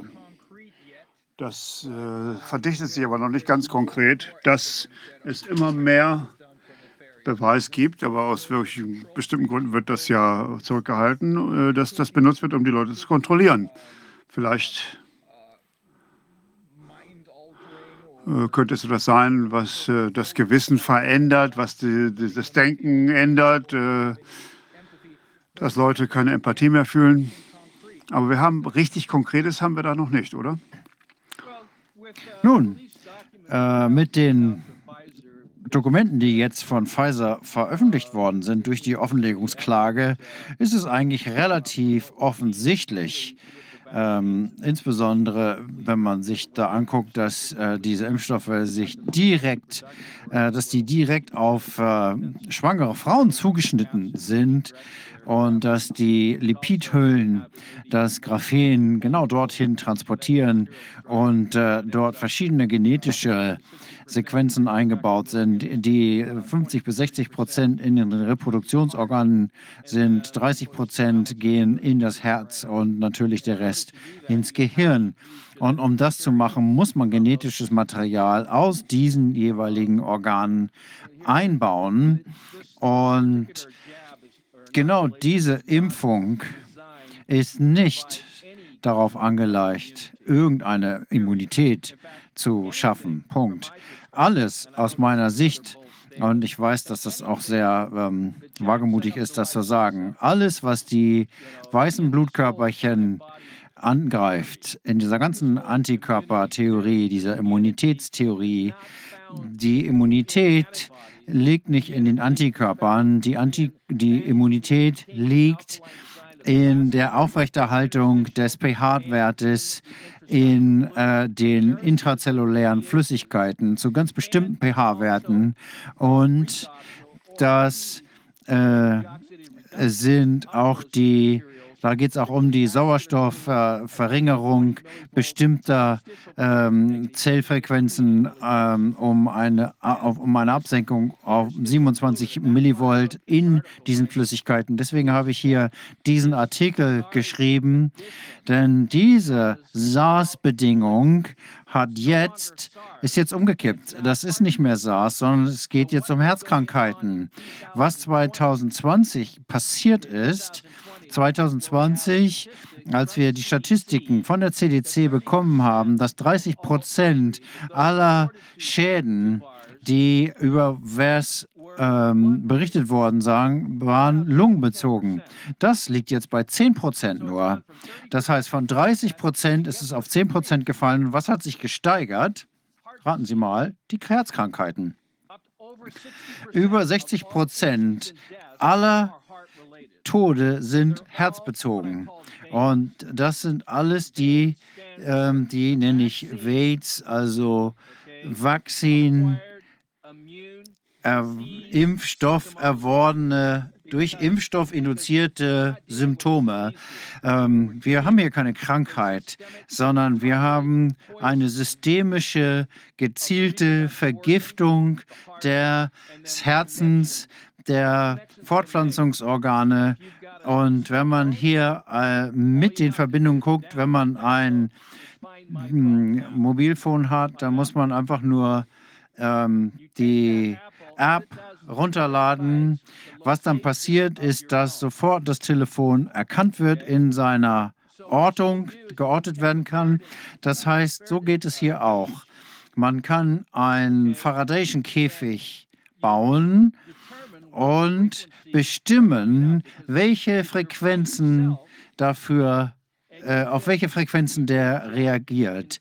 Also wenn man das Graphen einbindet, dann kann die App auf dem Apple-Computer die IP-Adresse aufnehmen, neben der Adresse des Telefons selber, der Geräteadresse.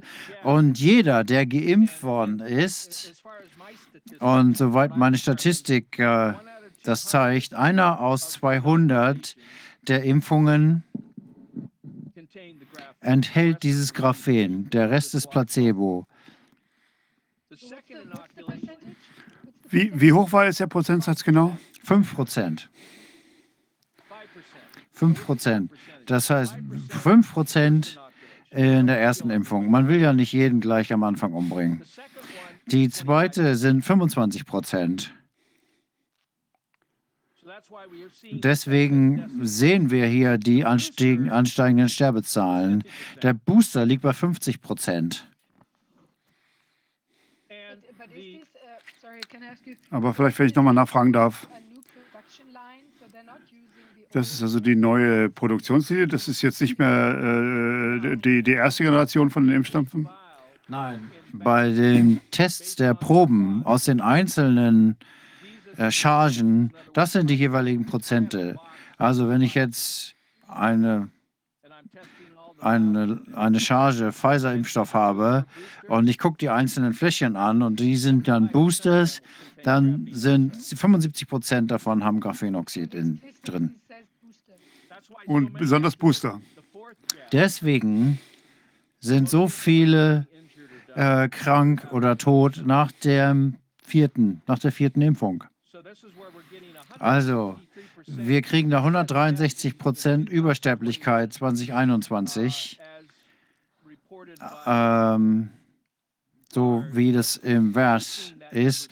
Aber wir sehen ja, dass die tatsächlichen Zahlen deutlich höher sind, weil ungefähr nur ein Prozent überhaupt in dieser Datenbank registriert wird, wie ja einige Studien auch schon gezeigt haben. Ich würde denken, man muss das ungefähr mal 20 nehmen, was dort berichtet wird. Andere sagen, das muss man mal 40 nehmen, die Zahlen, die dort stehen. Und das heißt, dass die Tode und Verletzungen, die hier tatsächlich berichtet werden, nur ein Bruchteil dessen sind, was im echten Leben passiert. Ich war niemals ein Freund, äh, denn mein Vater hat mich sozusagen äh, darauf programmiert, medizinischen Ärzten zu misstrauen. Wir hatten niemals eine Krankenversicherung. Ich äh, war niemals in einem Krankenhaus seit dem Tag, wo ich geboren wurde. Und ich bin nie geimpft worden, denn wir haben einfach nicht an diese Wissenschaft geglaubt. Mein Vater hat den Zweiten Weltkrieg überlegt und er hat genügend Impfschäden gesehen. Und er hat gesagt, nee, tut mir leid, ich bin da raus. Und ich bin da gewisserweise drauf geprägt worden. Aber ich kann Ihnen sagen, was für mich der Wendepunkt war. Das war 1983, als mein Neffe HIV diagnostiziert wurde. Und ich äh, bitte meine Schwester, Todd, nicht. Ähm, ich habe meine Schwester gebeten, ihn nicht mit ACT impfen zu lassen. Und er ist aber trotzdem sechs Monate später gestorben. Ähm, er hat das gekriegt. Ich hatte ihr gesagt, das ist ein Gift, das wird überall in der Chemotherapie eingesetzt und jeder, der das kriegt, stirbt. Niemand ist bislang von HIV gestorben. Alle sind an der Behandlung gestorben. Das ist ja ganz genau, was Judy Majkovic gesagt hat. Und sie hat das wirklich alles gesehen. Sie hat das von Anfang an, ab den 80er Jahren äh, beobachtet. Da war sie wahrscheinlich gerade mal 20 als äh, Assistentin im Labor. Und, und Sie haben ja gerade Fauci und Gallup erwähnt. Und äh, der äh, hat nicht den Nobelpreis zusammen mit Luc Fontanier. Nein, Fauci, das war Gallo. Äh, ich habe mich vers versprochen. Äh, Gallup hat ihn nicht. Er, er, er sagt, dass er es gefunden hat, aber dann hat er gesagt, nein, äh, ich werde da nochmal nachgucken. Es war Luc Montagnier, der dafür auch äh, den Nobelpreis gewonnen hat. Und Gallo hat dann behauptet, dass er die Retroviren entdeckt hat, äh, zum Beispiel für HIV. Aber das stimmte gar nicht. Äh, Judys Mentor, Dr. Flacco Sandy, der war derjenige, welcher. Ja, nicht besonders überraschend, das äh, stimmt. Mm, ich kenne die Argumentation. Ich war eigentlich niemals in der Lage, irgendein Virus zu isolieren. Und ähm, in jeden Stu aller Studien haben wir diese ähm, Isolation gemacht, um eine perfekte, ähm, eine gesunde Person krank zu machen. Viren sind nicht ansteckend. Viren sind nicht die Quelle von Krankheiten. Das ist eine Idee, die tausend äh, von Jahren zurückgeht, indem man chemische Reaktionen benutzt. Das ist jetzt hier mit Radiostrahlen, mit Mikrowellen verbunden worden. Radiostrahlung äh, 4 Gigahertz ist die gleiche äh, Frequenz, die in der Mikrowelle, im Mikrowellenherd ähm, äh, genutzt wird, um die Moleküle im Essen zu oszillieren und das damit zu erhitzen. Also wenn man jetzt hier guckt, wie die verschiedenen Elemente eingebunden werden, äh, Krebs und so weiter, da würde ich das eher auf äh, Strahlungserkrankungen zurückführen.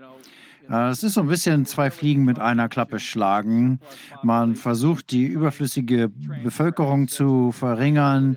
Äh, man versucht, da Technologie einzubringen, Biosensoren ähm, und mit äh, macht die Sensoren überall rein und am Ende ein komplett digitales System drahtlos zu haben, wo der menschliche Körper diese Nanotechnologie in sich trägt und dann mit 4G, jetzt 5G, die bei 8,4 Hertz, Gigahertz äh, funktioniert, verbunden ist. Aber sie setzen das auch ein als äh, eine Energiewaffe. Und diese Energiewaffe, eine Strahlenwaffe, die, ähm, da gibt es tragbare Einheiten, aber auch äh, Frequenzen, die überall von 8,4 Gigahertz und noch mehr ähm, nach äh, bei bestimmten, bei 4,1 hat man bei 41,3 Gigahertz gibt es ein Quantum, einen Quantensprung zwischen der Quelle, was ist die Quelle? Das äh, Telefon, der Computer, der Funkmast, was auch immer, der Satellit. In dem Moment, wo diese hat man diese Frequenz erreicht, hat man die Kontrolle über den Körper verloren. Bei 60 Gigahertz stirbt man. Es saugt das, den Sauerstoff aus der Zelle. Das ist etwas, was mich sehr, sehr besorgt, denn die Unternehmen, die Technologiefirmen, die sagen, dass diese Technologie sicher ist, die arbeiten zusammen mit denjenigen, die diese Impfstoffe produzieren, um genau diese Verbindungen herzustellen, um zu machen, was sie wollen. Kontrolle über Geist und Körper, Bevölkerungskontrolle, Bankenwesen, äh, Wi-Fi, äh, WLAN, äh, um Schuldenstände zu regulieren, Technologie, die implementiert ist, die es heute gibt. Und das ist der Grund, warum mit Herz, Emotionen, die man im Herz merkt, ist meine Angst, dass diejenigen, die diese Technologie gespritzt bekommen haben, die jetzt IP-Adressen haben, wo äh, Microsoft die Patente besitzt. Das kann man übrigens nachschauen, um nachzuverfolgen, wer auch immer das kontrolliert, CIA, wer auch immer, äh, Kontaktverfolgung der gesamten menschlichen Bevölkerung zu ermöglichen. Punkt. Ich habe eine Frage. Gibt es denn da irgendwelche positiven Optionen in diesem System? Ja, doch, doch. Ich denke immer über beide Seiten dieser Medaille nach. Es gibt natürlich eine Seite, um das äh, wissenschaftlich zu identifizieren, aber es gibt auch eine Möglichkeit, damit umzugehen. Wenn man etwas machen, um das zur Explosion zu bringen, dann wird das Problem nur größer. Man verursacht viel Kollateralschaden. Also braucht man etwas, wo das elektromagnetisch darauf reagiert.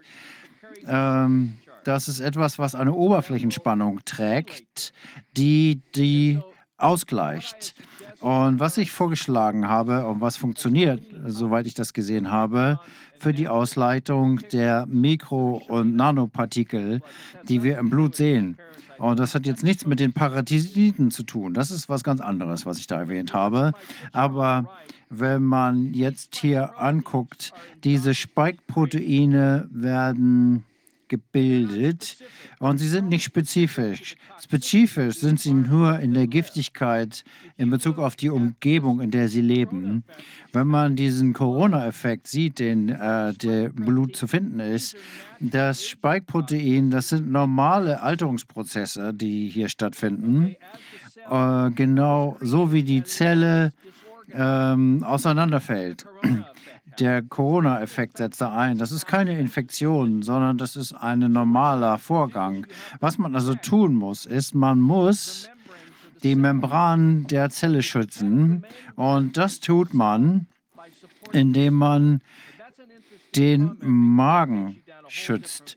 Weil, das ist natürlich interessant, weil das ein ganz anderer Aspekt ist. Und warum ich das hier sage, ist, weil der Magen das Hauptorgan ist und ganz vorne im Immunsystem steht.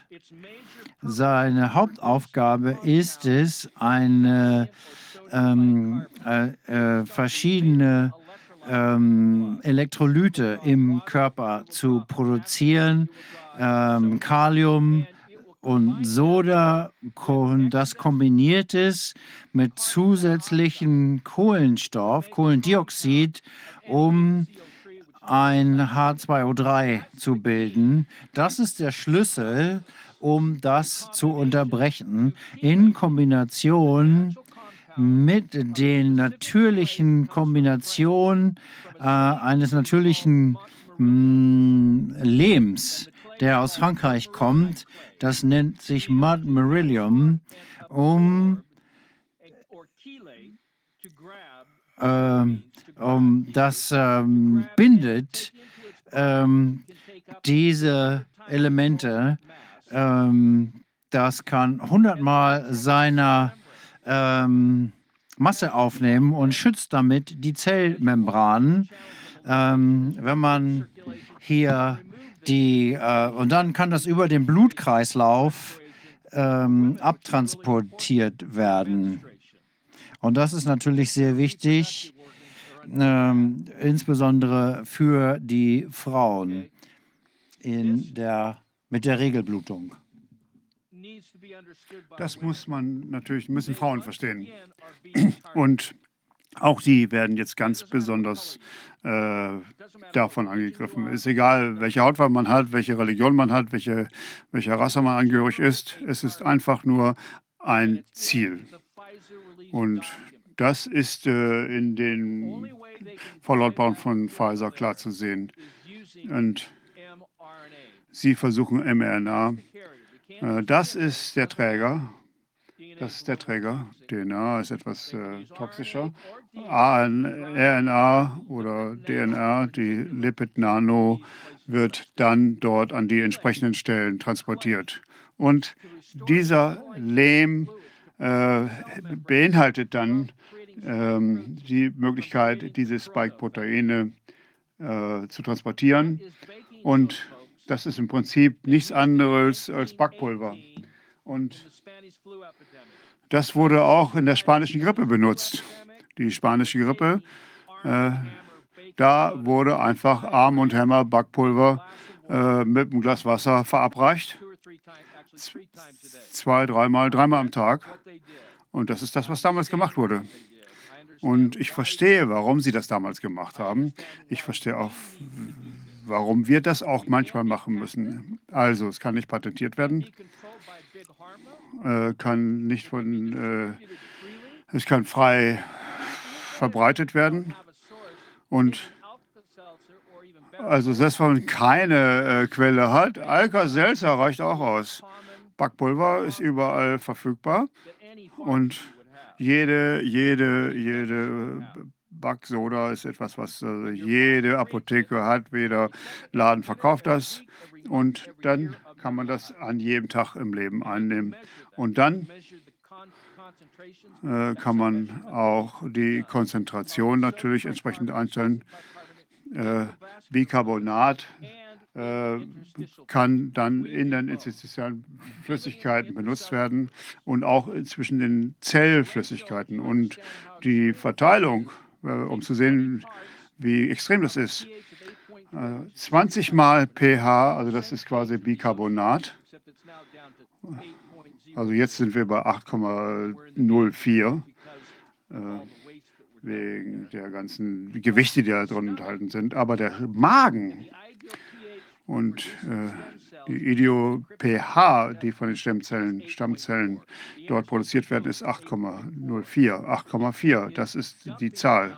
Das heißt also, dort wird, äh, werden die Zellen, das Blut, alles Mögliche abgelagert. Und das kann nicht kontrolliert, kann nicht patentiert werden, aber es ist sicher, es ist äh, effektiv. Und in 96 Prozent aller Fälle, die der Studien, die ich geführt, durchgeführt habe, in allen möglichen Patienten, bei 96 Prozent aller Patienten, die ich damit behandelt habe, einfach normales Bicarbonat, Backpulver. Und äh, bei Krebspatienten 81 Prozent effektiv. Und 80 Prozent der Stadium 1 Endstadium äh, Krebspatienten ist das angewandt worden. Und es hat geholfen. Eine äh, Heilung für Krebs, das war der Name eines Buches, was ich geschrieben habe. Und die Heilung ist relativ einfach. Also einfach dieses spezielle Lehm benutzen und Bicarbonat, Backpulver. Und wie ich das gesagt habe, ich habe äh, anderen Unternehmen geholfen, Produkte dieser Art äh, zusammenzustellen. Und die fragen mich, woher krass hast du das denn? Ich sage nicht, es geht um ein bestimmtes Produkt. Ich sage einfach nur, es gibt ein Produkt namens Forsol, also vier Salz auf Deutsch. Äh, da haben wir die vier Komponenten und äh, kann man überall nachschauen. Das sind die verschiedenen Arten von äh, Lehm. Sie wissen, wo Sie Bicarbonat bekommen, Backpulver. Ich würde das jetzt nicht. Nicht alles von denen sind Sachen, äh, die ich so äh, unterschreiben würde, aber die wesentlichen Komponenten sind richtig. Können Sie uns diese Dokumente mal schicken, was Sie da veröffentlicht haben?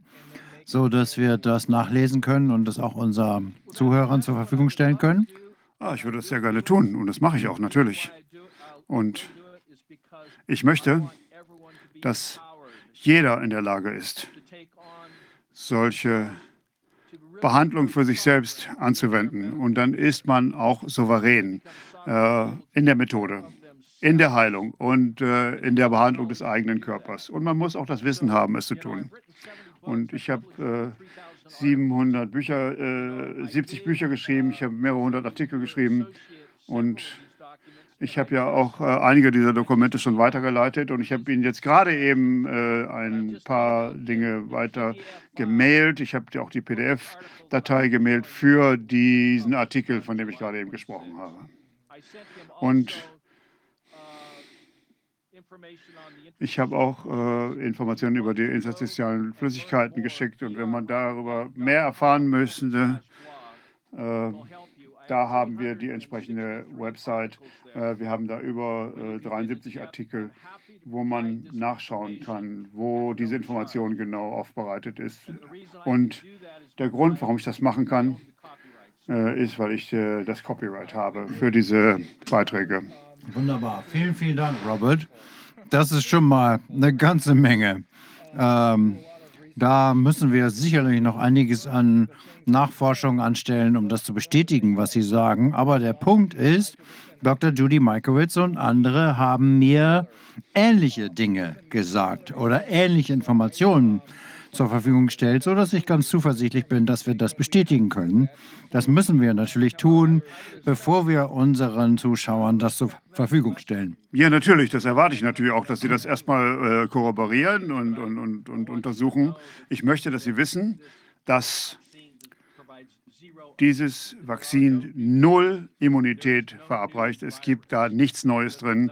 Äh, und ich habe die harten Fakten, ich habe die äh, Evidenzen äh, und ich habe wirklich das alles äh, auch in Deutschland gelernt, äh, äh, das äh, am Eberlein-Institut. ich habe damals bei, bei Dr. Enderlin gelernt und ich weiß nicht, ob wir die Zeit haben, dort noch diese Artikel zu zeigen, aber ähm, man könnte eventuell noch mal zeigen, wie eine rote Blutzelle sich verändern kann vielleicht, in Amtrax. Vielleicht, vielleicht, brauchen wir dazu eine andere Sendung. Wir haben noch einen weiteren Gast, der hier wartet. Ja, herzlichen Dank für die Möglichkeit, hier zu sprechen. Äh, es freut mich, dass Sie sich darüber äh, Gedanken machen, dass Sie sich einsetzen für die Menschheit. Ich finde all Ihre Anstrengungen fantastisch und dass äh, der Corona-Ausschuss äh, äh, tut eine sehr gute Arbeit. Vielen Dank für Ihren Anruf, dass Sie mich kontaktiert haben und gerne äh, reiche ich weitere Informationen nach. Und ich glaube, das ist eine Diskussion, die gut ist, die fruchtbar ist. Ich habe nicht alle Antworten, aber ich habe die Neugier, diese Antworten zu finden. Und deshalb sage ich, dass Leute äh, meinen, ich sei vielleicht intelligent, aber das ist, bin ich nicht. Es ist nur, dass ich wirklich immer neugierig bin. Ich möchte Antworten zu meinen Fragen finden. Das ist alles, was mich antreibt. Also herzlichen Dank und ich äh, freue mich äh, äh über das, was Sie gemacht, machen und dass Sie das weiter äh, und auch verbreiten und dass Sie diese Informationen auch dem breiten Publikum zugänglich machen. Gut, vielleicht machen wir das über Corvin. Ich bin sehr, sehr dankbar auch und äh, freue mich über die Zeit und die Mühe, die Sie hier auf sich genommen haben. Ich glaube, wir werden noch mal eine Stunde weiterreden müssen dazu. Ja, ich hoffe auch. Ich hoffe auch, äh, äh, dass das nur der Anfang war einer äh, längeren Beziehung, die wir aufbauen. Und wiederum sage ich nur, ich äh, freue mich über die Möglichkeit, dass ich hier sprechen konnte. Und es geht nicht um mich, es geht nicht um äh, meine äh, Bücher, es geht um uns alle, um unseren Planeten, um die Menschheit. Und äh, nicht nur, ich rede nicht nur von, von Menschen, ich rede auch von der Flora und Fauna. Das ist fürchterlich, wenn man sieht, äh, was äh, im Artensterben gerade passiert. Und auch da habe ich einen sehr interessanten Artikel geschrieben und einen sehr detaillierten Artikel äh, über diese Energiewaffen geschrieben. Und das, was äh, Russland, China und die US im Moment haben, äh, wenn sie sich da im Weltraum bekämpfen, das ist jetzt nicht nur, das ist jetzt nicht nur auf der Erde, das geht auch schon in den Weltraum hinein. Ja. Schicken Sie uns bitte die Unterlagen ich möchte die sehr gerne angucken und die anderen hier auch. Absolut. Wenn Sie was brauchen, ich bin da, rufen Sie mich an, ich schicke es Ihnen zu. Dankeschön. Vielen Dank. Wir bleiben in Kontakt. Vielen, vielen Dank.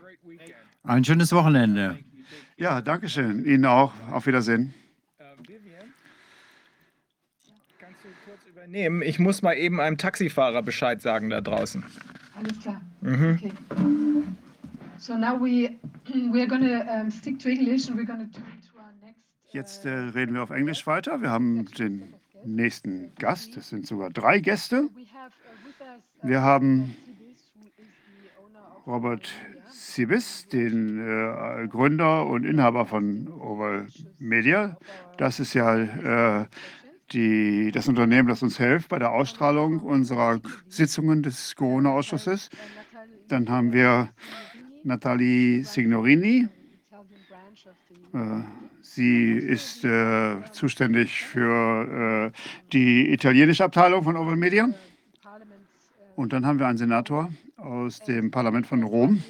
Und der Grund, warum wir äh, diese Herrschaften versammelt haben, ist, dass äh, äh, Oval Media bei YouTube ausgeschlossen wurde. Das scheint also ein Prozess äh, der Zensur zu sein, den YouTube eingeleitet hat. Und vielleicht kannst du, Robert, uns da mal erstmal ein paar Informationen geben. Ja, uns wurden 200.000 Kontakte gestohlen.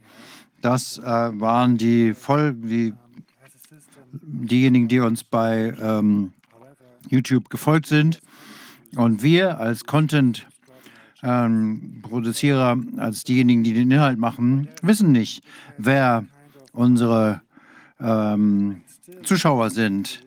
Insofern hat YouTube ein gewisses äh, Monopol darauf.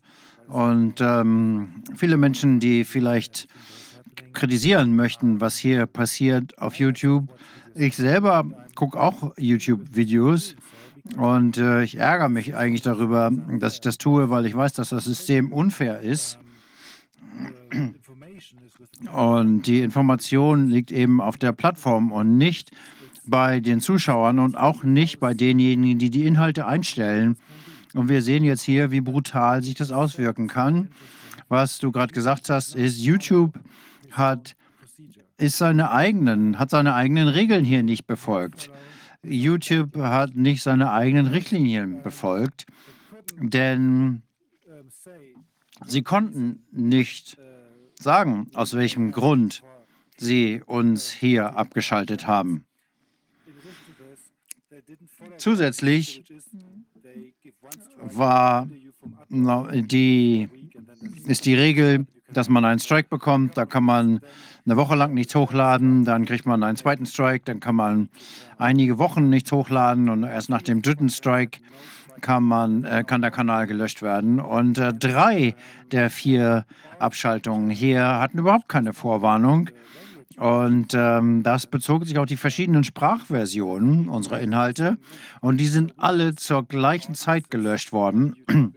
Das heißt, wir haben unsere Zuhörer in Frankreich, Belgien und anderen französisch sprechenden Ländern verloren. Und natürlich die, die uns auf Englisch zuhören und die, die auf uns Deutsch und auf Italienisch zuhören. Ich bin natürlich in gewisser Weise stolz, dass wir als deutsches Unternehmen hier so viele Zuschauer in verschiedenen Ländern haben. Das ist mein persönliches Ziel. Mein Ziel ist zu sagen, wir haben hier Propaganda, die sehr einseitig ist, die die Welt spaltet, weltweit, wie äh, wir schon gehört haben. Und wir müssen folglich international sein, um unterschiedliche oder andere Geschichten zu erzählen. Wir müssen in die Opposition gehen. Äh, wir müssen ein Gegengewicht schaffen. Ähm, wir müssen ein Teil einer multipolaren Medienwelt sein.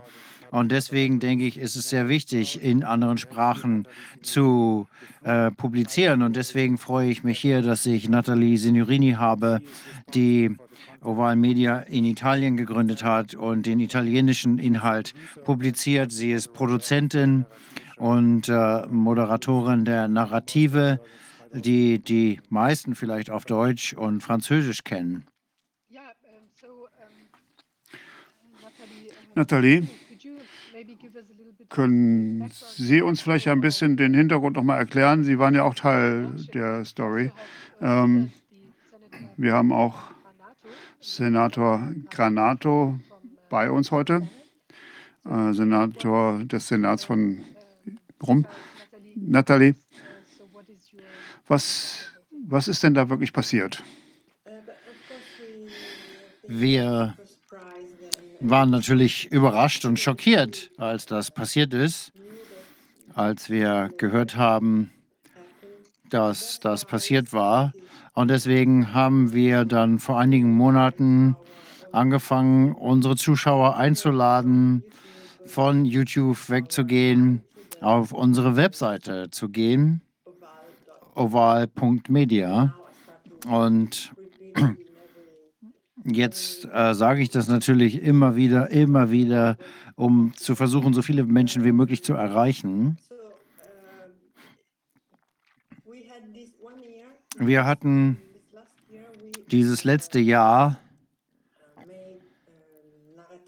in dem wir die Narrative und andere Sendungen produziert haben, äh, wir haben nicht nur Narrative verloren, sondern auch Kollateral, Monopoly, verschiedene Sendeformate, äh, die es auf YouTube gab. Die Reaktion der Menschen ist sehr herzlich. Wir bekommen viele, viele äh, Nachrichten, die Solidarität bekunden. Und ich freue mich auf, äh, freue mich über Senatorin Renato, die im Senat über Oval Media gesprochen hat gestern. Und vielleicht können wir das Video Darf ich das sehen. mal zeigen? Können wir das Video abspielen?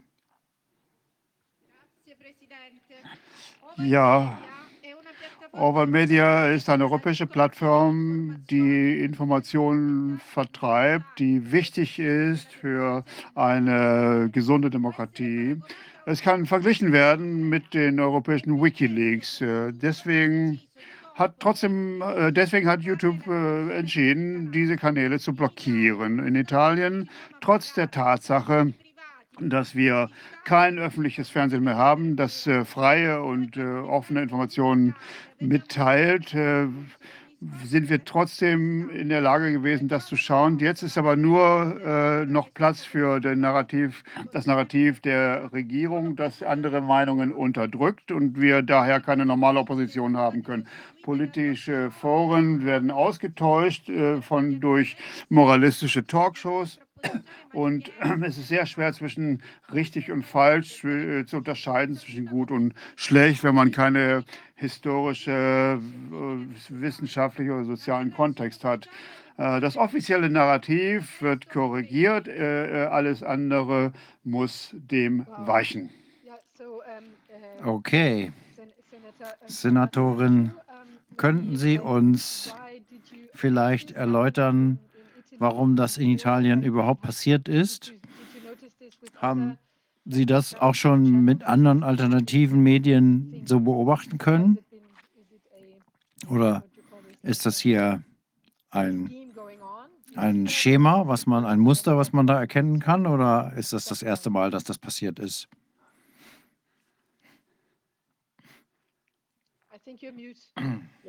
Sie sind noch stumm geschaltet. Eccomi. I speak in English or in Italian? Also, soll ich Englisch oder Italienisch sprechen? Lieber Englisch.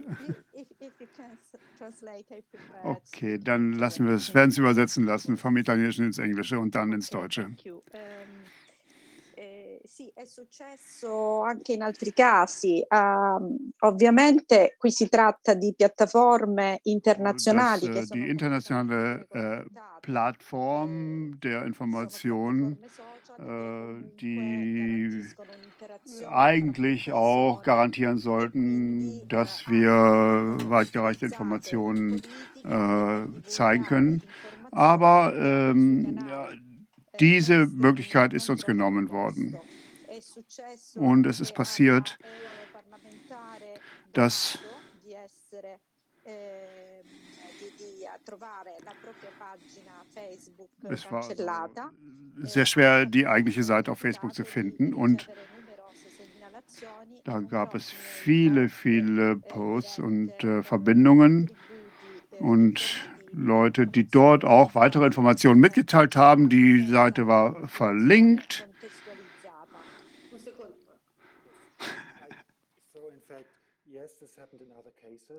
Ja, das ist natürlich auch in anderen Fällen passiert. Wir haben auch Plattformen, die nicht reguliert sind. Und andere Politiker haben auch das aufgezeigt. Wir haben den äh, Fall von Donato und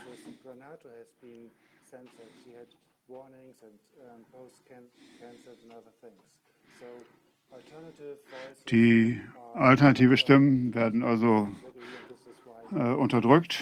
Und das ist natürlich äh, etwas, was hier auch äh, in der gleichen Form passiert ist.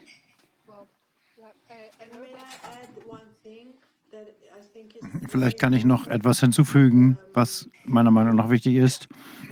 Wir sollten daran denken, dass wir in zwei Monaten Wahl haben in Italien.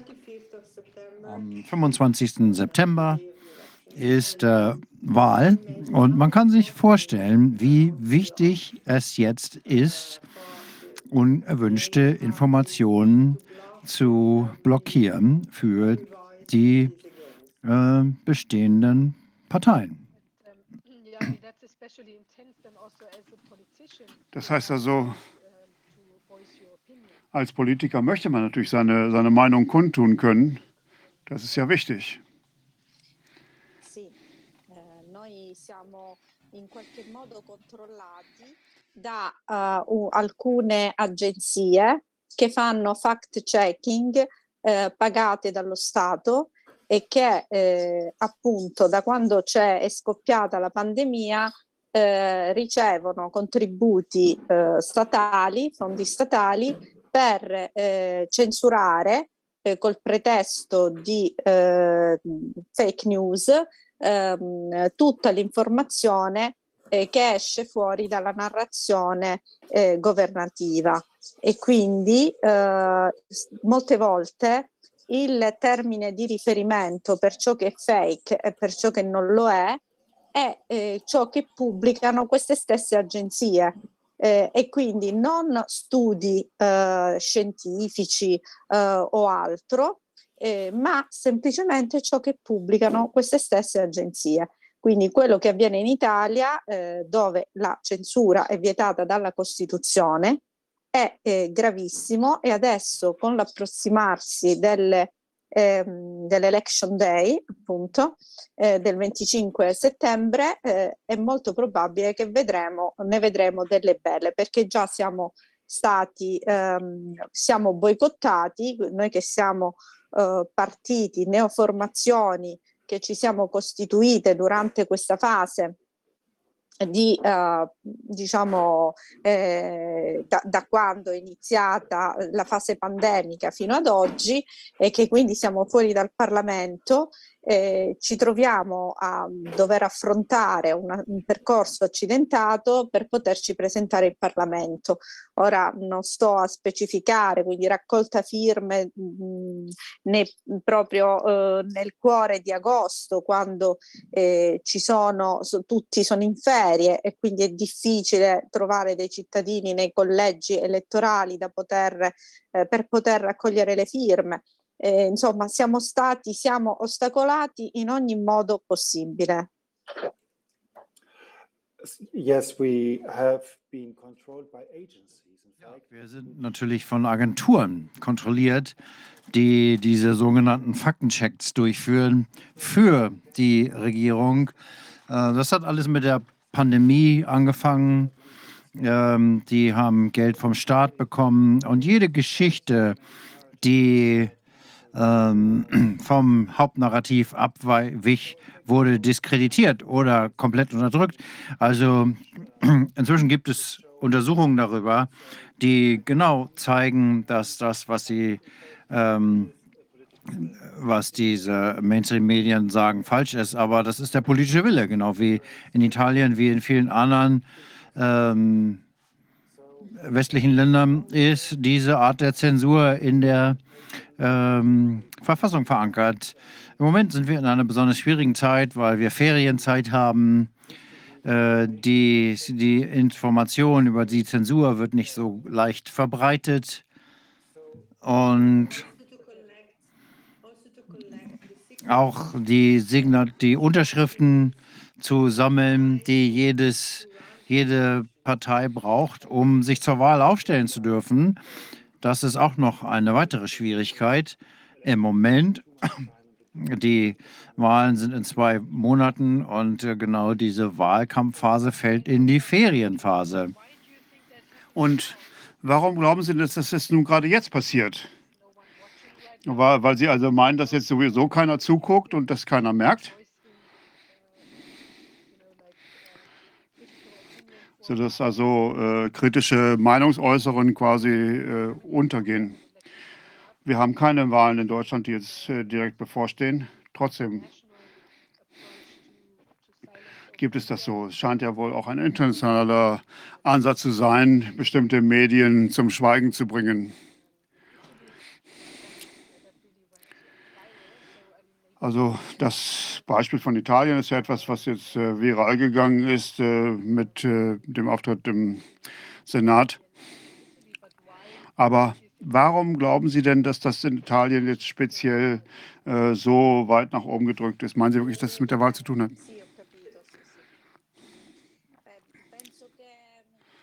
stia avvenendo perché a livello internazionale, siccome è in atto una sorta di golpe internazionale, non si voglia dare eh, spazio a eh, soggetti accreditati che abbiano delle argomentazioni scientifiche eh, insomma di peso eh, per poter dimostrare ehm, eh, la falsità della narrazione, delle narrazioni che si stanno facendo sia sulla pandemia che su, altri, eh, su altre eh, situazioni che sono, si, sono state create ad arte e che quindi sono state pianificate come la guerra per esempio eh, in Ucraina.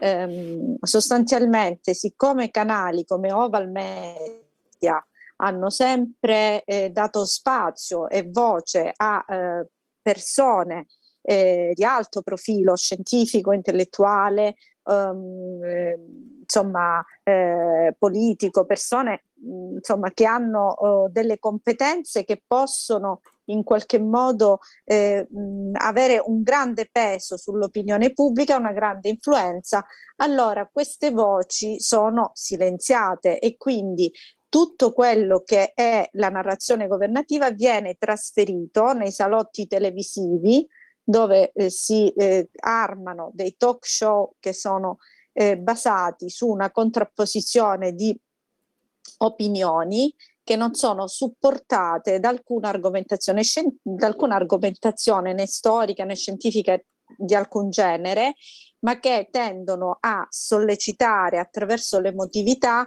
ehm, in qualche modo eh, una eh, partecipazione favorevole e quindi una condivisione della narrazione governativa.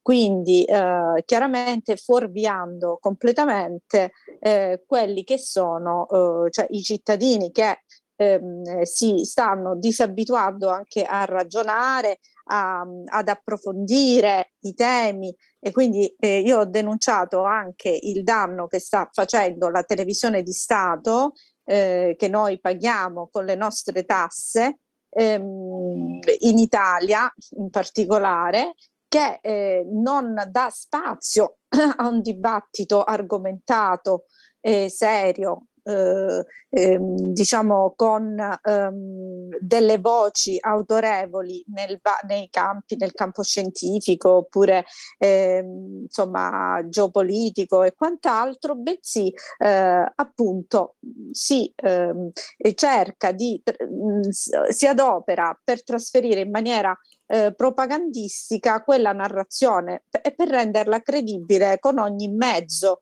ehm, suggestionando eh, il pubblico. E, chiaramente chi fa invece il lavoro di controinformazione, di informazione vera, eh, disturba questa opera eh, di propaganda perché siamo, cioè, ci stiamo avviando verso una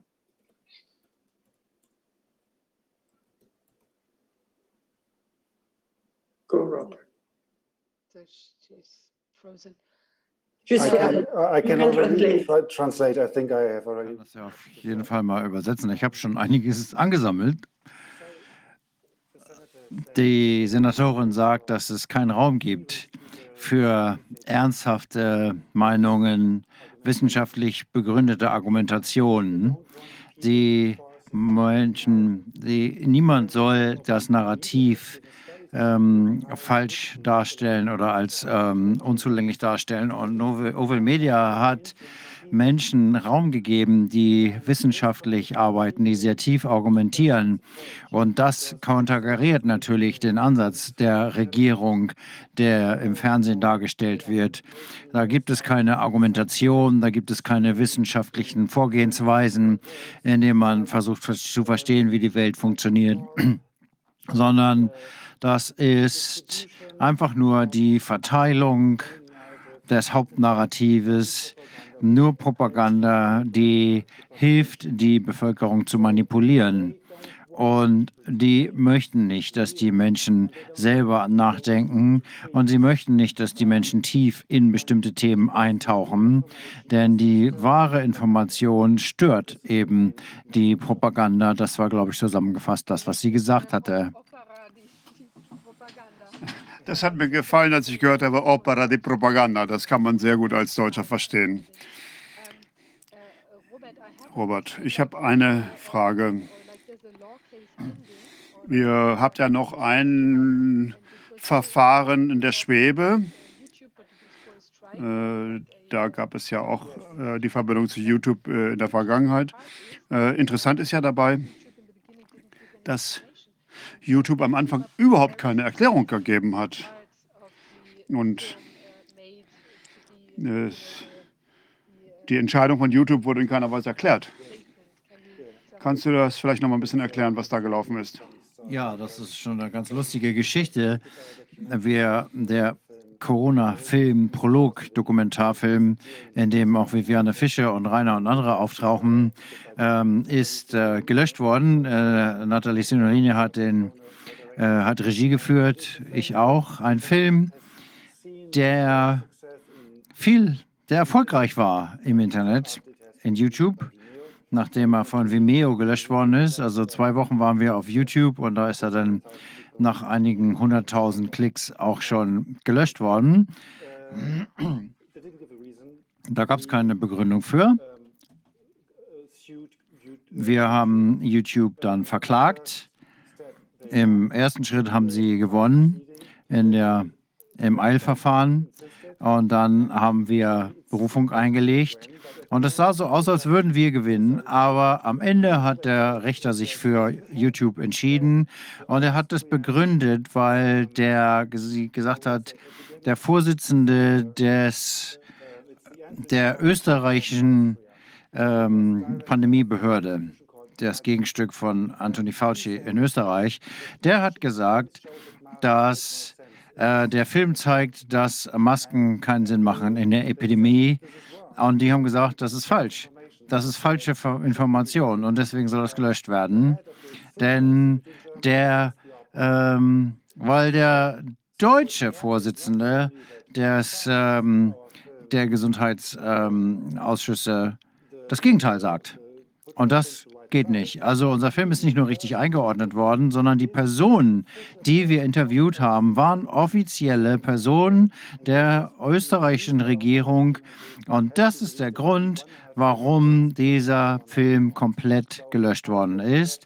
Ich glaube, wir müssen da weitermachen, aber die rechtlichen Dinge sind eben so lange, dass es überhaupt nicht hilfreich ist. Wir müssen sicherstellen, dass diese Information viele Leute erreicht. Erstaunlich.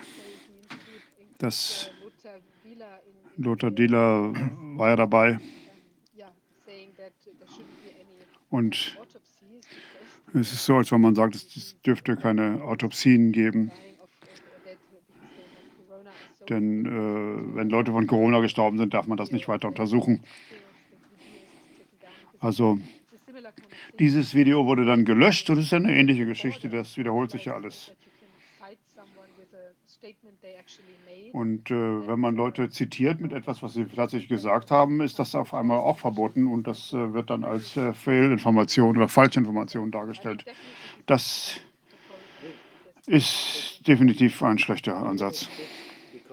Auf gewisse Weise ist es natürlich gut, weil es jedem deutlich macht. Der einzige Grund, warum diese Videos von diesen monopolistischen Plattformen gelöscht werden, ist, dass ähm, die Sichtweise verstört und äh, sie können das nicht begründen. Also ist die Argumentation, äh, es sind so viele Hoffnungen. Und ich hoffe, dass die Leute, die jetzt sehen, wie diese Machtstruktur funktioniert, das ist das, was ich glaube. Das Zentrum ist, eigentlich ist es ein Boomerang. Es wird zurückkommen. Es wird den Zensor selbst treffen. Die Zensur funktioniert nur, wenn man sie nicht bemerkt. Nur wenn man nicht weiß, dass was gelöscht worden ist. Und deswegen freue ich mich auch, dass der Corona-Ausschuss das hier bringt. Denn ich denke, jeder sollte darüber reden. Je mehr darüber geredet wird, desto stärker leuchtet das Licht die dunklen Ecken aus. Und deswegen bin ich auch der Senatorin sehr dankbar, dass sie das öffentlich gemacht hat. Es ist auch sehr freundlich, dass Sie sich auf Julian Assange bezogen haben. Ich habe seinen Vater vor einigen Wochen ähm, interviewt und das ist auch eins der Videos, die von YouTube gelöscht worden sind. Ja, hochinteressant. Es scheint ja alles irgendwie verbunden zu sein. Äh, ich glaube, dass wir das auch definitiv weiter beobachten werden. Und das ist natürlich auch etwas, was äh, letztendlich vor den Gerichten zu verhandeln ist. Äh, die können ja nicht mit ihren eigenen Regularien auf einmal das ver verbieten, was sie selbst, sich selbst erlauben. Das geht einfach nicht. Also das ist natürlich absolut destruktiv. Äh, man muss eine offene Debatte haben können und wenn diese unterbunden ist, ist das nicht richtig. Das ist ja eine der Grundfässer der Demokratie. Bitte schön. Ich würde noch hinzufügen, etwas, was wir tun sollten, ist Druck auszuüben und äh, zu versuchen, Druck auf die Regierung auszuüben denn wir geben Google, YouTube, wir haben denen diese Macht gegeben. Und uns war nicht klar, was wir ihnen da geben. Und jetzt haben sie diese große Macht. Das sind keine nationalen, das sind keine europäischen, das sind übernationale äh, Organisationen. Und das können wir einfach nicht so laufen lassen. Wir, jedes Land muss das regulieren in irgendeiner Art und Weise. Und das ist jetzt nicht nur bei Informationen so, sondern in allen Bereichen unseres Lebens. Wir entscheiden nicht mehr selber, wie die Außenpolitik gestaltet ist, wie die der Umwelt geschützt wird. Es ist irgendwas Größeres, was das für uns entscheidet, aber es ist noch größer, als unsere einzelnen Länder sind. Die Sache ist ja die, dass es gibt äh, monopolistische Regularien in jedem Land äh, und äh, eigentlich müsste man diese Gesetze anwenden, weil es gibt ja, es gibt ja Antimonopolgesetze in, in vielen unserer Mitgliedsländer. Aber offensichtlich findet das keine Anwendung und die tun Sachen, die sie nicht tun sollten. Senatorin, möchten Sie noch ein paar äh, abschließende Bemerkungen machen?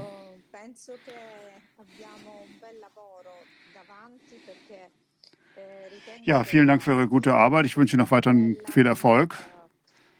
Und ich, äh, es ist schade, dass unsere Plattform dort abgeschaltet wurde. Und äh, wir müssen als Gesetzgeber äh, äh, darauf achten, dass die Gesetze eingehalten werden und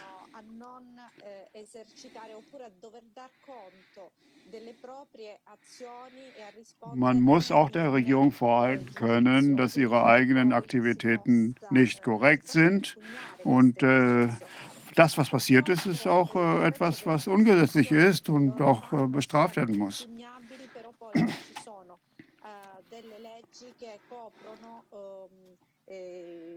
insomma eh, questi profili di illegalità a livello internazionale e quindi eh, è un vero problema.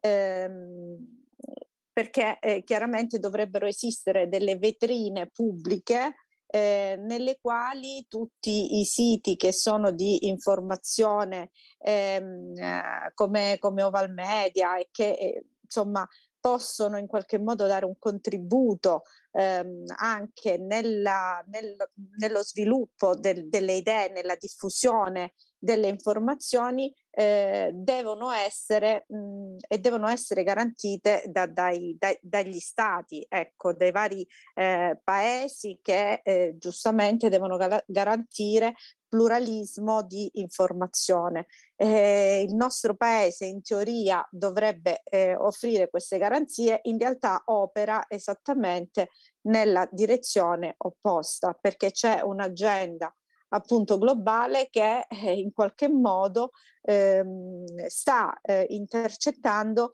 eh, tutte, le, ehm, tutte le voci, le informazioni che eh, possono essere in controtendenza rispetto a, quello che, a quelli che sono i programmi eh, che eh, appunto ehm, queste elite eh, appunto globa- globaliste hanno concepito eh, per, eh, per, tutti, a partire dal mondo occidentale.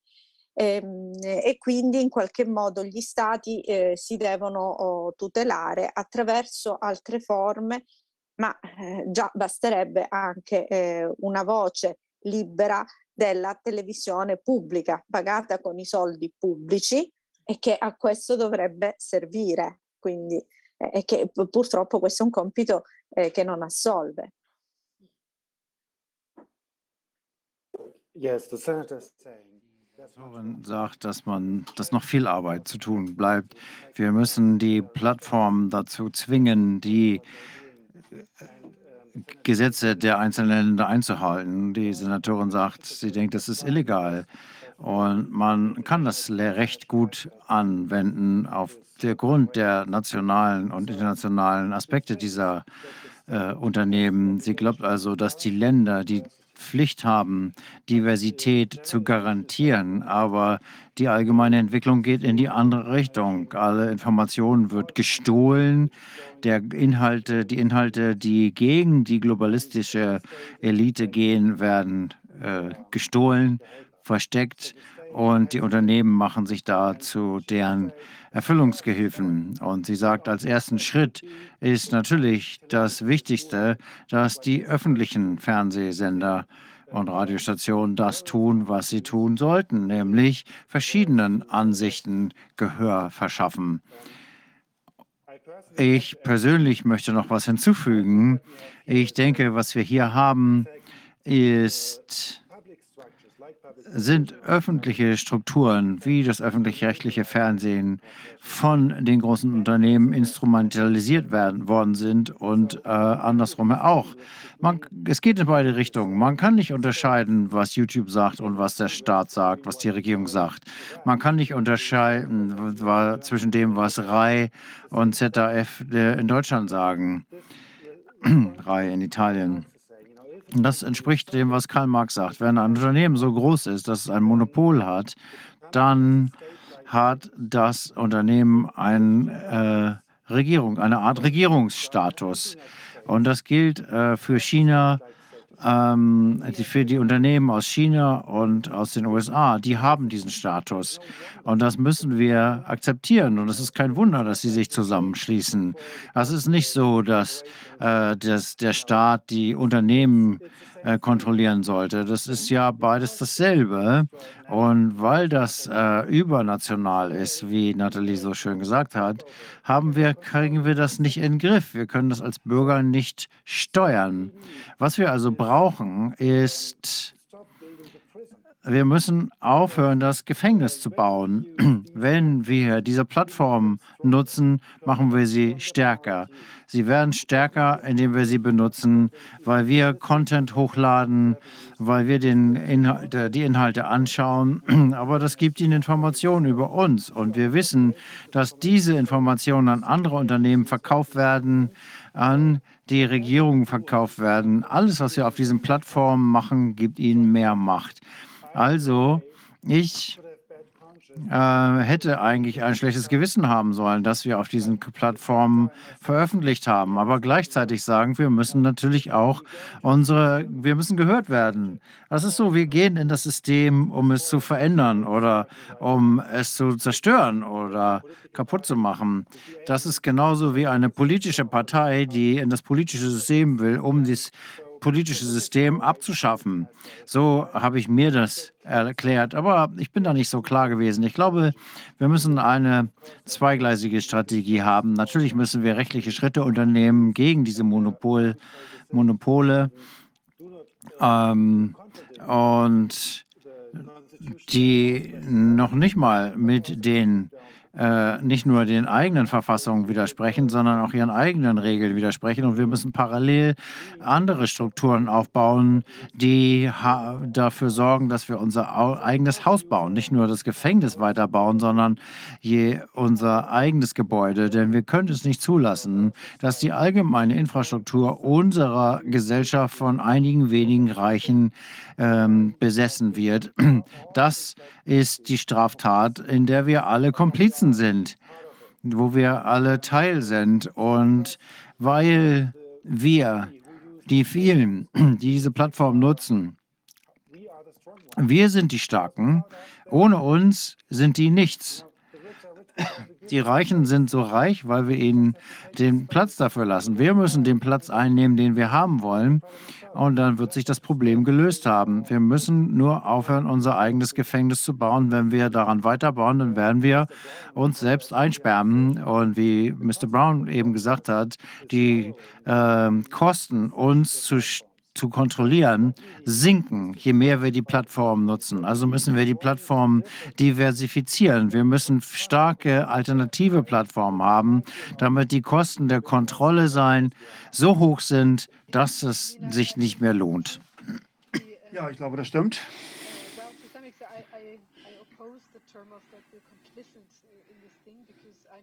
Ich glaube nicht, äh, dass das, das ist alles verloren ist. Wenn wir uns jetzt YouTube anschauen, äh, ist es ja nicht so, dass wir äh, dieses System nach vorne pushen wollten.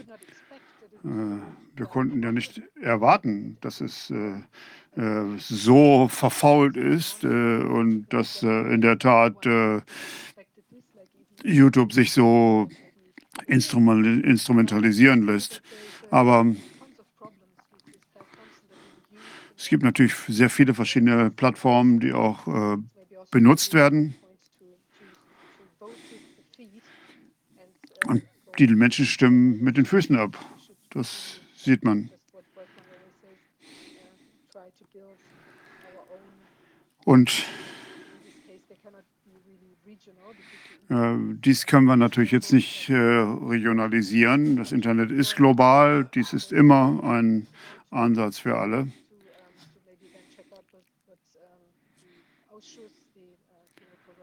Und wir hoffen natürlich, dass der Ausschuss, der Corona-Ausschuss und unsere, unsere eigene Website weiterhin zugänglich sind.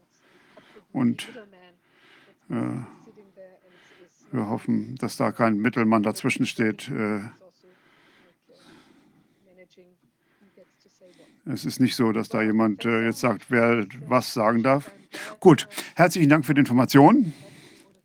Und Ihnen beiden und auch Sie, Frau Senatorin, herzlichen Dank, äh, dass Sie heute hier äh, zu uns gesprochen haben.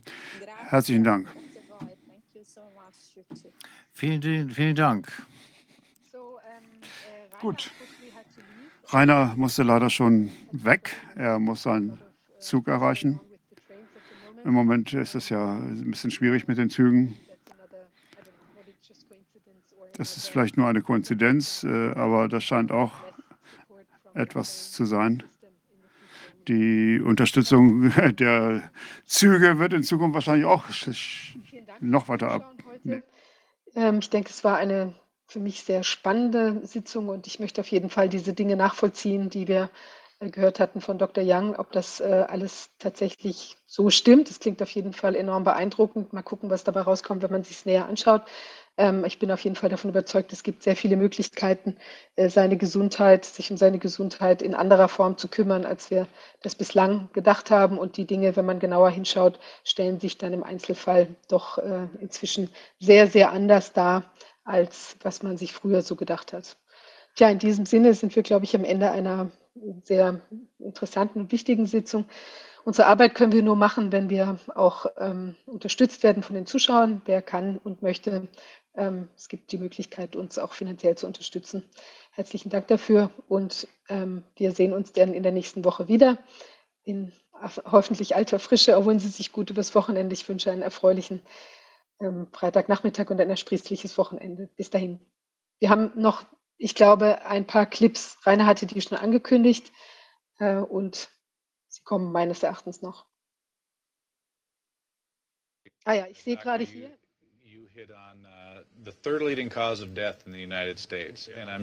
Häufigste Todesursache genannt. Äh, Wir denken, glauben euch alle, dass das äh, Herzprobleme sind, Krebs, Diabetes. Können Sie uns sagen, was das ist? Ja, Vielen Dank, dass Sie das nachfragen. Ähm, Das ist natürlich etwas, worüber Leute nicht äh, sprechen. Äh, Die dritthäufigste Ursache ist in der Tat die Behandlung der Ärzte selbst. Ähm, Ich bin ein Arzt. Also ein Arzt gibt Ihnen eine Behandlung und gemäß dessen, was äh, die Gesundheitsbehörde der USA sagt, sterben 15.000 Patienten sterben pro Monat äh, durch Behandlungen ihrer Ärzte. Und keiner von denen muss ins Gefängnis. Äh, da sind Terroristen, die äh, in die Twin Towers fliegen. Da sterben 3000 Menschen. Aber hier haben wir 15.000 pro Monat und keiner sagt etwas dazu. Warum? Weil wir, ich will jetzt nicht das Wort Gehirnwäsche benutzen, aber wir haben in den letzten 100 Jahren konditionieren, wir sind konditioniert worden, äh, diese falsche Denkweise zu folgen, dass äh, der Arzt der König ist, er weiß alles und man muss einfach nur die Klappe halten und das tun, was der Onkel Doktor sagt. Die Mehrheit der Menschen in den USA wissen gar nicht, wie die Geschichte der Medizin in diesem Land entwickelt worden ist. Äh, am Anfang gab es die äh, Osteopathen, die Chiropraktiker und so weiter, die waren alle gleichberechtigt. Und dann zwischen 1915 und 1920 ähm, gab es dann die Säuberung. Da gab es die Carnegie, das Carnegie-Unternehmen und dann gab es Abraham Flexner, der durch das ganze Land gereicht ist, in Zügen, äh, in Postkutschen und so weiter. Wie gesagt, das war vor dem Bau der Autobahn. Und der hat das ganze Land besucht, fünf Jahre lang, und hat ein Inventar aller Schulen gemacht, in denen in irgendeiner Form äh, Medikamente verschrieben worden sind.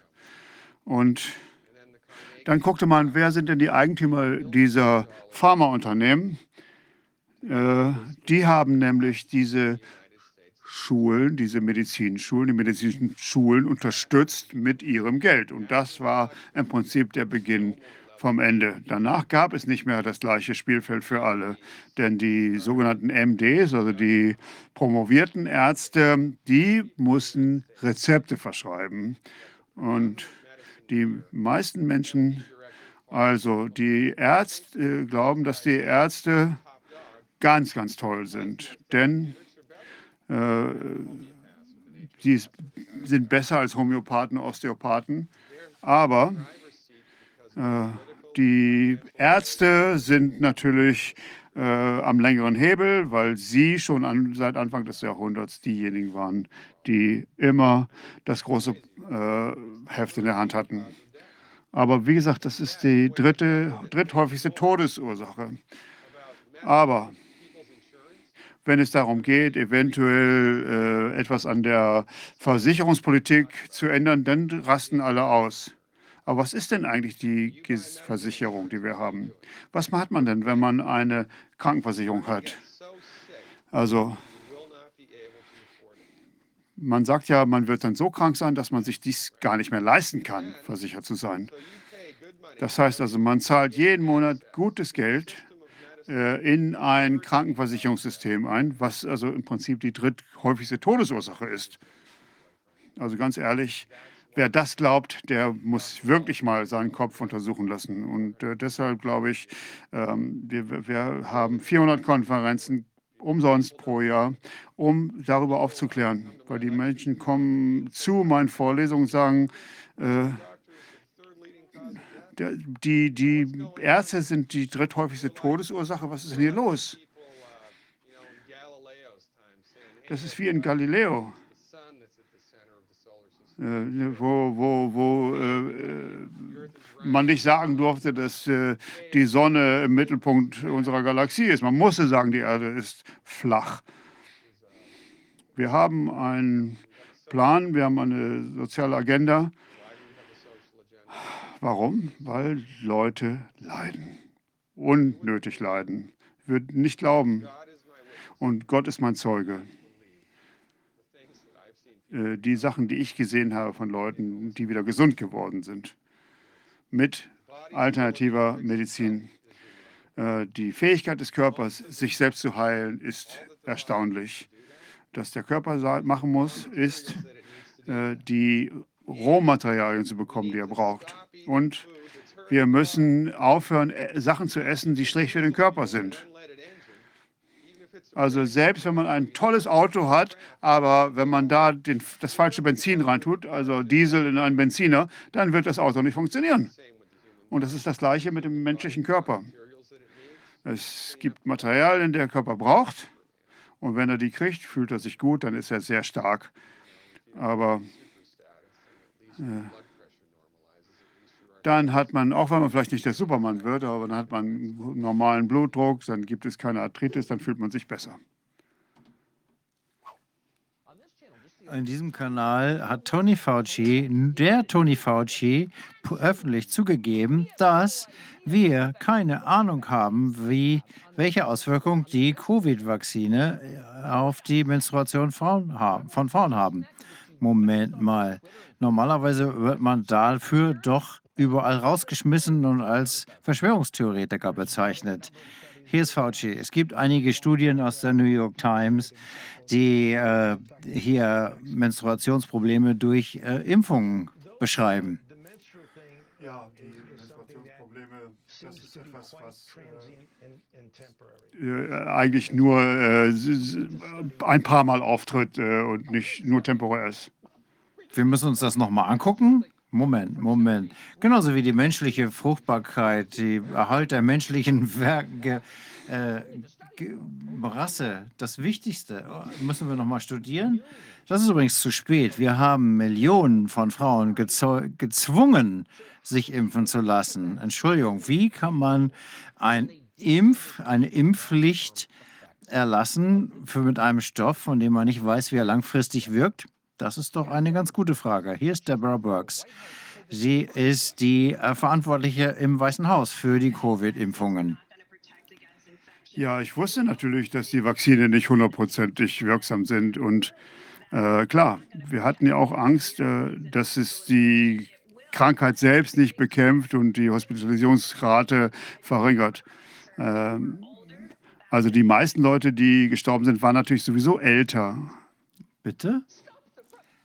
Moment mal. Ich wusste, diese Impfungen würden nicht gegen die Infektion schützen, Deborah Burks. Moment mal, haben Sie da irgendwo vergessen, das zu erwähnen, als die Leute ihre Arbeit verloren haben?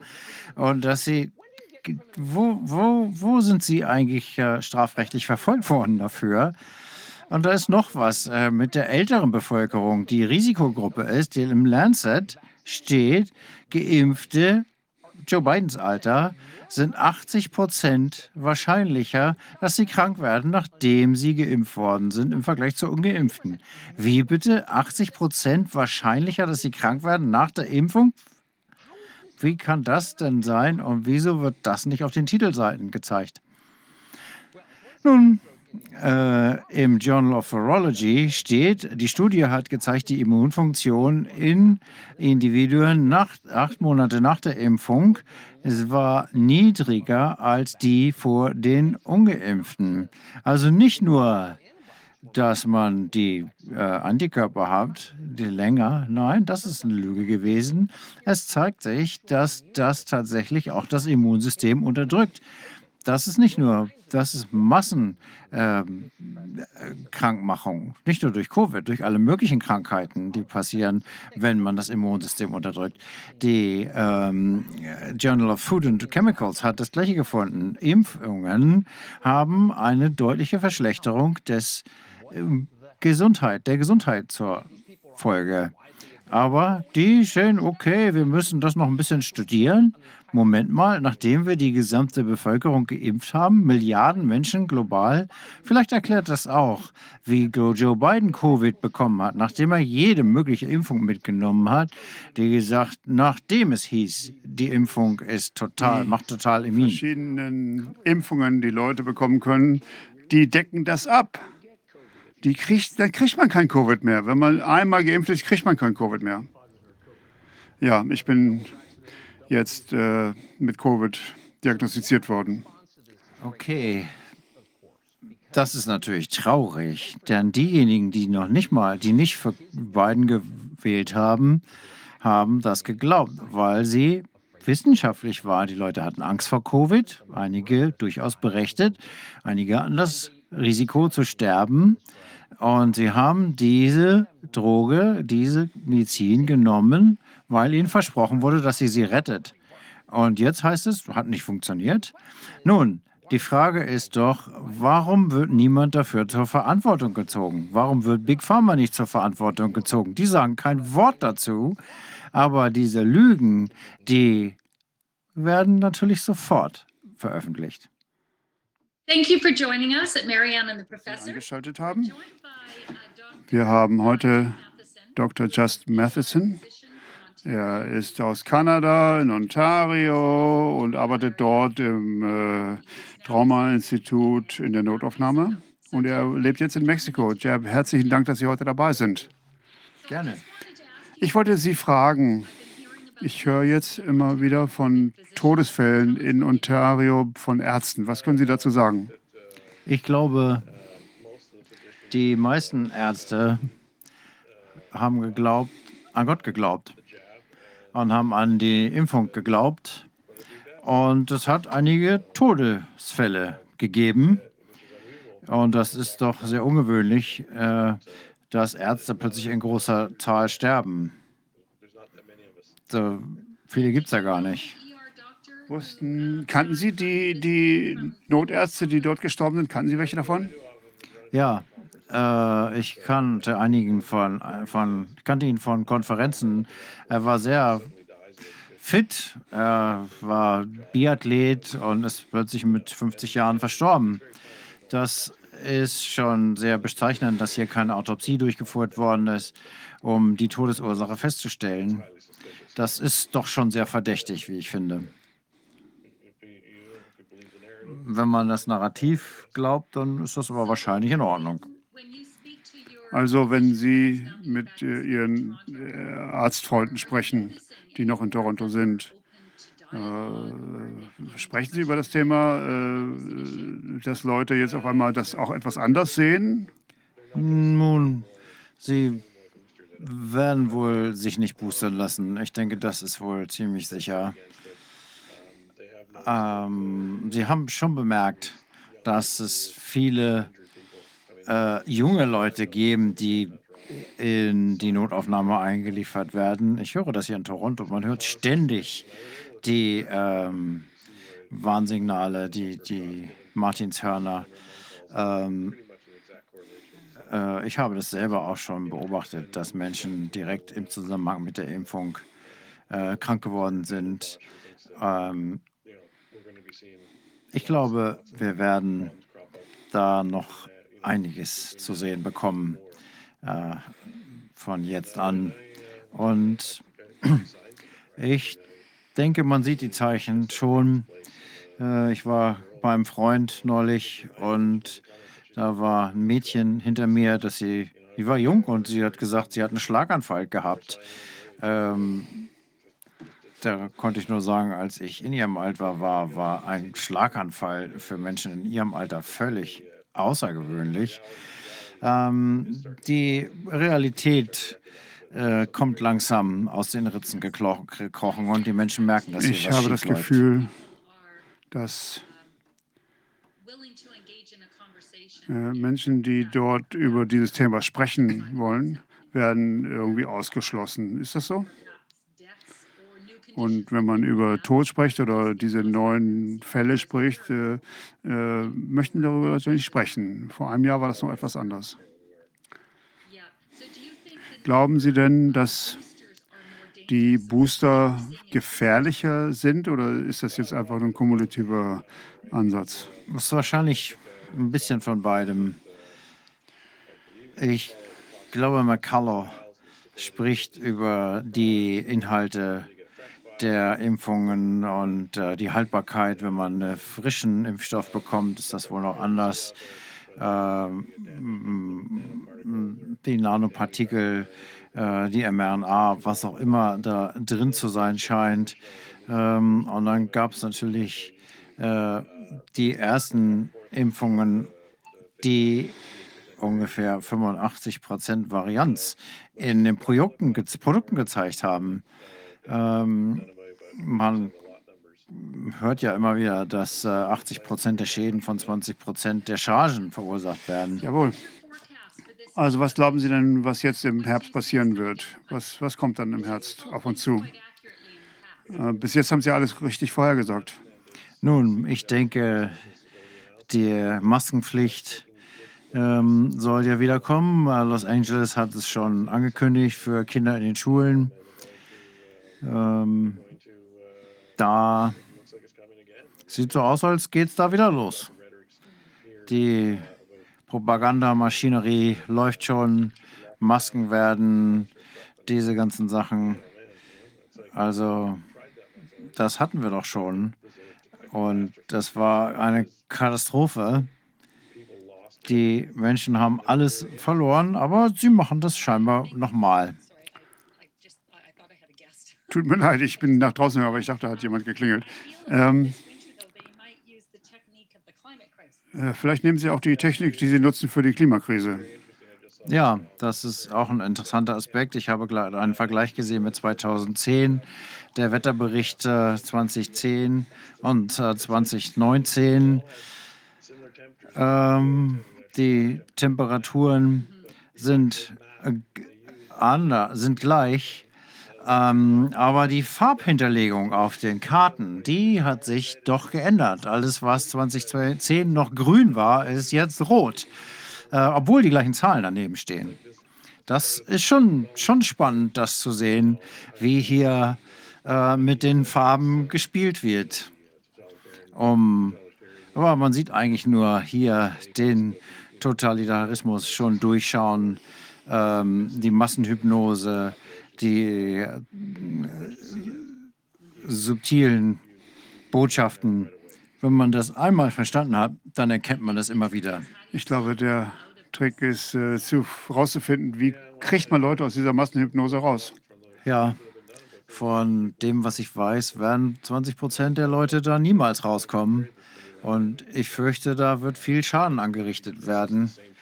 Ähm, das ist die gleiche Taktik, die Stalin und Hitler eingesetzt haben. Und da sind die Leute auch nicht aufgeweckt, gewacht. Äh, Stalin hat 55 Millionen Menschen umgebracht. Und äh, wenn man sich Trudeau anguckt, der ist psychotisch. Wenn man sich guckt, wie er aussieht, wie er, welchen Haarschnitt er trägt, äh, hm, das sind die Typen, die dieses Land ähm, in den Abfluss kippen. Aber man hoffte mal, dass es nicht normal passiert, aber es scheint wieder zu sein. Ich habe nie gedacht, dass ich das in meinem eigenen Land Ja, das habe ich auch nicht gedacht. Ich denke, dass äh, Trudeau wirklich nicht viel Unterstützung hat, aber trotzdem bleibt er an der Macht. Keiner mag ihn, trotzdem ist er gewählt worden. Es gibt keinen anderen. Das ist, glaube ich, das Problem. Pauli Evers ähm, hat vielleicht 2025 eine Chance. Ähm, aber die andere Partei, äh, die wir haben, die hat gerade mal 5% der Stimmen bekommen. Also guckt man sich mal die Wahlen in, Ital in England an. Beides waren Kandidaten des, EW des WEF. Also das kann man ja nicht wirklich als Wahl bezeichnen. Glauben Sie, dass Pierre gut ist oder ist er auch nur eine Marionette? Nun, wenigstens spielt er offensichtlich das richtige Spiel. Der weiß, was hier läuft. Er kennt die Wirtschaft und äh, das sind Dinge, die ja nun andere nicht so gut kennen.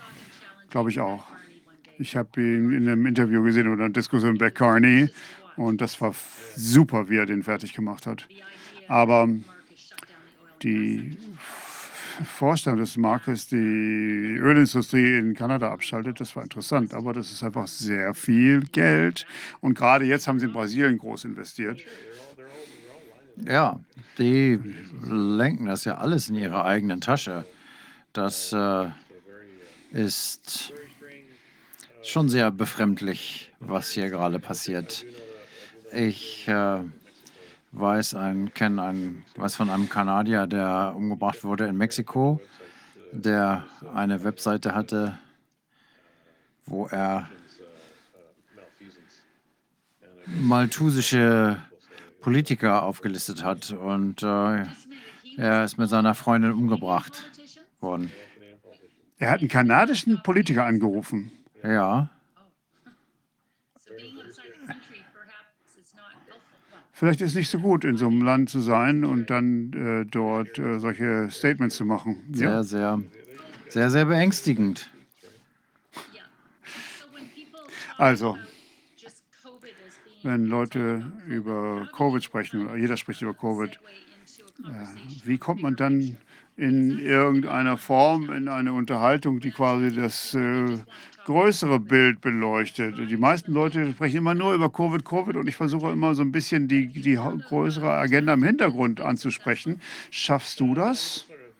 Nein, ich erwähne das einfach nur nebenbei und gucke, ob die Menschen offen sind. Und äh, dann hört man oft, ah, jemand, mit dem ich hier reden kann. Ähm, und dann kann man in den Hintergrund einsteigen. Man kriegt das eigentlich leicht mit, ob jemand darüber sprechen kann oder möchte oder nicht. Und Viele sind einfach nicht offen. Man muss das einfach nach Gefühl machen. Ähm, man denkt, man kann Menschen trauen und man spricht mit ihnen und dann, äh, dann äh, denunzieren sie einen. Also äh, alles, was ich mal gesagt habe, war absolut wahr und richtig und äh, ist beweisbar, aber das macht nichts. Ja, das ist äh, allgemein bekannt. Jeder weiß das. 2030, äh, Agenda 2030 ist überall auf der Website von der UN. Ja, ja, ja. Sie kündigen das ja inzwischen an. Das ist mit, mit Ansage. Ähm, alles da, man, die, ist alles aus. Paul Schwab sagt, das und das muss passieren. Und das Geld muss in seine Tasche, damit er sich keine Sorgen machen muss. Und er ist da ganz stolz drauf und gibt damit an. Und äh, wenn dann ein Abgeordneter zu fragt, dann wird er komplett ignoriert. So ist das. Das ist so offensichtlich. Ich weiß nicht, wie es noch offensichtlicher gehen kann. Aber so ist das nun mal im Moment. Letzte Frage. Welche Verletzungen sehen Sie am meisten in Ontario oder das, worüber die Menschen, die Ärzte sprechen? Neurologische Krankheiten. Äh, ich habe Freunde, äh, die Ticks haben jetzt, die sie vorher nicht hatten und natürlich Schlaganfälle, alles mögliche neurologische. Und sobald ich gehört habe, als ich gehört habe, was in dem Impfstoff drin ist, ähm, dann sind es diese Nanolapid-Partikel. Das ist der beste Art und Weise, irgendwas ins Gehirn zu schleusen. Warum soll man etwas da reintun, was das Gehirn, äh, was ins Gehirn geht? Das ist Wahnsinn. Und das ist das, was sie hier einsetzen. Und äh, sie sagen zwar, also sie wollen uns weismachen, das bleibt im Arm, aber diese Technik greift speziell das Gehirn an. Ja, es ist also eine wirklich sehr komplizierte Technologie. Und das ist sicherlich nicht zufällig. Das ist ja genau das, was ich immer wieder höre, neurologische Probleme. Und äh, sowas wie Altersdemenz zum Beispiel und äh, das äh, ein Auftreten von starken Kopfschmerzen, äh, alle möglichen Sachen, also auch Hirnbluten. Und äh, eben auch die Fähigkeit, nicht die Fähigkeit zu haben, sich überhaupt unterhalten zu können. Ja, das stimmt. Ähm, das haben wir von Temporary schon gehört. Frontalhirndegeneration, die die Menschen außerstande setzt, eine Unterhaltung zu führen und sie gleichzeitig aggressiv macht. Ähm, ich weiß nicht, ob das ein Witz sein sollte, aber ähm, bei der CDC äh, gab es schon eine Erklärung darüber, wie man mit Zombies umgeht. Und da habe ich gesagt, okay, jemand, der nicht reden kann und aggressiv ist, das klingt ja schon nach Zombie. Und null Empathie. Ja, keine Empathie. Äh, Matthias Desmet hat das ja auch beschrieben, äh, wer, wie die Massenpsychose sich auswirkt und die Empathie komplett verloren geht. Äh, sie fühlen sich dazu verpflichtet, ihre Gegner gnadenlos zu verfolgen. Und äh, wer nicht dem Massenwahn äh, mitmacht, dann äh, ist das dasselbe, was in den 30er Jahren in Russland passiert ist. Die haben die Leute einfach wahllos eingesperrt und umgebracht, außer dem ein, einzigen Grund, dass sie die Statistik erfüllen wollten. Und ähm, die wollten das machen, was Stalin macht. Der Stalin hat gesagt, ein Toter ist eine Tragödie, äh, Millionen Tote sind eine Statistik. Und wenn man über alles nachdenkt, hast du noch ein bisschen Hoffnung oder glaubst du, wir müssen noch viel, viel tiefer sinken, bevor die Leute endlich mal zu Verstand kommen? Ich hoffe, dass die Leute langsam aufwachen und die Informationen bekommen, aber ich fürchte, dass bevor das Schiff die Fahrtrichtung geändert hat, sind viele von Bord gefallen. Haben, hast du auch Angst über äh, die Sicherstellung von Nach äh, Nahrung oder zum Beispiel auch, dass wir genug Benzin haben? Ich habe manchmal das Gefühl, dass wir in diesem Winter ganz viel Probleme haben werden. Äh, vielleicht auch nicht genug zu essen für die Bevölkerung. Ja, wir gucken uns mal an, was in England passiert, äh, dass die Leute, was die Leute da machen sollen.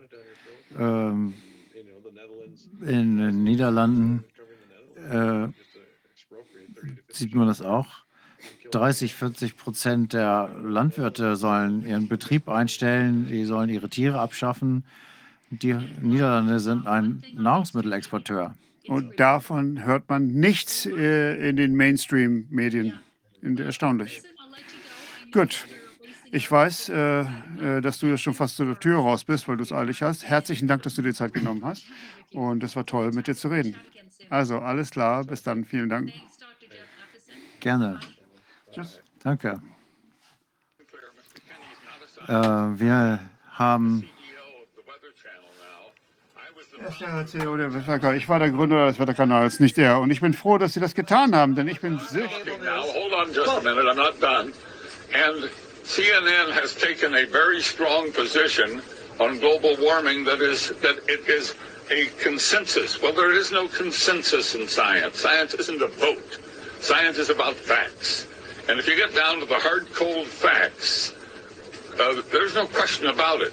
Climate change is not happening. There is no significant man-made global warming now. There hasn't been any in the past, and there's no reason to expect any in the future.